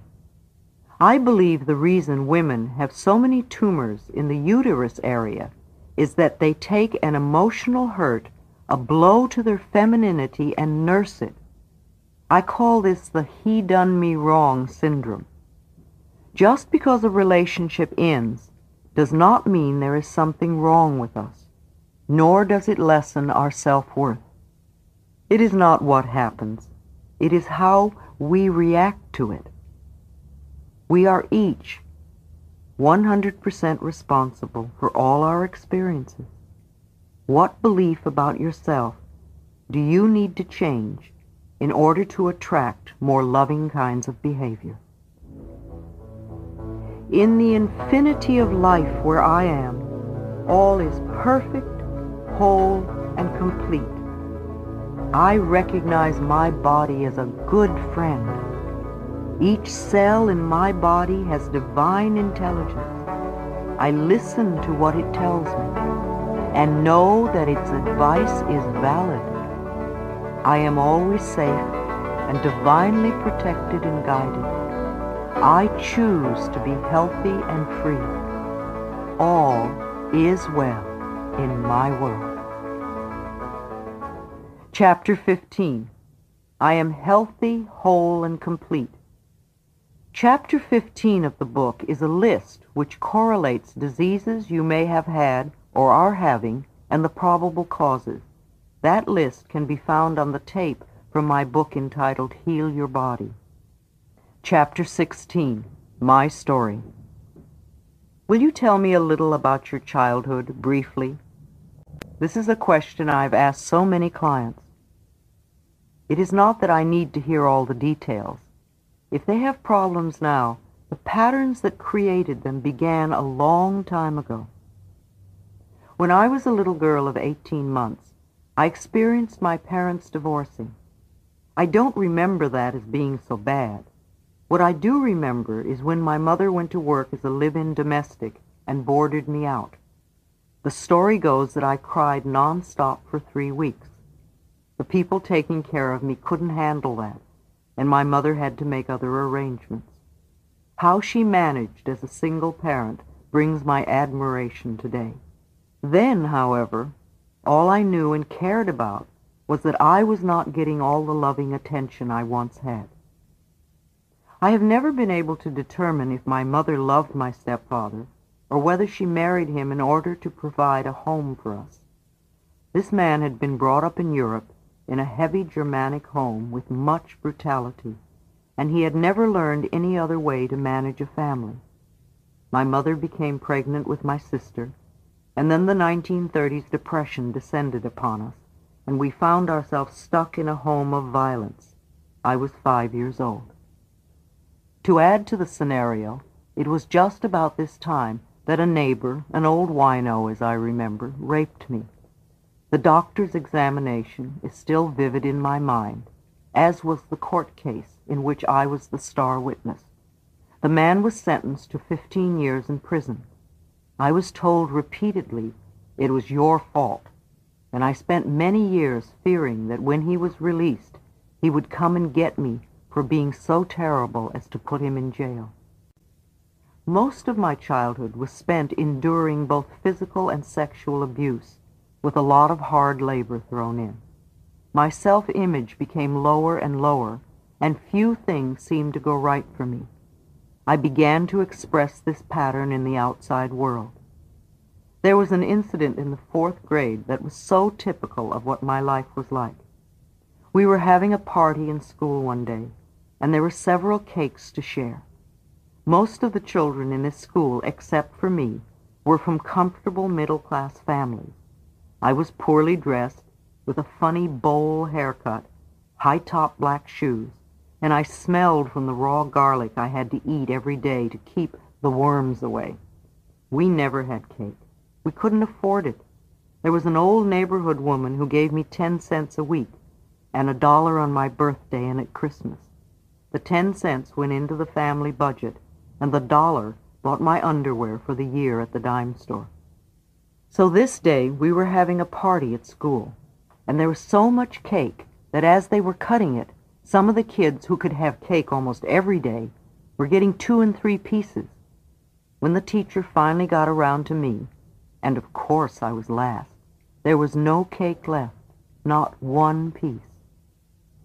I can see clearly now that it was my already confirmed belief that I was worthless and did not deserve anything that put me at the end of the line with no cake. It was my pattern. They were only being a mirror for my beliefs. When I was 15, I could not take the sexual abuse any longer, and I ran away from home and from school. The job I found as a waitress in a diner seemed so much easier than the heavy yard work I had to do at home. Being starved for love and affection, and having the lowest of self-esteem, I willingly gave my body to whoever was kind to me, and just after my 16th birthday, I gave birth to a baby girl. I felt it was impossible to keep her. However, I was able to find her a good, loving home. I found a childless couple who longed for a baby, and I lived in their home for the last four months, and when I went to the hospital, I had the child in their name. Under such circumstances, I never experienced the joys of motherhood, only the loss and the guilt and shame. Then it was only a shameful time to get over with as soon as possible. I only remember her big toes, which were unusual like mine. If we ever do meet, I will know for sure if I see her toes. I left when the child was five days old. I immediately went back home and said to my mother, who had continued to be a victim, Come on, you don't have to take this any longer. I'm getting you out of here. And she came with me, leaving my ten-year-old sister, who had always been Daddy's darling, to stay with her father. After helping my mother get a job as a domestic in a small hotel and settling her into an apartment where she was free and comfortable, I felt my obligations were through. I left for Chicago with a girlfriend to stay a month and did not return for over 30 years. The violence I experienced as a child, combined with the sense of worthlessness I had developed along the way, attracted men into my life who mistreated me and often beat me.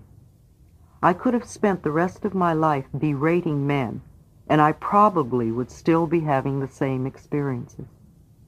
Gradually, however, through positive work experiences, my self-esteem grew, and those kinds of men began to leave my life. They no longer fit my old pattern of unconsciously believing I deserved abuse. I do not condone their behavior, but if it were not my pattern, they would not have been attracted to me. Now, a man who abuses women does not even know I exist. Our patterns no longer attract. After a few years in Chicago doing rather menial work, I went to New York and was lucky enough to become a high-fashion model. Yet even modeling for the big designers did not help my self-esteem very much. It only gave me more ways to find fault with myself. I refused to recognize my own beauty. I was in the fashion industry for many years. I met and married a wonderful educated English gentleman. We traveled the world, met royalty, and even dined at the White House. Though I was a model and had a wonderful man, still my self-esteem remained low until years later when I began the inner work. One day after 14 years of marriage, he announced his desire to marry another, just when I was beginning to believe that good things can last. Yes, I was crushed. But time passes, and I lived on. I could feel my life changing, and a numerologist one spring confirmed it by telling me that in the fall a small event would occur that would change my life. It was so small that I didn't notice it till several months later. Quite by chance, I had gone to a meeting at the Church of Religious Science in New York City. While their message was new to me, something within me said, pay attention, and so I did. I not only went to the Sunday services, but I began to take their weekly classes. The beauty and fashion world was losing its interest for me. How many years could I remain concerned with my waist measurement or the shape of my eyebrows? From a high school dropout who never studied anything, I now became an avaricious student devouring everything I could lay my hands on that pertained to metaphysics and healing. The Church of Religious Science became a new home for me. Even though most of my life was going on as usual, this new course of study began to take up more and more of my time. And the next thing I knew, it was three years later, and I was eligible to apply to become one of the church's licensed practitioners. And that's where I began, as a church counselor many years ago. It was a small beginning. During this time, I became a transcendental meditator. My church was not giving the ministerial training program for another year, so I decided to do something special for myself. I went to college, MIU, Maharishi's International University in Fairfield, Iowa. It was the perfect place for me at that time. In the freshman year, every Monday morning we began a new subject, things I had only heard of such as biology, chemistry, even the theory of relativity. And every Saturday morning there was a test, Sunday was free, and Monday morning we began anew. There were none of the distractions so typical of my life in New York City. After dinner we all went to our rooms to study. I was the oldest kid on campus and loved every moment of it. No smoking, drinking, or drugs were allowed, and we meditated four times a day. The day I left, I thought I would collapse from the cigarette smoke in the airport. Back in New York, I resumed my life. I took the ministerial training program. I became very active in the church and in its social activities. I began speaking at their noon meetings and seeing clients, and this quickly blossomed into a full-time career. Out of the work I was doing, I was inspired to put together the little book, Heal Your Body, which began as a simple list of metaphysical causations for physical illnesses in the body. I began to lecture and travel and hold small classes. Then one day, I was diagnosed as having cancer. With my background of being raped at five and having been a battered child, it was no wonder I manifested cancer in the vaginal area. Like anyone else who has just been told they have cancer, I went into total panic. Yet because of all my work with clients, I knew that mental healing worked, and here I was being given a chance to prove it to myself. After all, I had written the book on mental patterns, and I knew cancer is a disease of deep resentment that has been held for a long time until it literally eats away at the body. I had been refusing to be willing to dissolve all the anger and resentment at them over my childhood. There was no time to waste. I had a lot of work to do. The word incurable which is so frightening to so many people, means to me that this particular condition cannot be cured by any outer means, and that we must go within to find the cure. If I had an operation to get rid of the cancer and did not clear the mental pattern that created it, then the doctors would just keep cutting Louise until there was no more Louise to cut. And I didn't like that idea. If I had the operation to remove the cancerous growth and also cleared the mental pattern that was causing the cancer, then it would not return. If cancer or any other illness returns, I do not believe it is because the doctors did not get it all out, but rather that the patient has made no mental changes. They just recreate the same illness, perhaps in a different part of the body. I also believe that if I could clear the mental pattern that created this cancer, then I would not even need the operation. So I bargained for time, and the doctors grudgingly gave me three months when I said I did not have the money. I immediately took responsibility for my own healing. I read and investigated everything I could find on alternative ways to assist my healing process. I went to several health food stores and bought every book they had on the subject of cancer. I went to the library and did more reading. I checked out foot reflexology and colon therapy and thought they would both be beneficial to me. I seemed to be led to exactly the right people. After reading about foot reflexology, I wanted to find a practitioner. I attended a lecture, and while I usually sit in the front row, this night I was compelled to sit in the back.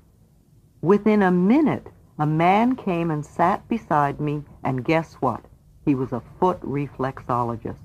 We met three times a week for two months, and it was a great help. I also knew I had to love myself a great deal more. There was little love expressed in my childhood, and no one had made it okay for me to feel good about myself.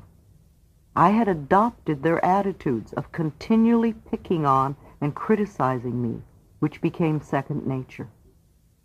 I came to the realization through my work with the church that it was okay and even essential for me to love and approve of myself. Yet I kept putting it off, rather like the diet you will always start tomorrow. But I could no longer put it off. At first it was very difficult for me to do things like stand in front of the mirror and say, Louise, I love you. I really love you.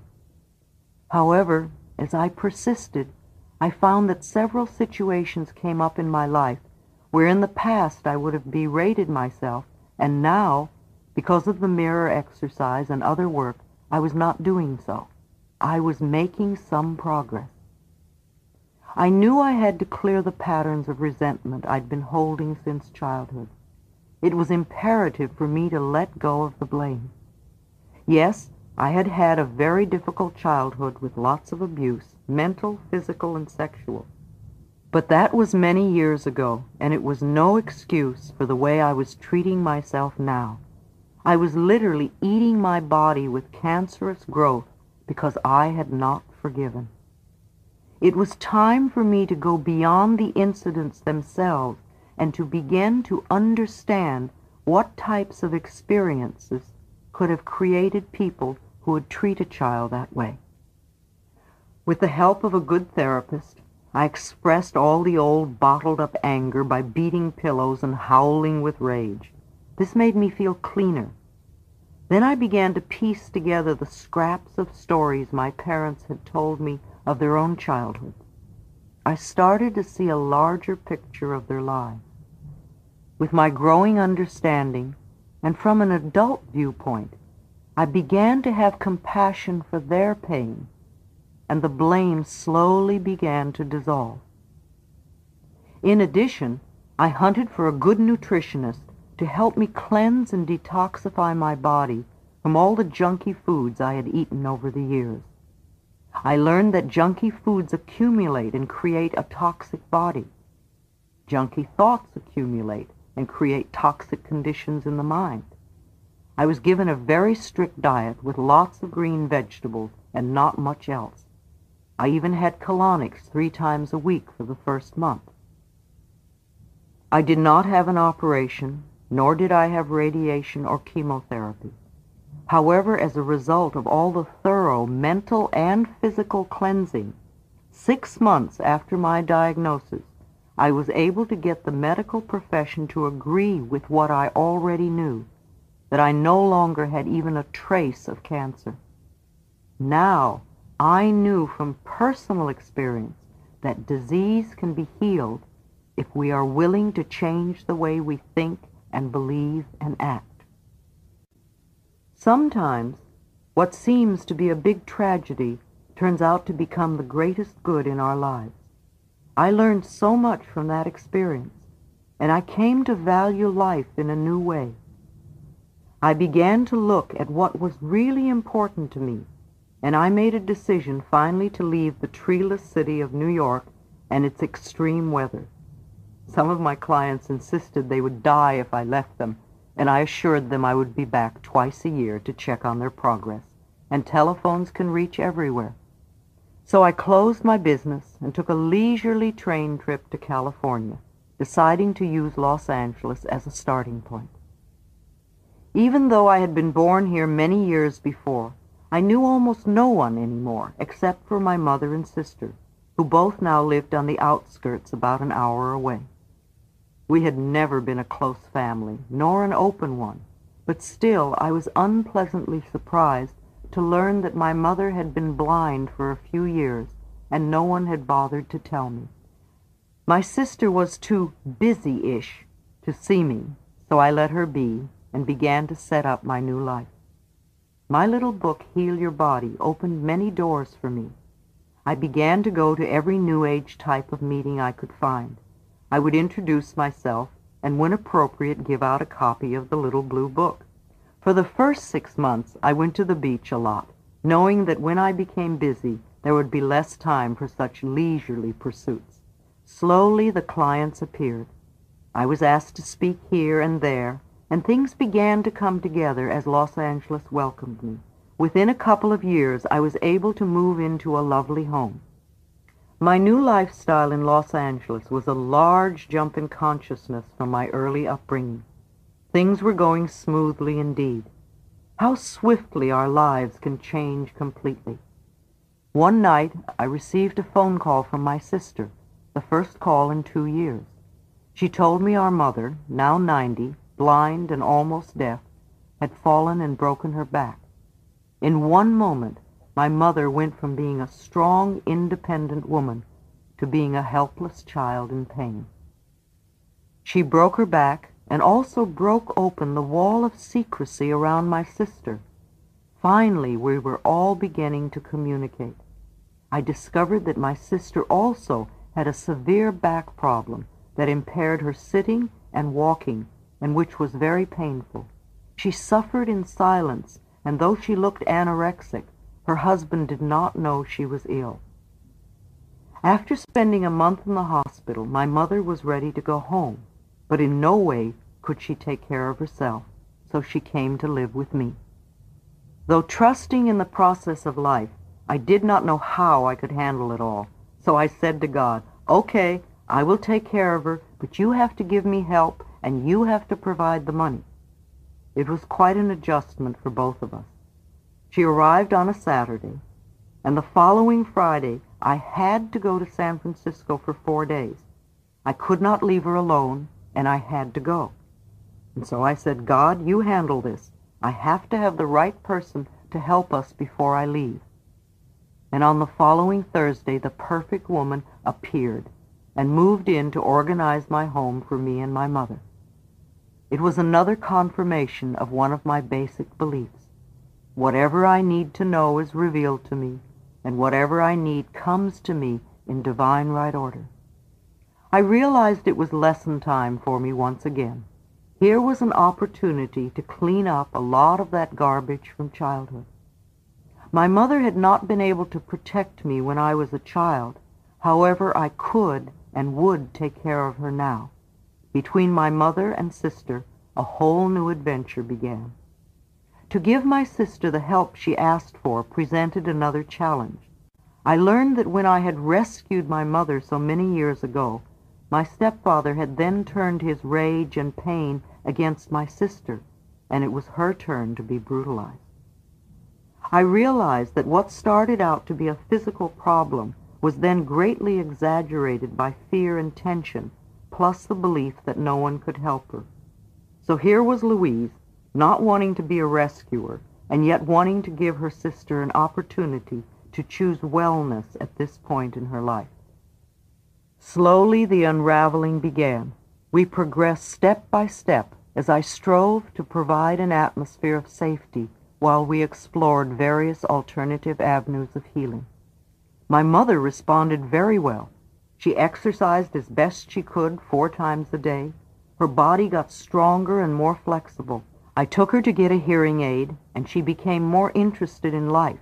In spite of her Christian Science beliefs, I persuaded her to have a cataract removed from one eye.